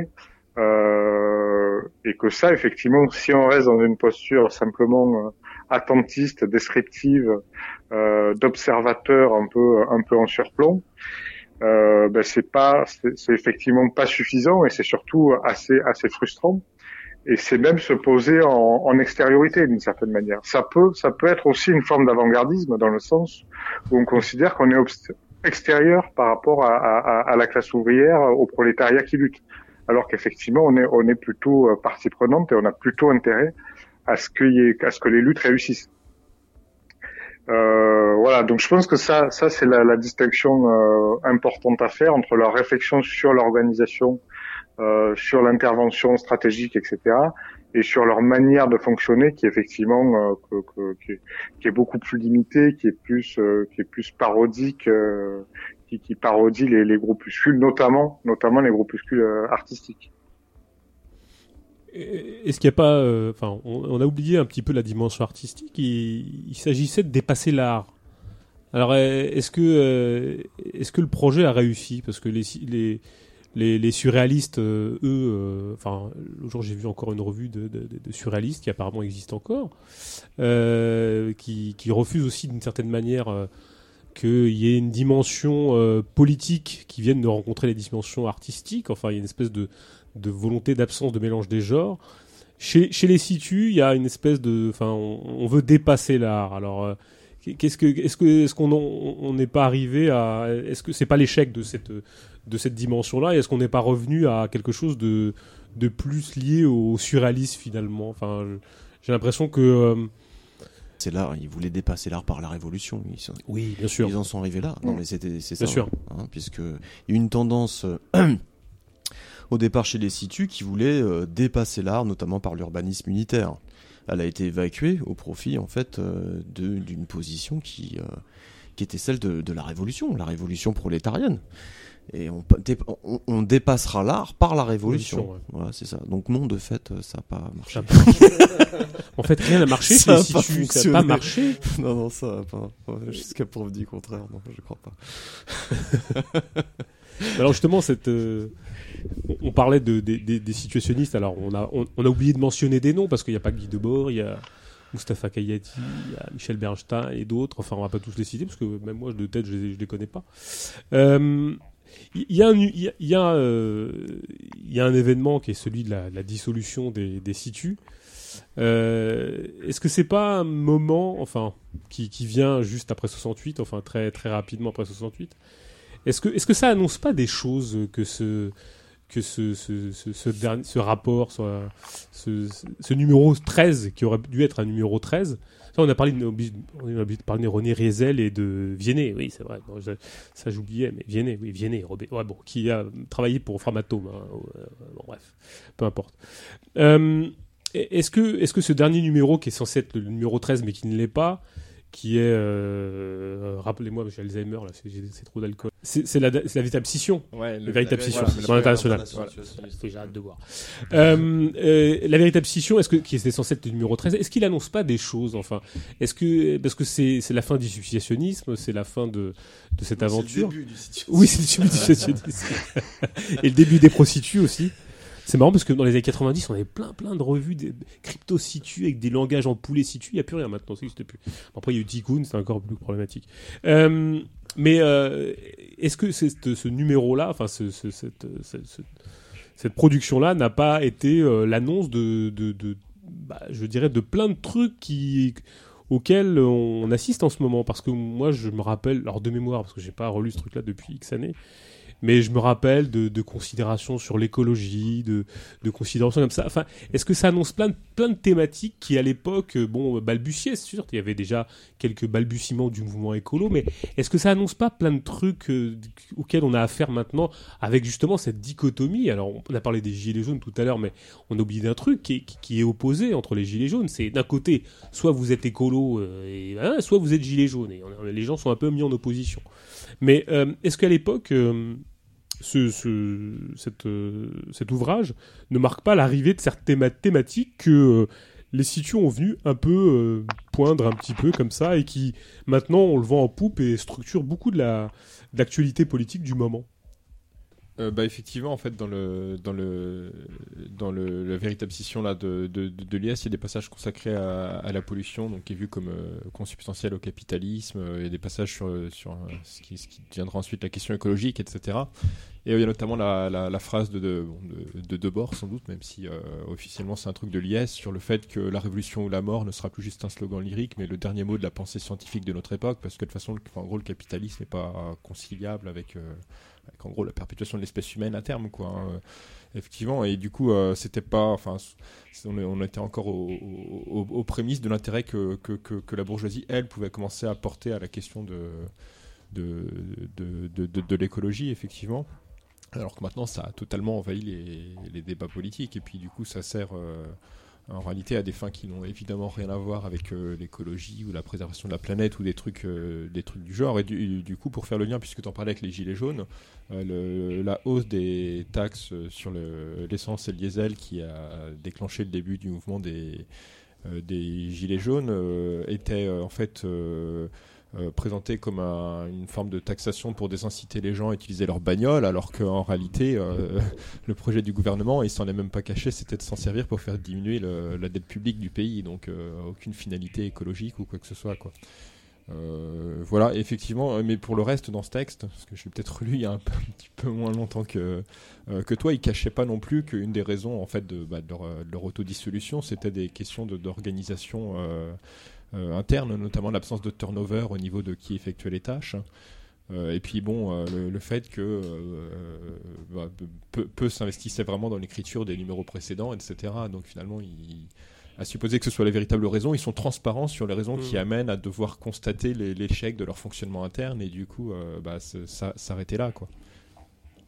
Mais justement, est-ce que c'est pas le plus grand acte révolutionnaire qu'ils aient eu à faire euh, que de s'autodissoudre? Parce que je dirais que, euh, et c'est peut-être le garant d'une certaine forme d'honnêteté, parce que, euh, d'une certaine manière, est-ce que c'est justement à partir du moment où s'autodissout qu'on est le plus honnête avec soi-même et le plus honnête avec les autres? Parce que les, les relations qui réussissent ou qui durent 20, 30, 40, 50 ans sont, sont potentiellement des, des, des escroqueries euh, en marche. quoi. Est-ce que c'est pas est-ce que c'est pas un acte qui permet aussi de sauver l'IS de, de sa possible dégénérescence ou du fait qu'elle aurait pu devenir euh, un NPA bis ou C'est un euh, peu ce qui est dit. hein. Enfin, il parlait pas du NPA, mais la LCR non, c'est ce qui est dit, c'est ce qui est revendiqué, en effet. ouais. Mhm.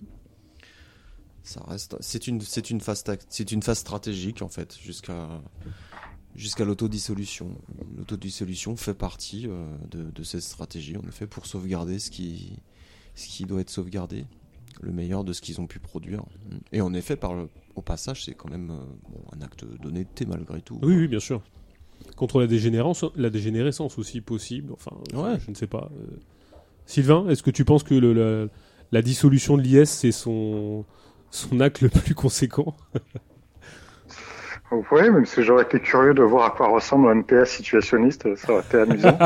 mais C'est pas près d'arriver. pourquoi hein. pas Je pense. Pas forcément. non, mais c'est vrai qu'il y a- il y avait, il y avait pas une, une recherche de, de, de recruter à tout prix, etc. Mais je pense que ce qui leur a fait le, le plus, euh, ce qui a provoqué leur dissolution, finalement, c'est, c'est mai 68, puisque, alors là, c'est peut-être leur différence avec la LCR, c'est que la LCR pensait que mai 68 était un début, et euh, même, comment ça s'appelle, une répétition euh, générale, selon leur, leur, leur petite, la brochure d'Henri Weber et Daniel Ben Saïd et que donc c'était le début de la révolution. C'était, il faisait le comparaison entre euh, pour la Russie, c'était 1905 qui annonçait 1917. Effectivement, sur ce point-là et comme sur d'autres, je pense que les situationnistes avaient plus raison que, que les trotskistes de, de la LCR. Et, et ensuite, c'est vrai que après après mai 68, on, on aboutit euh, un peu à la à la dégénérescence du mouvement situationniste, puisqu'il n'y a finalement aucune perspective que euh, leur mécanisme révolutionnaire qui pouvait y avoir, euh, qui s'appuyait quand même sur une montée des luttes et de la contestation euh, dans les années 60, après mai 68, euh, notamment en France, euh, c'est vrai que les perspectives étaient un peu plus limitées. Euh, que je crois qu'ils ont eu des problèmes avec parce qu'ils sont voulus internationaux. Ils avaient des problèmes avec leur section italienne euh, et je pense que là, effectivement, ils ont raté le coche par rapport à, à toute la contestation qu'il y avait après, après 1968 en Italie, euh, qui était beaucoup plus forte que- qu'en France, notamment. Même au Portugal Euh, aussi, ils ont ils ont loupé le coche Et au aussi. Portugal, aussi, ouais, dans, dans- dans notre pays, euh, dans notre pays d'Europe et du monde, il y avait, il y avait une, une contestation beaucoup plus forte, et que l'international situationniste, même si elle se veut internationale, elle était quand même beaucoup centrée sur la France, et qu'une fois que le, le, le, mouvement a été écrasé euh, en France, ils avaient plus aucune autre euh, perspective que, que de se dissoudre. Ensuite, c'est vrai que l'autodissolution, oui, c'est c'est intéressant, mais peu, mais euh, oui, ils sont autodissous, mais mais mais ils ont pas fait plus parce que je pense que le, le Guy Debord ensuite a continué, c'est une forme de de carrière solitaire et là c'est éloigné davantage de toute perspective collective, de, de lutte sociale, de lutte des classes et donc c'est ça qui est un peu euh, qui est un petit peu dommage, c'est que cette autodissolution, euh, la dissolution c'est bien quand ça débouche sur sur quelque chose de plus intéressant. Euh, et donc effectivement c'est c'est comme euh, c'est comme l'autodissolution de la LCR qui débouche sur le NPR, ça n'a pas grand intérêt. et là effectivement ça a débouché sur sur la carrière solitaire de Guy Debord qui, n'a pas euh, et il n'y a eu aucune autre euh, ce qui prouve aussi que c'était une organisation assez centrée sur euh, sur une personne parce qu'il n'y a pas eu aucune section ailleurs à l'étranger qui s'est qui s'est développée de d'autres initiatives de, même sous d'autres formes etc il n'y a pas eu vraiment de, dépassement de, quoi que ce soit. Mais est-ce que justement, on parlait de, des autres composantes, on n'a pas parlé effectivement de, des Italiens, des, des, des Allemands, euh, de Spur. On n'a pas parlé aussi des Américains, parce qu'il y avait quelques Américains. Enfin bon, ça c'est très, on un- des Hollandais, effectivement. des- des- bon, ça c'est, ça mériterait une émission en soi. Le- La fin du situationnisme, c'est pas le début du, euh, comment dirais-je, des euh, des spectateurs situationnistes Est-ce que c'est pas le début des des parasitus, des prostituts, des c'est ça de fait. On, a pas on a de la dissolution euh, d'une organisation, mais au profit d'une autre euh, organisation informelle qui est celle des prostituts et des euh, péricitus et qui pour le coup, moi je trouve, ont été euh, la matrice de beaucoup de choses, bah, je dirais presque qui ont été problématiques. Enfin, on pense beaucoup, enfin, peut-être que les, les noms diront rien à, à certaines personnes, mais enfin, des gens qui ont été à l'initiative euh, même des éditions Champs Libres ou qui ont gravité autour de Guy Debord. Alors, on, pense- on pensera à Jean-Pierre Voyer, qui a mal tourné, ou à d'autres, par exemple. on reprend des mêmes et on recommence. Mais euh, beaucoup de gens qui ont gravité autour des situs, qui s'en sont mal sortis et qui s'en sont tellement mal sortis que certains, pour le coup, ont eu euh, bah, un petit peu pignon sur rue, ont développé des thématiques et qui ont irradié la société. Alors, alors je pense à Samproun, par exemple. à J'aime Samprin. Alors, on pense qu'on en veut, hein, mais euh, on pense à l'encyclopédie des nuisances, euh, à toutes ces thématiques qui Est-ce que alors c'est la question que j'ai envie de poser. Est-ce que le queue de la comète euh, de la décomposition et de la fin de l'IS n'a pas été la matrice d'une certaine forme de rénovation idéologique qui, est en- actuellement, je dirais, occupe l'espace médiatique qu'il occupe, c'est-à-dire une forme d'écologisme radical, déco- de- de- d'univers de, la décroissance, de la critique des technologies, de, euh, de est-ce est-ce que c'est pas fait pas partie des avatars ou des transformations du euh, du post-situationnisme? Est-ce que est-ce que on est n'est pas face à ça? Parce que euh, effectivement les thèses très écolo dans la véritable scission sont présentes enfin de mémoire. hein. Euh, mais on a tous ces gens qui ont gravité autour de bord, qui sont inspirés, qui ont voulu s'en inspirer et qui demandaient l'approbation, demandaient l'imprimatur, enfin voilà. Est-ce que toutes ces composantes issues de la décomposition du, du situationnisme n'ont pas donné les idéologies qui irradient en ce moment? Alors, je, ne sais pas dans quelle mesure euh, elles, se propagent aussi de, manière euh, euh, globale, mais enfin, on le voit sy- systématiquement aussi dans, dans les milieux militants dans lesquels on, on peut graviter.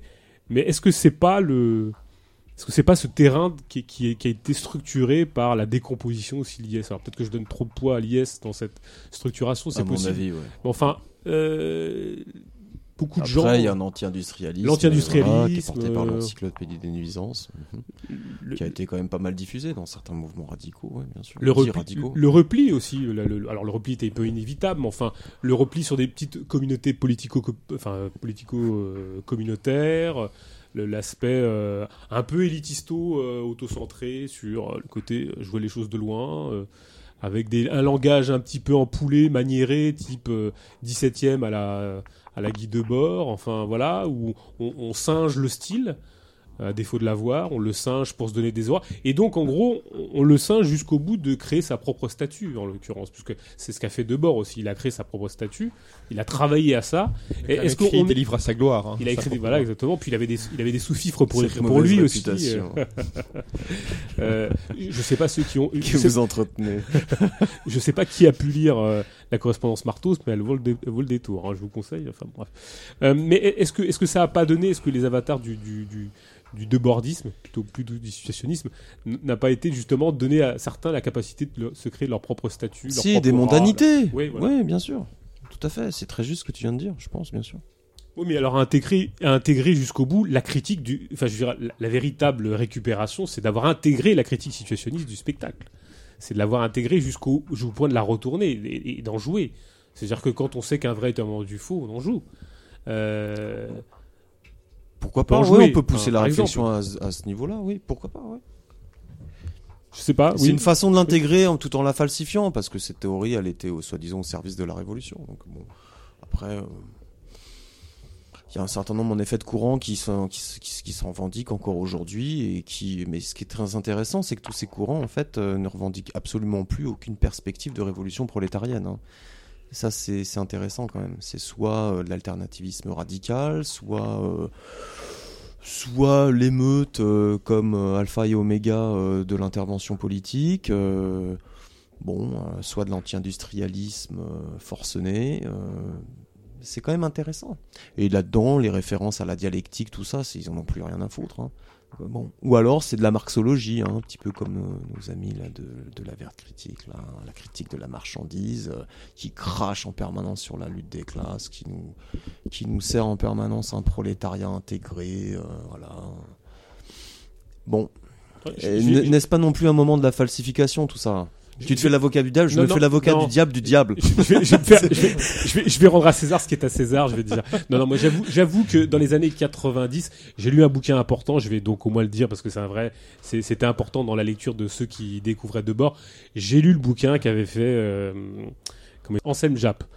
Euh, qui avait fait écrire un bouquin important sur, euh, sur Guy Debord, qui a été un bouquin important pour ceux qui sont intéressés à la, à la, à question de Bordienne, enfin, ou à Debord. C'était un bouquin important, il était, il y en avait pas des masses à l'époque. Sur Guy Debord, c'était son travail universitaire. Il est évident que c'était un bouquin important pour ceux qui s'intéressaient à Debord au début des années 90 en France. Il n'y avait pas beaucoup des bouquins là-dessus, et c'est vrai que c'était intéressant de, alors après on peut critiquer son bouquin, tout ce qu'on veut, mais c'était un bouquin important pour, euh, pour euh, la, question de, de, de Guy Debord et, de, et du situationnisme. Enfin voilà, qui était édité chez Sulliver, je crois à l'époque, euh, et chez Via Valariano. Bon. Euh, oui, cette question de la, récupération, elle me, elle, elle, elle m'interpelle parce que, d'une certaine manière, je me dis, je, dis, est-ce que certaines thématiques alors moi tout à l'heure je parlais de l'extrême droite et des situs, mais je me demande dans quelle manière, de quelle manière, euh, alors on va me dire c'est le lot des récupérations et tout ce qui doit être récupéré doit être récupérable, ou inversement, enfin, bref. Mais est-ce que d'une certaine manière, euh, euh, parce qu'on entendait tout à l'heure que des nazis ultra-gauche pouvaient récupérer de bord, enfin voilà. Mais euh, est-ce que d'une certaine manière, de bord, c'est pas de bord a pas donné de bord finissant, le de bord sur le point de se suicider, qui bon, bah, vend qui vend ses, films à Canal+, qui cherche un éditeur pour essayer de survivre. Hein. Les temps sont durs. Enfin bon, voilà. Euh, Est-ce que pour autant le debord finissant, pas le situationnisme, hein, le debord, on va dire, mais n'a pas donné des, des cautions à cette. Je vais pas dire, je, je prête pas à debord des contences avec l'extrême droite, hein, soyons clairs. Mais enfin, je veux dire, est-ce que justement cet élitisme, euh, cette, euh, cette interprétation du terrorisme comme mal comprise, enfin en tout cas qui irait jusqu'au bout de ses conséquences, n'a pas prêté le flanc aussi à une certaine forme de complotisme Est-ce que l'anti-industrialisme qui a été sécrété justement par ces prémices post-situ euh, n'a pas fourni aussi les bases d'une forme de ce qui est de, l'enracinement, de l'authenticité, de, de la nappe en Vichy, machin, enfin bref. Est-ce qu'il n'y a pas une base euh, chez les situs qui est susceptible d'intéresser cette extrême droite et qui, s'en- et qui se l'accapare et qui fait qu'on peut entendre par exemple Comme il y en a une chez Marx. Après, je... bon, tu provoques, je provoque. hein. Chez Proudhon. Chez Chez plein, Proudhon, plein euh, de- Proudhon, plein c'est- plus chaud chez Proudhon, Ouais, c'est facile. plus chaud, mais C'est plus facile de- chez Proudhon. L'extrême droite, elle est toujours très à l'aise dans la critique de la marchandise, par exemple.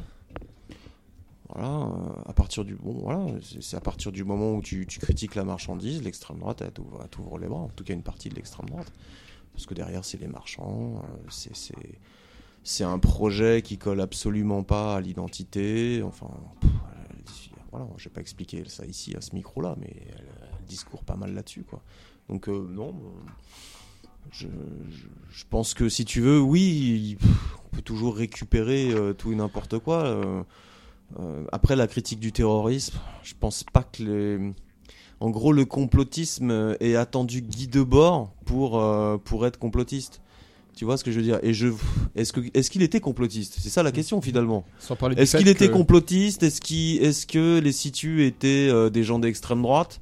Est-ce que, parce que après il, des, tout, il y avait des militaires hein, chez les situs. oui, voilà. Donc, est-ce que les situs étaient un mouvement de la CIA C'est possible, Voilà. Non, mais on, non, mais faut mettre les pieds dans le plat. Dans on ce peut le dire. Tu vois? Bon, voilà. Dans ce cas-là, on met les pieds dans le plat. C'est, à mon avis, c'est parce que après tout, on peut tout, toujours tout récupérer, quoi. hein. Aujourd'hui, on a des autonomes nationalistes, euh, on a des, on a des, des, des anarchistes souverainistes. On, Pff, c'est, c'est, c'est- ça, c'est le lot du, c'est le lot du spectacle. On a des racialistes ultra-gauche. Exactement. Oui, bien sûr. Euh, Sylvain, est-ce que il y a une matrice, euh, parce qu'on on se dirait a priori une pensée radicale, une pensée révolutionnaire, une pensée qui va jusqu'au bout d'elle-même, n'est pas récupérable. Est-ce que pour, est-ce que justement, bon, effectivement, la révolution n'a pas eu lieu, l'assaut prolétarien euh, s'est ramassé, il s'est fait réprimer, mais pour autant. Et pourtant, la critique re- reste valable. Enfin, la critique situationniste, d'une certaine manière, sur certains aspects, elle reste valable. En tout cas, ce qu'on peut pas leur reprocher dans la forêt de, reproches qu'on peut leur faire, c'est le, fait d'avoir revendiqué euh, une dissociation entre la théorie et la pratique. Euh, C'est-à-dire que pour eux, la, pensée, euh, la, pensée révolutionnaire en tant que telle, c'était, en tout cas dans ce qu'ils affirmaient, c'était forcément, enfin, c'était, un mouvement sur une jambe et non pas sur deux jambes. C'était Oui, quelque mais même chose ça, ouais, mais même ça, c'est sujet à caution. mais bien oui, sûr. mais ça, c'est sujet à caution. Bah, Enfin, c'est ah, c'est problématique, mais oui, bien sûr. Oui, oui. On est d'accord. non mais c'est problématique parce que je, je veux dire on, on est toujours le, le- le réformiste ou le ou l'avant-gardiste de quelqu'un et c'est c'est un peu compliqué dans le sens où euh, je veux dire on a les capacités de son investissement politique qu'on a. Il y a des gens qui ont des obligations, des gens qui ont des Non, mais il y en a qui ont des boulets, il y en a qui, il y a qui ont des enfants et c'est même des fois les deux. Enfin bref, des boulets et des enfants. Mais je veux dire, et, et- et donc il est évident que on est tous, euh, je dirais, inégaux face à l'investissement politique et face à la pratique de sa théorie ou la théorie de sa pratique, si je puis dire. Mais là, je parle Voilà. d'un niveau global. Oui, oui. Mouvement, mouvement, mouvement Oui, oui. prolétarien. euh, euh, l'échelle individuelle, bon, peut être intéressante, mais c'est pas forcément, à mon avis, le- la, la dimension la, la plus intéressante à ce niveau-là. Donc, il prévenait, hein, il disait que voilà, toute pensée qui était complètement euh, euh, hypostasiée, euh, en survol, euh, en surplomb par rapport, à, par rapport à la pratique historique, était condamnée à être falsifiée, récupérée, quoi. Bon, on peut pas, si tu veux, on- si on veut être honnête, faut, faut le dire ça, parce que c'est des trucs qu'ils qui, qui- annonçaient, quoi. C'est-à-dire le fait d'être récupéré, ils annonçaient leur récupération. On peut pas parler d'eux sans, sans le dire, sinon là, on, on est quelque part là, c'est pas pas très honnête, tu vois ce que je veux dire. Euh, oui, ils ont euh, ils ont prévenu ça, donc il y a eu plein de falsifications, des gens qui ont récupéré, euh, qui ont fait leur sauce, à mesure qu'en plus que toutes les modalités d'expression politique, etc., se, se démocratisaient. on est une aujourd'hui, on est submergé par l'information, partout n'importe quoi. Donc, euh, voilà, la posture du spectateur qui permet tous les arrangements possibles. Donc, c'est très facile aujourd'hui de, revendiquer du guide de bord jusqu'au management, euh, jusqu'à n'importe quoi. Pff, ouais, des, des situationnistes, si tu veux. Et lui, il a prêté le flanc à ça, il a fait sa vie de bourge, euh, il a, fait sa carrière, et Van Eyck, c'est pareil, bon, voilà. Je- si tu veux, je pense qu'on là-dessus, on pourrait en parler des heures. euh, par rapport à ce qu'ont proposé les situs, notamment dans les années 60, on- c'est un peu, un peu différent. Hmm. Sylvain, est-ce que tu penses que euh, que penses-tu toi de la, la récupération ou la non récupération ou des avatars du, du du situationnisme récupéré, on va dire ça comme ça? Ben, je pense qu'il y a, il y a euh, dans, dans la récupération, le, le point commun de, de toutes ces récupérations, qu'elles viennent de- de- d'extrême droite ou d'extrême gauche, c'est quand même euh, de d'effacer totalement la- la- la- l'analyse de classe des situationnistes, euh, le, le, y compris la, la réflexion sur les conseils ouvriers.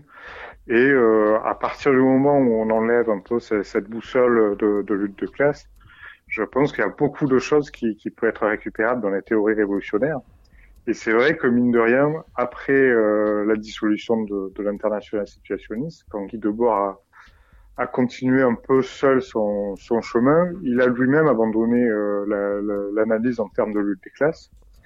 Et là, il a, il a échangé un espèce de messianisme révolutionnaire qui était effectivement un peu, un, peu lyrique, euh, qui est devenu un espèce d'hyper pessimisme où de toute manière c'est foutu. Il n'y a plus rien à attendre à part euh, l'effondrement écologique, voilà, tout ça qui le, le monde s'effondre. Et c'est vrai que c'est un peu le, le- la, la double, la- une des facettes de, de, de, ce, de, ce, de cette forme de, romantisme révolutionnaire chez, chez, chez les situationnistes, c'est-à-dire qu'ils avaient un côté de, de critique de la modernité, mais on va dire de la modernité euh, de la marchandise, en essayant de critiquer un peu tout- toutes les nouvelles formes euh, d'aliénation, et puis qui est devenu, euh, notamment euh, avec avec Guy Debord après après les dans les années 70, euh, qui est devenu une critique de la modernité, qui, est de, qui ne se projetait plus vers vers une perspective de de, de révolution future, mais plus vers un, renouer avec euh, l'ancien temps, avec le, le Paris euh, de, de- avant euh, le développement de l'urbanisme, euh, d'une société française un peu, euh, voilà, qui ne qui ne subirait pas tous les, les les problèmes de, de la modernité. Donc effectivement, dans cet aspect-là, euh, Debord est assez facilement assez facilement récupérable, y compris par par l'extrême droite. Euh, puisqu'on peut trouver, alors c'est toujours pareil, hein, les récupérations, c'est quand même quelques extraits de citations pour, euh, voilà, on peut extraire quelques citations sur euh, l'immigration, euh, d'autres sur je sais pas trop quoi, sur euh, la, la- la jeunesse décadente, inculte. euh, en plus, effectivement, il y a le côté très élitiste qui ressort d'autant plus qu'il abandonne toute perspective de, de révolution sociale. Donc effectivement, je pense que là, là, il y a une, il y a une, il y a une récupération qui est qui est liée au, à, la trajectoire personnelle de, de, de Guy Debord. Euh, et puis il y a une autre forme de, récupération, c'est celle par euh, tout ce qui est le, milieu de l'art, où là effectivement, euh, bah, c'est un petit peu pareil. Alors on retient pas le, le, côté anti-moderne, mais on retient les, les, les les, les, gadgets, un peu les, les, pratiques artistiques, du détournement, euh, de, de, de, tout ça, euh, de la dérive, euh, mais pour, euh, mais en évacuant effectivement toute perspective de renversement de, de, la société capitaliste. Donc effectivement, je pense que quand on évacue certains aspects qu'on encarde d'autres, c'est très facile, euh, c'est très facile à, à, à récupérer n'importe quel n'importe quel courant. Et là, en l'occurrence aussi, il y a eu un autre aspect, c'est que euh, euh, ben Guy Debord a essayé de, de, de, construire un mythe aussi a posteriori sur euh, l'international situationniste. Euh, déjà, quand ça existait, euh, ils avaient ils avaient un côté de, de, montrer qu'ils avaient raison contre tout le monde, donc à, à construire une, une, mythologie de, de cette manière-là. Et, et, après la dissolution, la principale activité de Guy Debord a été de, de de montrer comme quoi euh, il avait eu un rôle historique euh, important. Et à partir du moment où on construit son propre mythe, où on essaie de, montrer qu'on a, de faire croire qu'on a eu une, importance euh, déterminante sur le cours de l'histoire, ben ensuite il y a des gens qui, qui, vont y croire, donc qui vont essayer de, récupérer les situationnistes, pas parce qu'il y a une réflexion intéressante, pas parce qu'il faut une critique de, la totalité de la marchandise, mais parce que ils apparaissent comme les plus forts, les plus beaux, les plus intelligents. Donc euh, là, effectivement, ça, ça, débouche vers des, des, des, des formes de récupération euh, auxquelles ils ont, auxquelles Debord lui-même a, s'est fait le jeu de ces, de ces récupérations. Et ils sont un petit peu responsables de ça aussi, euh, d'une certaine manière. Ouais, moralité, est-ce qu'il faut pas se méfier des gens qui se revendiquent euh, ou qui écrivent comme les situs d'une certaine manière? Parce que, je veux dire, à trop singer, on, on devient quelque chose d'assez suspect, je dirais presque, non? Non, je sais qui, qui, qui sont, euh, Mais en même temps, il y en a plus. Bon, on en a déjà parlé dans cette émission. hein. Il y a Francis Cousin à l'extrême droite, mais Mais justement. autre- autrement, euh, enfin, je veux dire, à l'extrême gauche et chez les anards, euh, enfin, je les soupçonne pas euh, de de- d'essayer d'imiter la. Enfin, je les soupçonne même pas trop de savoir lire déjà, mais a fortiori d'imiter la prostitutionniste. Hein, désolé, mais on, on- on- enfin, Non, c'est je, pr- je, pr- je préférerais lire des théories que je trouverais euh, critiquables ou bidons, mais avec qui au moins on pourrait y avoir un échange Ouais. politique de groupe à groupe. Là, il y a rien au niveau de la théorie en France, en tout cas. Enfin, Mm. je, je, je prétends pas euh, trop connaître ce qui peut s'écrire à l'étranger dans, dans, dans des, dans des petits groupes qu'on enfin, pourrait être amené à, à côtoyer, mais en France, il y a strictement rien. Enfin, les, les, les, les- si veux dire Paris Lutte Info, les textes, c'est quoi? C'est de l'appel à l'émeute, euh, un peu de parasyndicalisme, un petit, une petite touche intersectionnelle postmoderne, et puis des conneries comme ça. Mais enfin, Mm. on est à 10 milieux de la prose situationniste, quoi qu'on puisse en penser. euh, Bien sûr. euh, par ailleurs. Et sinon, pour revenir sur un, un des points que tu as évoqué sur la question du, du, du conspirationnisme, parce que je trouve ça intéressant, est-ce que ça offre des passerelles ou pas avec un, un discours d'extrême droite? En fait, si on refait la généalogie du truc, ça remonte un, un peu à loin dans, dans, dans, dans l'histoire de, de, de l'IS, puisque quand il y a eu l'attentat de Milan, euh, euh, donc de la Piazza Fontana en 69, donc qui fait 16 morts, euh, le soir même ou dès le lendemain, donc la, la section italienne de l'IS euh, pond le fameux tract, le hashtag brû- brûle-t-il, Mm. où euh, le, le, le tract euh, accuse euh, donc nommément l'État italien ou des, des- secteurs paramilitaires d'extrême droite d'avoir fait l'attentat pour le mettre sur le dos, en gros, du mouvement ouvrier, euh, notamment dans ses franges les plus radicales, euh, pour briser l'élan révolutionnaire. Et sur le moment, donc beaucoup de groupes euh, gauchistes ou communistes euh, euh, en Italie, donc enfin à l'époque le terme conspirationniste ou complotiste n'existait sans doute pas, mais reproche en gros au situ d'avoir diffusé ce tract avant de se rallier quelques semaines ou quelques mois plus tard à cette grille de lecture consistant à dire que oui, l'État italien, avec d'ailleurs le soutien de la CIA, on en, parlait tout à l'heure, est engagé dans une stratégie de l'attention pour empêcher en gros le communisme au vrai sens du terme et non pas le stalinisme de parvenir au pouvoir en, Italie. Et du coup, enfin cette grille de lecture là, elle, elle avérée maintenant cet attentat- attentat-là, donc de 1969, tout comme celui de 1980 à la gare de Bologne. Euh, il est désormais prouvé, et d'ailleurs des, fachos italiens ont été condamnés, que ça avait été commis donc par l'extrême droite, par des militants d'extrême droite italiens en tout cas, pour le compte de l'État italien. Et euh, donc, euh, le conspire. Enfin, je pense qu'il ne faut pas euh, jeter le comment dire le, la critique radicale de l'État, la critique radicale et sans concession de l'État et de ses éventuelles manœuvres ba- barbouzardes avec euh, avec euh, l'eau du bain conspirationniste quoi. Le conspirationnisme, ça peut désigner des théories qui n'ont rien Oui. à voir les unes avec Alors- les autres. Nous, ce qu'on continue Mm. au Garap à, à reprendre en notre compte quand c'est nécessaire, c'est quand même effectivement la critique de l'État.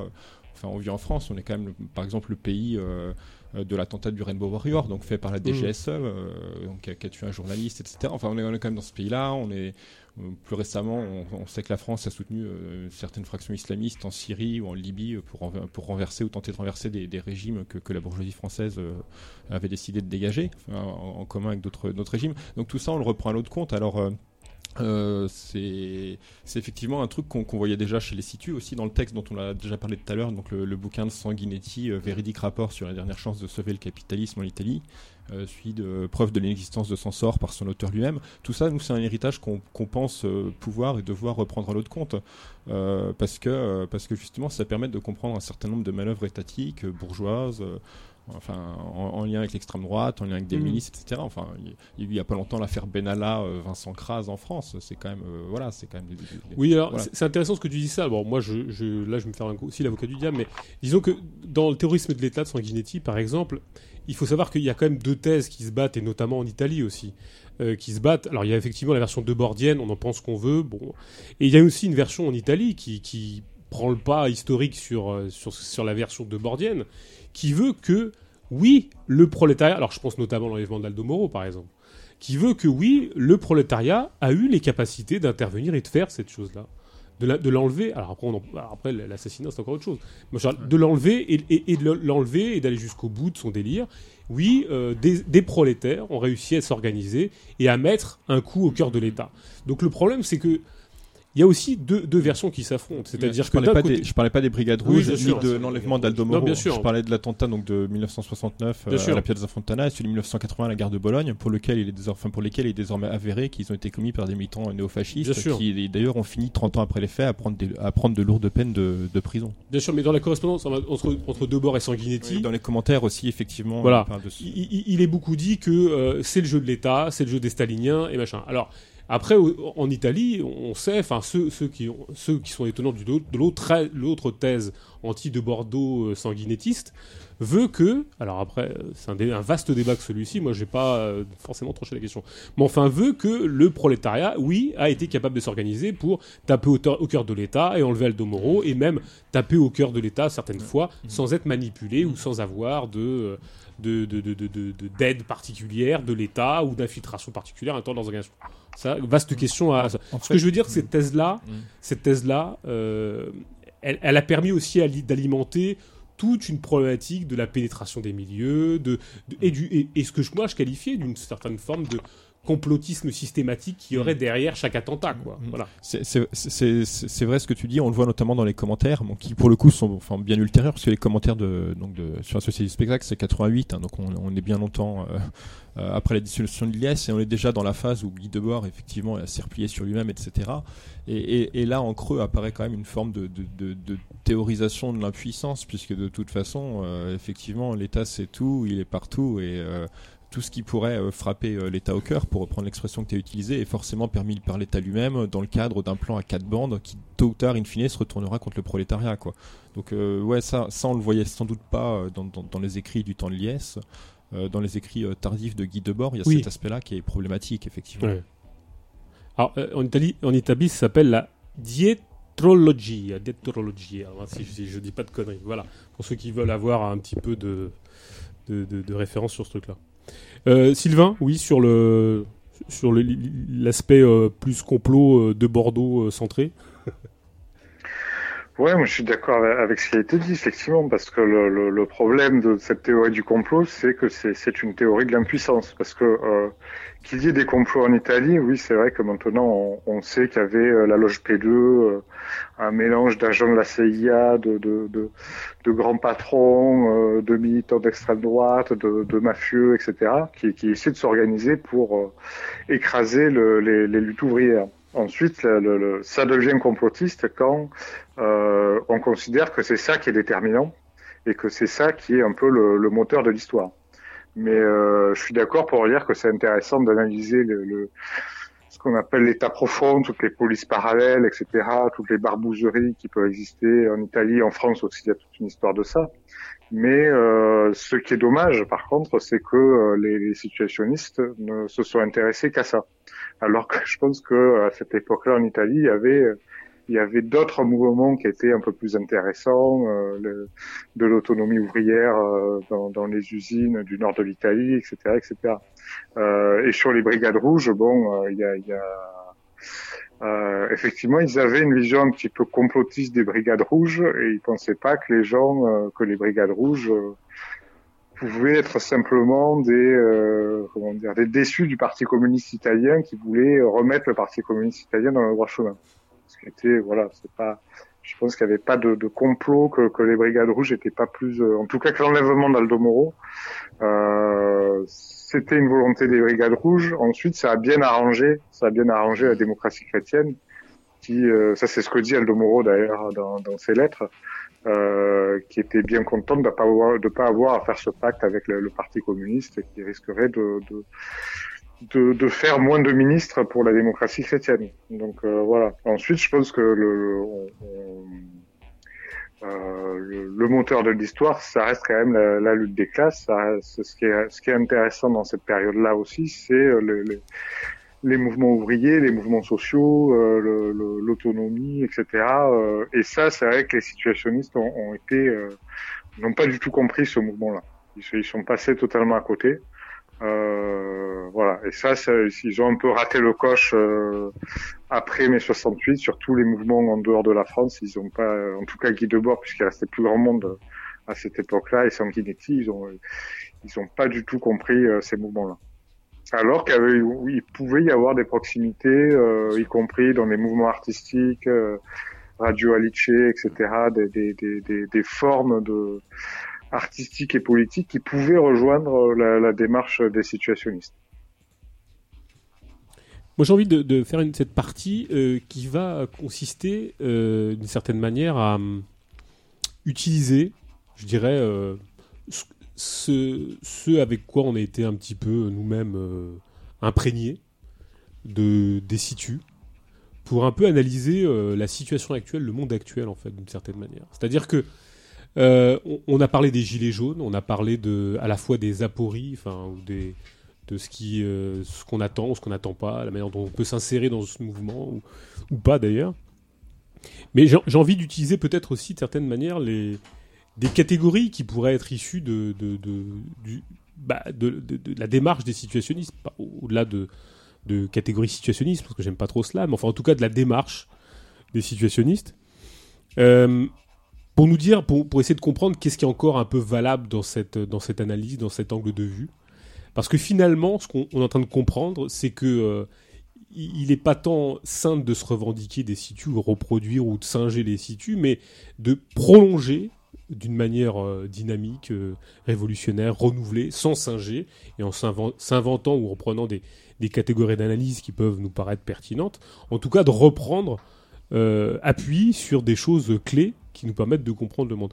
Euh, Runel, qu'est-ce qui, d'une certaine manière, euh, peut nous permettre de comprendre le moment actuel avec, euh, avec, oui, avec certaines catégories situationnistes. Tout à l'heure, on parlait de, peut-être, je sais pas, tu envie peut-être de commencer par un des choses en particulier, mais on parlait un peu de spectaculaire intégré, par exemple. Est-ce que, est-ce qu'on est dans un moment du spectaculaire intégré Est-ce que, est-ce qu'il y a encore, et, et, de manière générale, est-ce qu'il y a des, des choses qu'on peut réutiliser euh, des situationnistes, euh, de la démarche situationniste pour comprendre le, le moment actuel, quoi?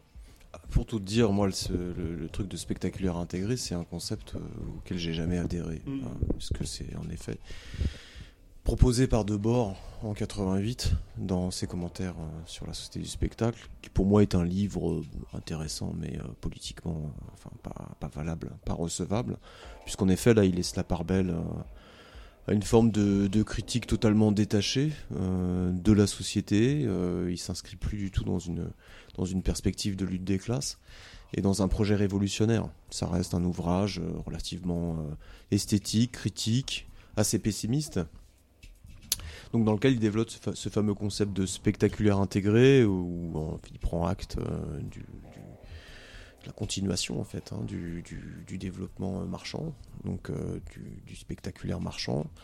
Il faisait la distinction en 67 entre le spectaculaire concentré qui sévissait à l'est dans les bureaucraties, où en gros les forces productives n'étaient pas euh, pas aussi développées, euh, n'avaient pas atteint le, stade euh, qu'elles avaient atteint dans le monde dit libre où en fait l'idéologie marchande était complètement concentrée dans la bureaucratie et, son discours.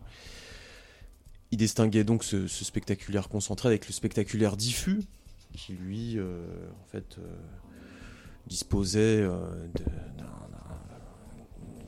degré de développement beaucoup plus, large, beaucoup plus, haut euh, donc dans le monde libre, où en gros c'était, euh, même s'il a jamais employé cette formule, la société de consommation, etc. Donc le spectaculaire intégré, c'est les dégâts provoqués par, la société du spectacle sur l'ensemble du rapport social et dans toutes les dimensions euh, de l'existence en fait, hein, dans, toutes les activités humaines, mais également sur le langage, la pensée, euh, la façon de voir le monde, sur la logique, c'est pas c'est pas inintéressant mais il y a quelque chose de trop définitif euh, dans, ce, concept qui vient en fait clôturer on va dire l'histoire quelque part.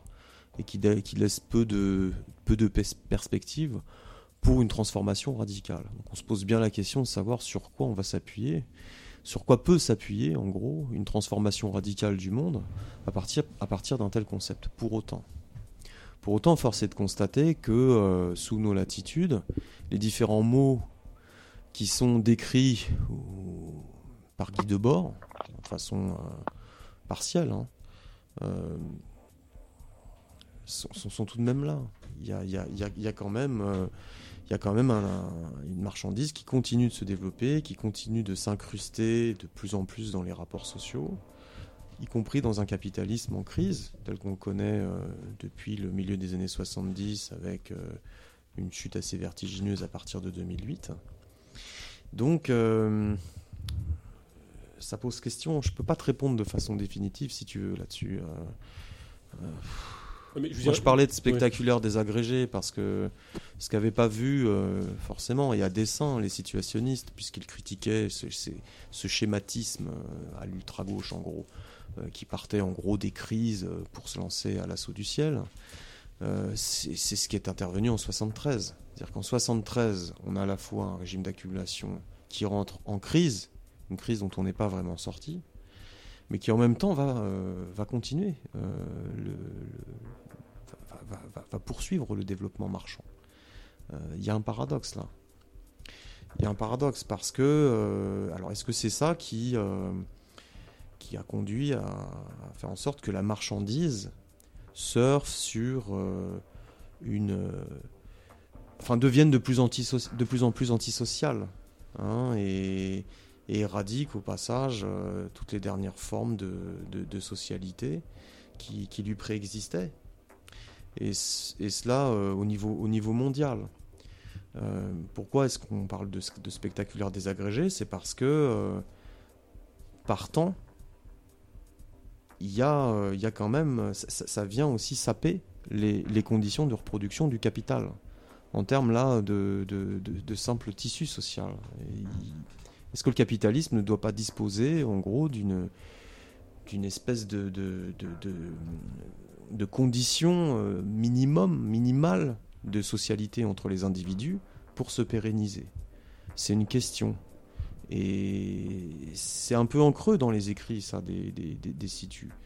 Même s'ils n'ont pas vu ce qui s'est passé à partir de, de, de, la crise euh, de, de, de, de 73. De toute façon, ils étaient dissous. Donc, euh, et qu'après, on a été dans des, considérations qui, posent, qui posent question, notamment celle exprimée en 78 dans Giromimus Nocte de Consumi Moregni, et puis en 88 par Guy Debord, dans les commentaires sur la société du spectacle, où là, on a une vision relativement policière de l'histoire et de la société qui est développée.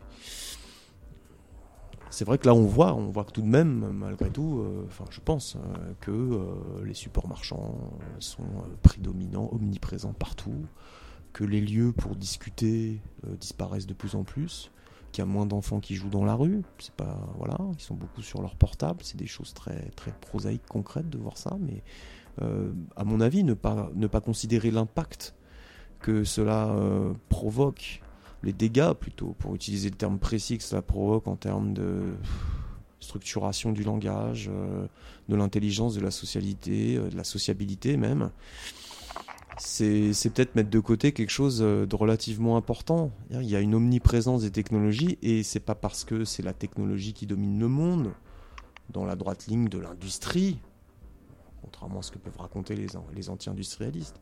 C'est une logique purement capitaliste, ça.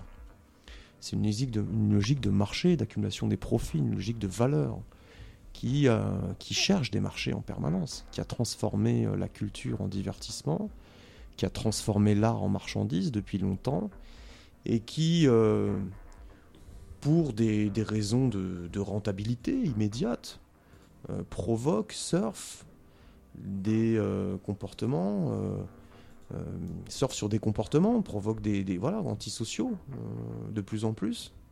En gros, déchire, déchire le, le tissu social pour essayer de le recomposer, mais toujours sur, sur une forme marchande de plus en plus agressive à mesure que bien sûr que s'affirme et continue de s'affirmer la logique concurrentielle intrinsèque, à la marchandise. Ça c'est des considérations qui sont pas forcément analysées ou mises en avant par euh, je sais pas moi des groupes trotskistes ou machin qui nous disent le prolétariat il va faire la grève parce que euh, voilà il va on va, le foutre à la rue ça si on unit les grèves on va faire la révolution il y a quelque chose là de plus profond sous le coup en fait du développement marchand, Euh, spectaculaire marchand. Euh, le, spectaculaire, ce n'est qu'un degré de développement de la marchandise. Ça, ça m'intéresse. C'est ça en gros, si tu veux, le, par rapport au situ. C'est cet aspect-là. Euh, alors c'est à débattre évidemment parce que euh, bon, euh, faut pas rentrer dans des considérations définitives, mais en tout cas ça soulève des, enjeux, des problèmes qui sont énormes, qui sont énormes. Comment nous, par exemple, euh, des gens qui souhaitons euh, que la révolution prolétarienne puisse advenir, s'organiser, discuter, etc., participer à ça, on fait pour, euh, pour essayer de- de- d'échapper aux formes de contrôle, de récupération, de falsification de nos luttes, mais euh, surtout et avant tout, comment on fait pour discuter et être entendu, quoi? Euh, sans être des, des- sans être des curés ou des, des gens qui viennent réciter un, un catéchisme. Dans une telle époque, dans une telle époque qui fait la part belle à, spectacle. Et, et donc à la déstructuration aussi, je pense que c'est des, des choses à prendre en compte, à la déstructuration de la conscience. C'est une déstructuration marchande. Alors c'est des grands mots, euh, et c'est pas sentencieux ce que je dis, hein, mais ce sont des problématiques qui travaillent l'époque. Mais, est-ce que les, choses à, la reprendre et à, creuser en ce moment, alors c'est une question que je pose à, tout le monde là, est-ce que c'est pas, il y y a deux, enfin même trois choses euh, qui me paraissent primordiales, euh, qui ont été un petit peu, euh, pas forcément soulevées que par les situs d'une certaine manière, mais par tout le courant euh, un peu marxiste hétérodoxe. Il y aurait la, première chose, c'est, alors qui a proprement parlé situ, c'est la séparation, mais qui en gros s'apparente beaucoup à l'aliénation critique de l'aliénation, mais l'aliénation de sous toutes ses formes, l'aliénation dans la vie quotidienne, du travail, et de toutes les formes d'aliénation d'une certaine manière, et de séparation, et, et, et d'une possibilité ou d'une volonté pour le coup, parce que je sais pas, ou d'une nécessité pour nous de euh, reprendre part à une analyse euh, liée à la totalité. Est-ce que est-ce que c'est pas on n'a pas on peut pas c'est pas un peu le, reste de ce qui de cet héritage là ou en tout cas de ce qui nous est proposé de de, de reprendre c'est-à-dire ou en tout cas de ou de pérenniser ou de ou de je ne sais pas enfin en tout cas c'est critiquer inlassablement toutes les formes d'aliénation qu'elles soient politiques dans le travail dans, la vie courante euh, dans, nos rapports même interpersonnels ou je ne sais quoi Euh, critiquer les séparations bien évidemment mais alors là à l'heure de Twitter ça paraît presque ou de Twitter ou de Facebook ou de des réseaux sociaux, ça paraît presque une gageure. Euh, et puis de, repre- de reprendre avec la perspective d'une analyse totale et globale et de transformation globale et totale. Est-ce que c'est pas ça ce dont, dont on manque en ce moment? Alors tout à l'heure, on... Si, et je pense qu'il y a aussi une compréhension, à mon avis, de, du spectacle. Ce qu'est le spectacle Parce que ça, après tout, on pourrait tout à fait le, mec, le mettre euh, là-dedans, on pourrait tout à fait mettre l'intersectionnalisme hein, dans ce que tu viens de dire. Après tout, c'est la critique euh, de formes de, de séparation. euh, dont on doit s'occuper aujourd'hui parce qu'elles ont été négligées par le mouvement ouvrier révolutionnaire. Oui, mais tu Ouais, mais, vois, oui, mais si tu l'associes à l'aliénation, c'est compliqué. Parce que dénoncer toutes les aliénations, c'est compliqué.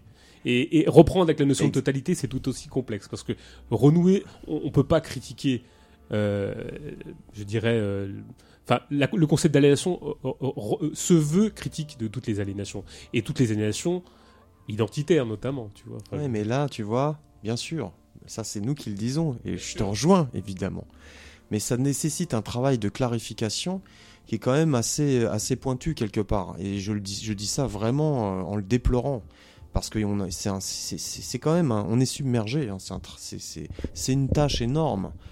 À l'époque où tout est mis en équivalent, à l'époque où quand même euh, les, modes euh, d'échange, euh, j'allais employer les modes de, de discussion, enfin les modes de communication empêchent totalement qu'il y ait des justement que la réflexion plaise souvent, la plupart du temps plutôt que la réflexion aille jusqu'au bout, et que donc cette vision de la totalité s'affirme.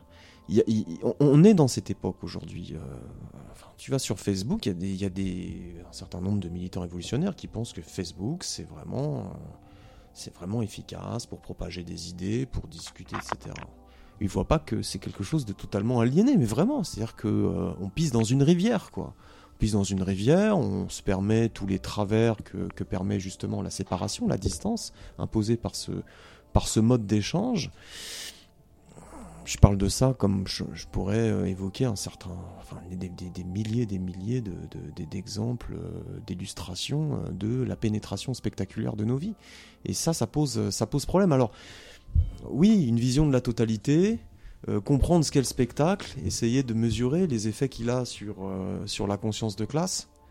C'est aussi ça qui est intéressant dans l'apport, on va dire, de l'international situationniste et de l'approche des situationnistes comment la marchandise qui a été élevée au degré en fait euh, euh, du spectacle, au degré euh, de euh, la puissance de, colonisation euh, dans l'imaginaire, comment est-ce qu'elle elle retravaille euh, les tronches? Sans non plus sombrer dans un travers qui est celui de, en gros, euh, nous dépeindre comme des robots euh, manipulés en permanence par la marchandise. Parce que, et heureusement, il y a des contradictions. Mais la question qu'il faut aussi se poser, c'est comment ces contradictions servent de volant auxiliaire, de moteur auxiliaire à la perpétuation du système.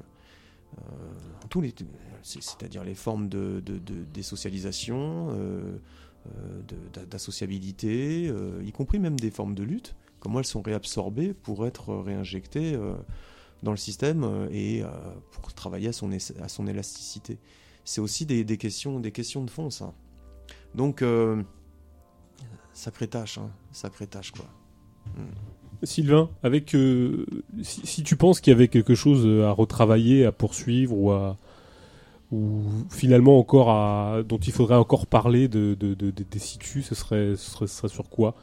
Alors effectivement, on parle beaucoup. Enfin, moi, moi j'ai l'impression, enfin moi après c'est très perso, mais j'avoue que l'art c'est quelque chose qui qui ouvre énormément de portes. Enfin, ça- même d'une certaine manière, euh, ça c'est un moment de respiration possible dans un moment qui nous étouffe. Mais euh, bon, après ça, c'est moi et moi-même. Euh, mais en ce qui te concerne, qu'est- qu'est-ce qui, toi, d'une certaine manière, pourrait, euh, te permettre de, poursuivre ou en tout cas de pérenniser quelque, les lectures et l'approche que tu as eu des situs? Ouais, mais je pense qu'effectivement, c'est ça, ça qui est, qui est intéressant, c'est d'essayer d'actualiser leur, leur démarche, leur réflexion. Et c'est vrai qu'aujourd'hui, oui, on est dans une société où euh, le, le, le côté, euh, la- le côté virtuel, artificiel est de plus en plus important. Et donc ça, c'est vrai que c'est, important à prendre en compte, à analyser, euh, à essayer de comprendre, à essayer de voir aussi quelles sont les, quelles sont les contradictions. Euh, et dans, euh, ouais, c'est c'est vrai que les réseaux sociaux, il y a, y a un sujet euh, assez intéressant puisque il y a, comment dire, c'est vraiment le, le truc, le, le virtuel, c'est-à-dire que les gens euh, s'imaginent des vies, euh, des, des vies parallèles, etc. euh, euh, postent des photos d'insurrection en disant euh, voilà je fais la révolution etc c'est- un espèce de monde imaginaire dans lequel les gens se- en plus ce qui est très étonnant c'est que le- dans dans les Facebook militants ils reprennent le côté propagande militante et le côté des réseaux sociaux un petit un petit peu nombriliste. Euh, le, le côté je raconte ma vie euh, moi à la plage moi en émeute euh, voilà c'est un côté très très déroutant et euh, et qui est révélateur aussi ouais de, de, de, de la société actuelle du fait que de, de la destruction des relations humaines aussi. C'est vrai que maintenant il n'y a plus vraiment euh, il y a plus vraiment de lien euh, où les gens dialoguent par écran interposé alors qu'ils pourraient être en face et dialoguer euh, en étant en face où les gens ouais effectivement se préfèrent euh, de, s'échanger des messages plutôt que de plutôt que de, de discuter, de se voir alors qu'ils sont euh, juste à côté. Euh, ça c'est vrai que c'est- et je pense qu'il y aurait beaucoup de, de, de choses à faire, y compris euh, comme sur euh, l'organisation du travail, sur le, le mode de fonctionnement, les formes de, de management, etc. Il y a beaucoup de choses à analyser. Et il y a, il y a un autre aspect aussi dans, dans la démarche des situationnistes, c'est qu'il a, euh, n'y a pas que le côté sombre, il y a aussi l'aspect effectivement des contradictions euh, qu'il y a dans la société et, que ce soit les, les formes de créativité qui émergent, les formes de, lutte sociale aussi, de voir euh, quelles sont les potentialités des luttes sociales actuelles, euh, en quoi ça déborde un peu les cadres euh, établis, euh, syndicalistes, bureaucratiques, etc. Quelles sont leurs limites aussi de de pas de, de, de voir quelles sont euh, ouais quelles sont quelles sont un peu le, le les limites de ces mouvements et en, en, en quoi euh, qu'est-ce qui reste encore à dépasser, qu'est-ce qui reste en- encore un peu à, à creuser. Euh, et cette démarche-là, oui, euh, elle, elle est toujours actuelle. Euh, et, je pense que c'est ça, c'est ça qui est intéressant dans, dans, dans, l'héritage des, des situationnistes, on va dire, plus que plus que de bord, plus que euh, oui le- le- le- l'espèce de muséification des situationnistes, des expos. euh, c'est c'est comment essayer de, de, réactualiser un peu cette démarche, euh, cette démarche situationniste, euh, la démarche de critique, la démarche de, réflexion sur la société et une réflexion aussi dans le sens de comment on peut agir pour euh, collectivement évidemment euh, pour essayer de changer les choses. Vic, comment, quand on essaie de s'organiser, quand on essaie de, je dirais de, oui, d'essayer de mettre en acte sa pensée, de, de, de se dire communiste, qu'est- qu'est-ce qui reste de Debord Euh, bah, De debord ou des situs? des situs, Ou des ouais, situs, ouais. Non, oh là là, c'est vrai, ouais, mais t'as raison. Non, non, des situs, excuse-moi, parce que Bah, euh, de, de fait, enfin, tu, tu, tu, tu- tu poses la question alors qu'une, enfin, nous on milite d'un groupe euh, organisé, donc de fait, tu, comment dire, tu peux constater ce, qu'on- ce que ce que nous on a, on, on reprend dans notre propagande depuis depuis des années déjà sur euh, ce, qui, ce qui vient, ce qui vient largement des situs, notamment Mhm. tout ce qui est le rejet du travail, le rejet des syndicats, le rejet des chefs euh, en général. Euh, un, un truc qui, est évidemment à reprendre aussi, c'est la, critique de toutes les organisations politiques, euh, de l'intégralité du spectre politique, hein, donc de l'extrême droite, mais jusqu'à l'extrême gauche, euh, évidemment. hein, euh, euh, parce que ça, reste important, enfin, dans un contexte où euh, c'est l'extrême gauche qui est au pouvoir en Grèce et qui applique depuis euh, 2015 euh, ou début 2016 des politiques d'austérité réclamées par l'Union européenne, le FMI, etc. Tu sais, euh, tu disais que c'était le propre des situs. Enfin, je sais pas, parce que euh, avec les, les, les- les catégories que tu as énoncées, critique du syndicalisme, des partis et machin, un anarchiste individualiste aurait pu très bien la dire, la faire, celle-là, au début du XXe siècle. Ils étaient anti-syndicats. Seul dans son coin, du coup. oui, exactement. Mais il aurait pu la faire. Et c'est d'ailleurs un, un des thèmes qu'on aurait pu avoir. C'est en quoi une certain, certains marxistes hétérodoxes, et même très situs, ou même très liés à une certaine ultra-gauche, rejoignent d'une certaine manière certains in- individualistes anarchistes. De toute façon, la- les, les situs, ça a, été, ça a été aussi une tentative de, de synthèse. hein. Oui, bien sûr, bien sûr. De synthèse entre euh, l'anarchisme, euh, Oui, oui. le- Enfin, excuse-moi. marxisme hétérodoxe, pour essayer de le vers quelque chose d'unitaire et, Oui, oui. et de dépassé. Mm. Mais néanmoins, avec une importance euh, plus importante acc- accordée au concept de, de classe sociale, puisque c'est, ça pourrait faire l'objet d'une émission à part entière, mais enfin, les anards individualistes euh, souvent ont un problème avec le concept de classe, quoi. hein. On Donc, peut le dire. voilà. Donc du coup, euh, ça pour le coup, ça reste par rapport à eux une spécificité euh, situationniste, même si je te rejoins sur le fait que la critique des syndicats, de tous les partis, quels qu'ils soient, etc., euh, pourrait se faire sous un angle d'une- certaine, anarchie, effectivement. Euh, et puis pour le reste, c'est un peu l'enfonçage de porte ouverte, mais, euh, tout ce qui est critique de la marchandise, évidemment, qu'on reprend et qu'on doit reprendre à notre, compte, je, pense, parce que euh, à l'avenir, si ça pouvait éviter qu'il y ait un, un décalage énorme. Euh, bah, celui qu'on constate en fait euh, dans le mouvement des gilets jaunes, donc un décalage énorme entre le degré de détermination donc des fractions du prolétariat qui sont dans la rue et puis finalement ce qu'ils demandent, c'est-à-dire pas grand-chose, c'est-à-dire euh, les revendications de pouvoir d'achat, c'est-à-dire en fait euh, si tu creuses un peu effectivement le fait que bah, que ce qui révolte c'est pas la société de consommation ou la marchandise, c'est le fait de pas avoir suffisamment pour en, profiter pleinement quoi. Et, euh, c'est ça qui est intéressant avec le mouvement des Gilets jaunes, mais qui est critiquable aussi, c'est que la détermination, elle est là, elle est très très importante, mais les, revendications sont finalement beaucoup de crans en dessous du degré de détermination et des, risques que prennent euh, ces gens-là euh, tous les samedis, notamment à Paris. Quoi. Voilà, donc ce- cette critique-là de, la marchandise est, à reprendre. Ça, pourra peut-être éviter à, l'avenir euh, bah, que, des mobilisations s'enferment dans, finalement des mots d'ordre qui sont, qui sont des- des impasses. Quoi. Justement, ce qui, ce qui nous manque pas, enfin, c'est ce qui manque pas par rapport à cette époque-là, c'est euh, c'est le projet de transformation globale et totale du monde. On a l'impression qu'on l'a un peu perdu. Alors effectivement, faut peut-être quelquefois, par moment, il faut pas tant se fier aux mots d'ordre qu'aux pratiques, bien sûr, mais peut-être que quelquefois euh, la forme euh, dépasse le fond et j'en sais rien, mais moi j'y crois pas trop. Mais euh, je pense que forme et fond sont liés. Mais bon, moi ça c'est un autre débat. Mais est-ce que, est-ce que pour autant, c'est pas ce qui manque dans nos moments actuels? Enfin, on a l'impression que ce qui fait que euh, tout ça nous parle encore un petit peu, et peut-être que on, va paraître comme des dinosaures, c'est qu'on a encore envie de changer, changer le monde. On est ce monde, on le trouve insupportable, euh, et que on imagine autre chose, ou même on essaie de rompre un peu avec.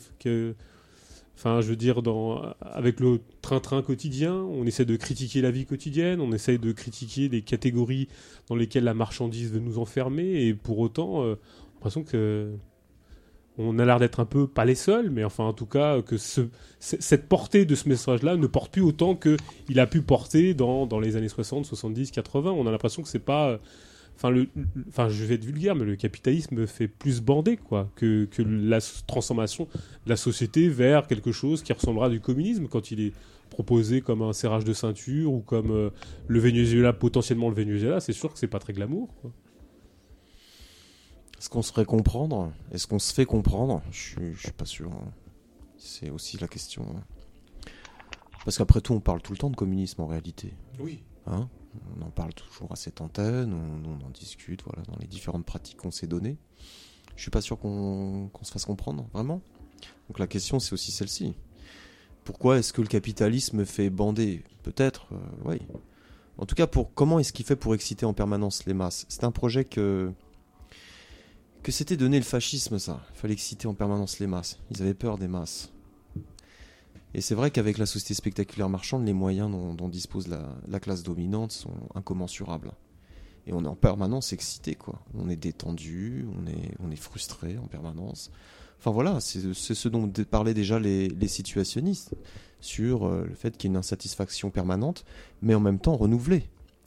Toujours renouvelée, par les différents biais euh, spectaculaires marchands. Un spectaculaire marchand qui s'appuie sur euh, une augmentation, et pour le moment elle continue, de la productivité du travail. Parce qu'il y a aussi, à mon avis, ces considérations à prendre en compte. Certes, il y a de la misère dans le monde, mais elle est de plus en plus éradiquée. Et elle se substitue à cette misère en termes de souffrance, espèce de pauvreté. Pauvreté, c'est un concept relatif, mais là, quelque part une espèce de pauvreté universelle, à mesure que se déploie la marchandise. Et je pense que le cadre de lutte, il est celui-là aussi. Parce que parce que la demande euh, d'être intégré au système euh, la part euh, de millions et de millions, que ce soit en Europe ou dans le reste du monde, par exemple depuis 2008, il faut pas, à mon avis, se mentir, ça a servi aussi d'appui à la bourgeoisie pour continuer de défendre le mode de production capitaliste. On n'a pas vu émerger de conseils ouvriers, on n'a pas vu. Voilà, c'est-à-dire que les vieux schémas, ils, ils ont- ils- n'ont pas fonctionné là. On a vu des manifestations, des gens qui essayent un petit peu de s'auto-organiser ça et là, quoique. Pour l'instant, on n'a pas vu ça. On a eu des masses, alors que ça faisait quand même depuis de- 1929 qu'on n'avait pas vu une, telle crise. Des masses qui revendiquent en fait la restauration de ce mode de vie. Là, il y a une acuité de l'analyse situationniste, sans sombrer dans des schémas à la con d'extrême droite ou quoi que ce soit. C'est pas du tout ça le propos. C'est de dire en quoi, le capital a une prise sur nos vies. Comment il a réussi à les remodeler.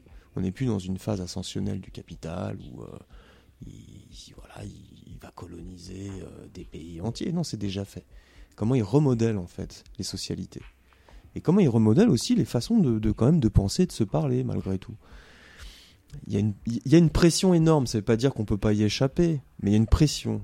Voilà, on pourrait parler par exemple comme ça. Il y a une pression du capital qui est énorme sur nous. On peut parfois y échapper, si on a un peu de volonté, ou quelques repères, ou, des rencontres hasardeuses dans la vie aussi qui peuvent fonctionner, euh, c'est possible. On tombe sur un livre par hasard, ou des trucs comme ça, ça peut, ça peut marcher.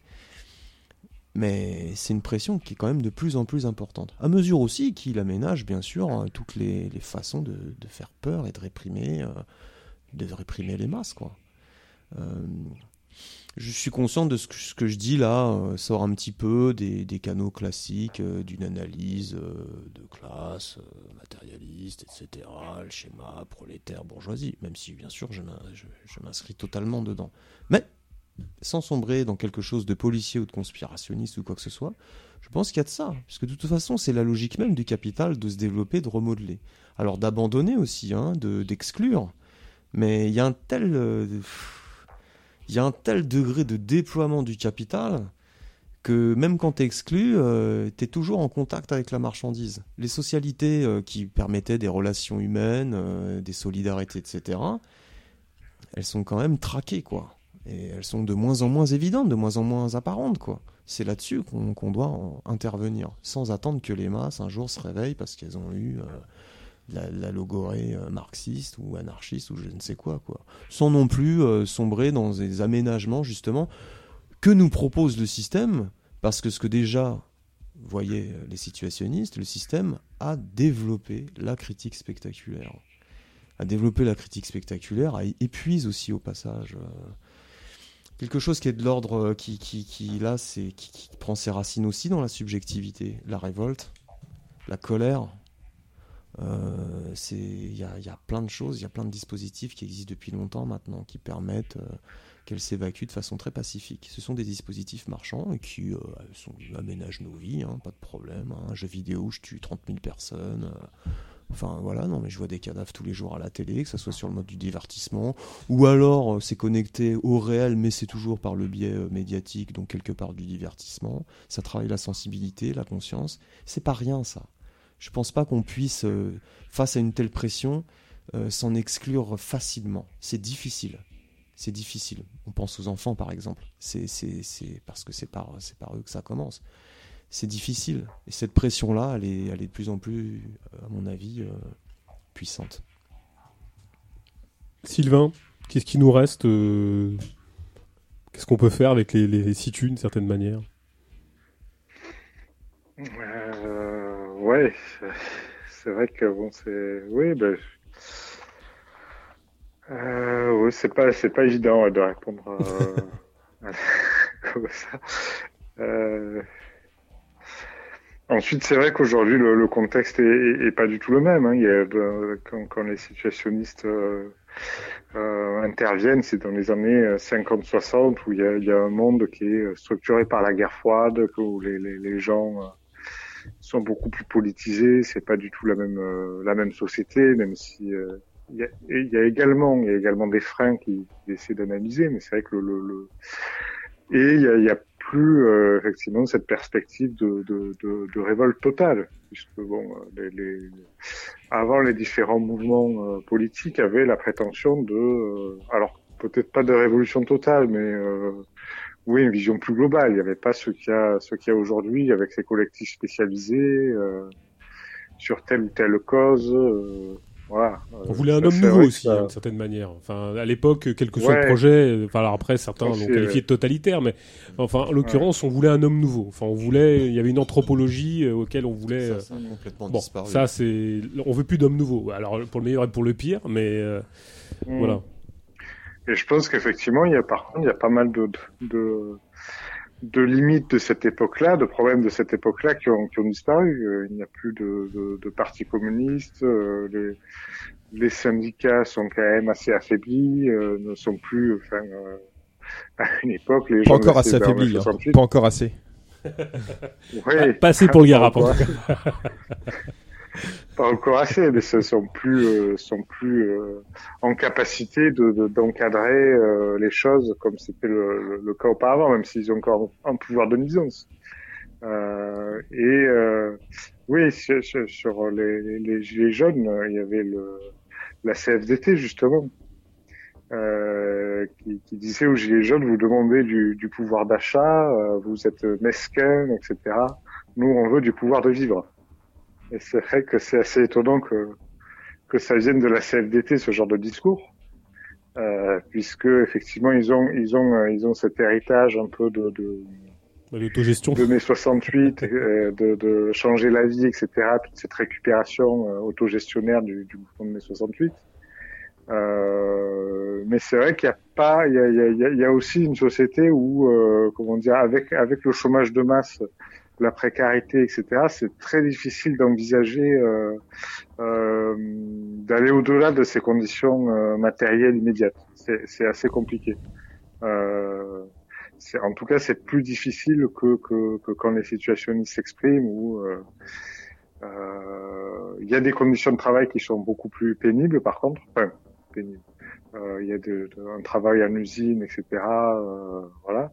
Euh, la durée de travail est plus longue, mais il n'y a pas, il n'y a pas la pression de, du licenciement, euh, etc., etc. Euh, et c'est vrai qu'aujourd'hui, c'est très difficile et il n'y a pas un appauvrissement de la population comme c'est le cas de, au moins depuis la crise euh, de 2008 où les gens ont l'impression qu'ils ne d'ailleurs c'est pas qu'une impression qu'il y y, y a un appauvrissement de plus en plus important et ça c'est vrai que ça modifie les, les, les- l'approche le, le regard qu'on peut avoir euh, etc ensuite oui moi je pense qu'il faut toujours essayer d'actualiser le, le- la démarche des situationnistes il y a toujours des d'essayer d'analyser les, les, les limites de, de la modernité marchande, les problèmes qui se posent, essayer de voir comment euh, comment c'est possible d'y répondre. euh, voilà. Ensuite, c'est vrai que la, la situation n'est pas pas forcément euh, optimiste sur euh, sur le constat, Euh, parce que oui, il y a, de- il y, a, il y, a, il y a une société qui se détruit de, de plus en plus même si c'est même devenu à la mode. Hein. Il y a des, des théoriciens de, de l'effondrement maintenant. On parle que de l'effondrement, de la collapsologie, etc., notamment au niveau écologique, mais c'est le cas également dans, dans, les, dans les relations humaines, dans la société, euh, où on assiste un peu à une forme d'effondrement. Mais Ensuite, justement, oui. euh, oui, oui, justement, est-ce que, est-ce que le projet, comme tu parlais de co- collapsologie, est-ce que justement le contre-projet révolutionnaire n'a pas été noyé par euh, l'urgence climatique et la collapsologie Il y a le contre-projet entre, on était d'un côté euh, face à une, on, voulait changer le monde, on voulait euh, changer la vie quotidienne, on voulait créer des situations, et maintenant le contre-projet qui accompagne la réaction d'ailleurs, qui accompagne le moment réactionnaire. Est-ce que c'est pas justement le repli sur soi, l'effondrement, la crise qui vient, euh, est-ce qu'on- et, et puis la catastrophe climatique. Voilà. Est-ce que est-ce que est-ce que c'est pas le contre le contre-projet, le contre la, la contre-révolution comme projet euh, qui s'annonce? Est-ce que c'est pas le pendant justement de cette euh, de cette acmé qui a, été les situs et qui maintenant justement euh, accompagne, enfin en l'occurrence euh, ce projet euh, d'effondrement accompagne le- le- la, la période qui, qui, s- qui s'annonce? Ouais, ben, il y avait le, le, le tag pendant la, la loi travail qui a été un peu commenté, c'est euh, une autre fin du monde est possible. Oui. C'est vrai qu'effectivement, effectivement, aujourd'hui, la fin du monde euh, qu'on nous prévoit, effectivement, c'est pas très très réjouissant, mais on peut on peut entrevoir ouais, une fin du monde qui soit un peu plus joyeuse, qui soit euh, la, la fin du capitalisme, de la marchandise, de, de d'essayer de détruire euh, la, la, la société euh, marchande avant d'être, euh, avant qu'elle nous, avant qu'elle ne nous détruise. Effectivement. Mais c'est vrai qu'aujourd'hui, il y a, y, a, y a un regard très pessimiste. Et d'ailleurs, parmi les, les post-situationnistes, tout ce qui est euh, l'encyclopédie des nuisances, etc., c'est vrai qu'ils ont un regard très, très pessimiste euh, sur le monde, avec même la, la phrase de, de Saint-Proul, euh, euh, on se demande... euh, on se demande quelle planète on va laisser à nos enfants, mais le problème c'est quels enfants on va laisser à la planète. Ouais. Et il parlait, lui, alors avec un peu une rhétorique réactionnaire sur les- les- l'éducation, euh, euh, les enfants qui sont connectés, machin, etc., etc. Mais c'est vrai que euh, au-delà de, de, de l'effondrement euh, de la planète, il y a aussi un effondrement de, de la civilisation occidentale. Euh, ensuite, voilà, c'est la question, c'est- par quoi on remplace euh, tout cet effondrement. Et ça, c'est vrai que c'est c'est un peu ce qui manque dans, dans toutes les luttes sociales. C'est de discuter de, de qu'est-ce que qu'est-ce quelle société on veut, euh, comment produire, pourquoi, euh, quel est le sens, euh, quel est le sens de, de tout ça, euh, quel est le, le- voilà, trouver, trouver un peu un sens à, à, à, à- cette existence, pas un sens individuel évidemment, euh, de manière développement personnel, même si c'est vrai que c'est assez révélateur que les, les solutions envisagées face à cet effondrement sont beaucoup des solutions individuelles.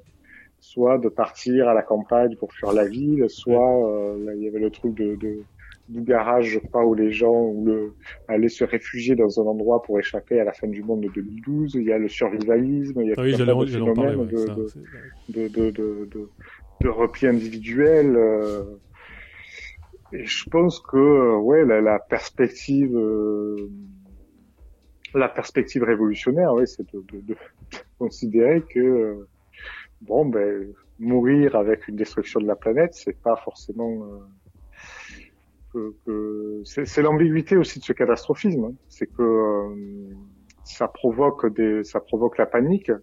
Euh, dans les penseurs écologistes à la mode, il y a euh, Ancionas euh, qui théorisait, alors je sais plus exactement quelle est sa théorie, mais en gros, euh, l'heuristique de la peur, je crois, voilà, c'est ça.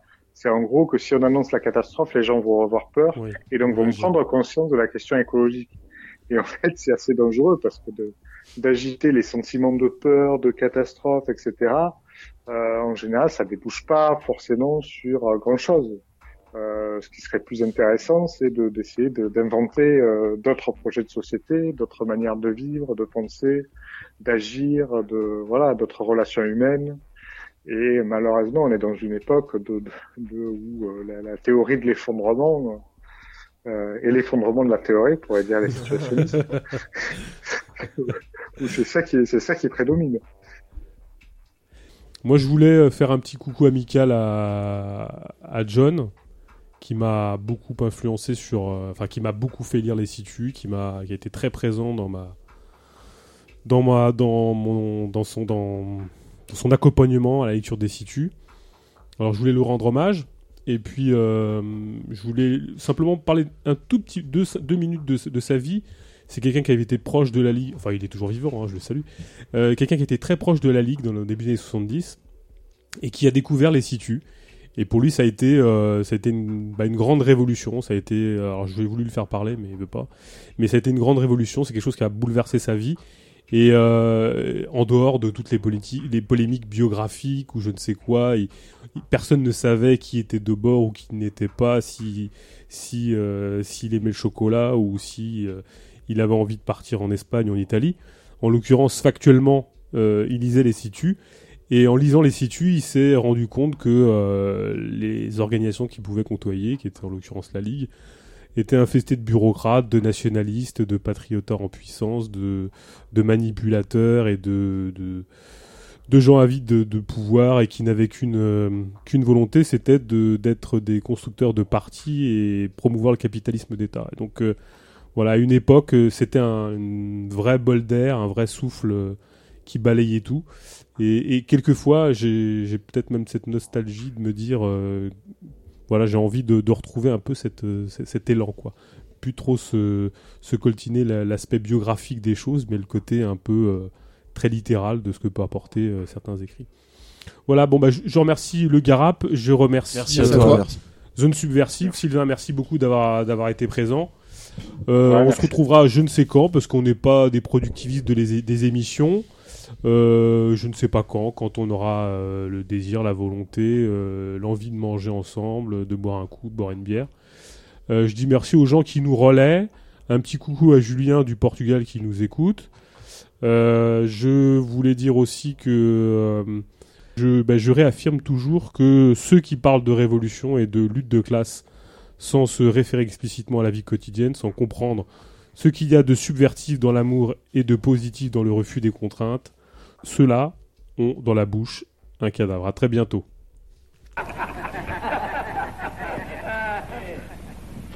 Bureaucrate!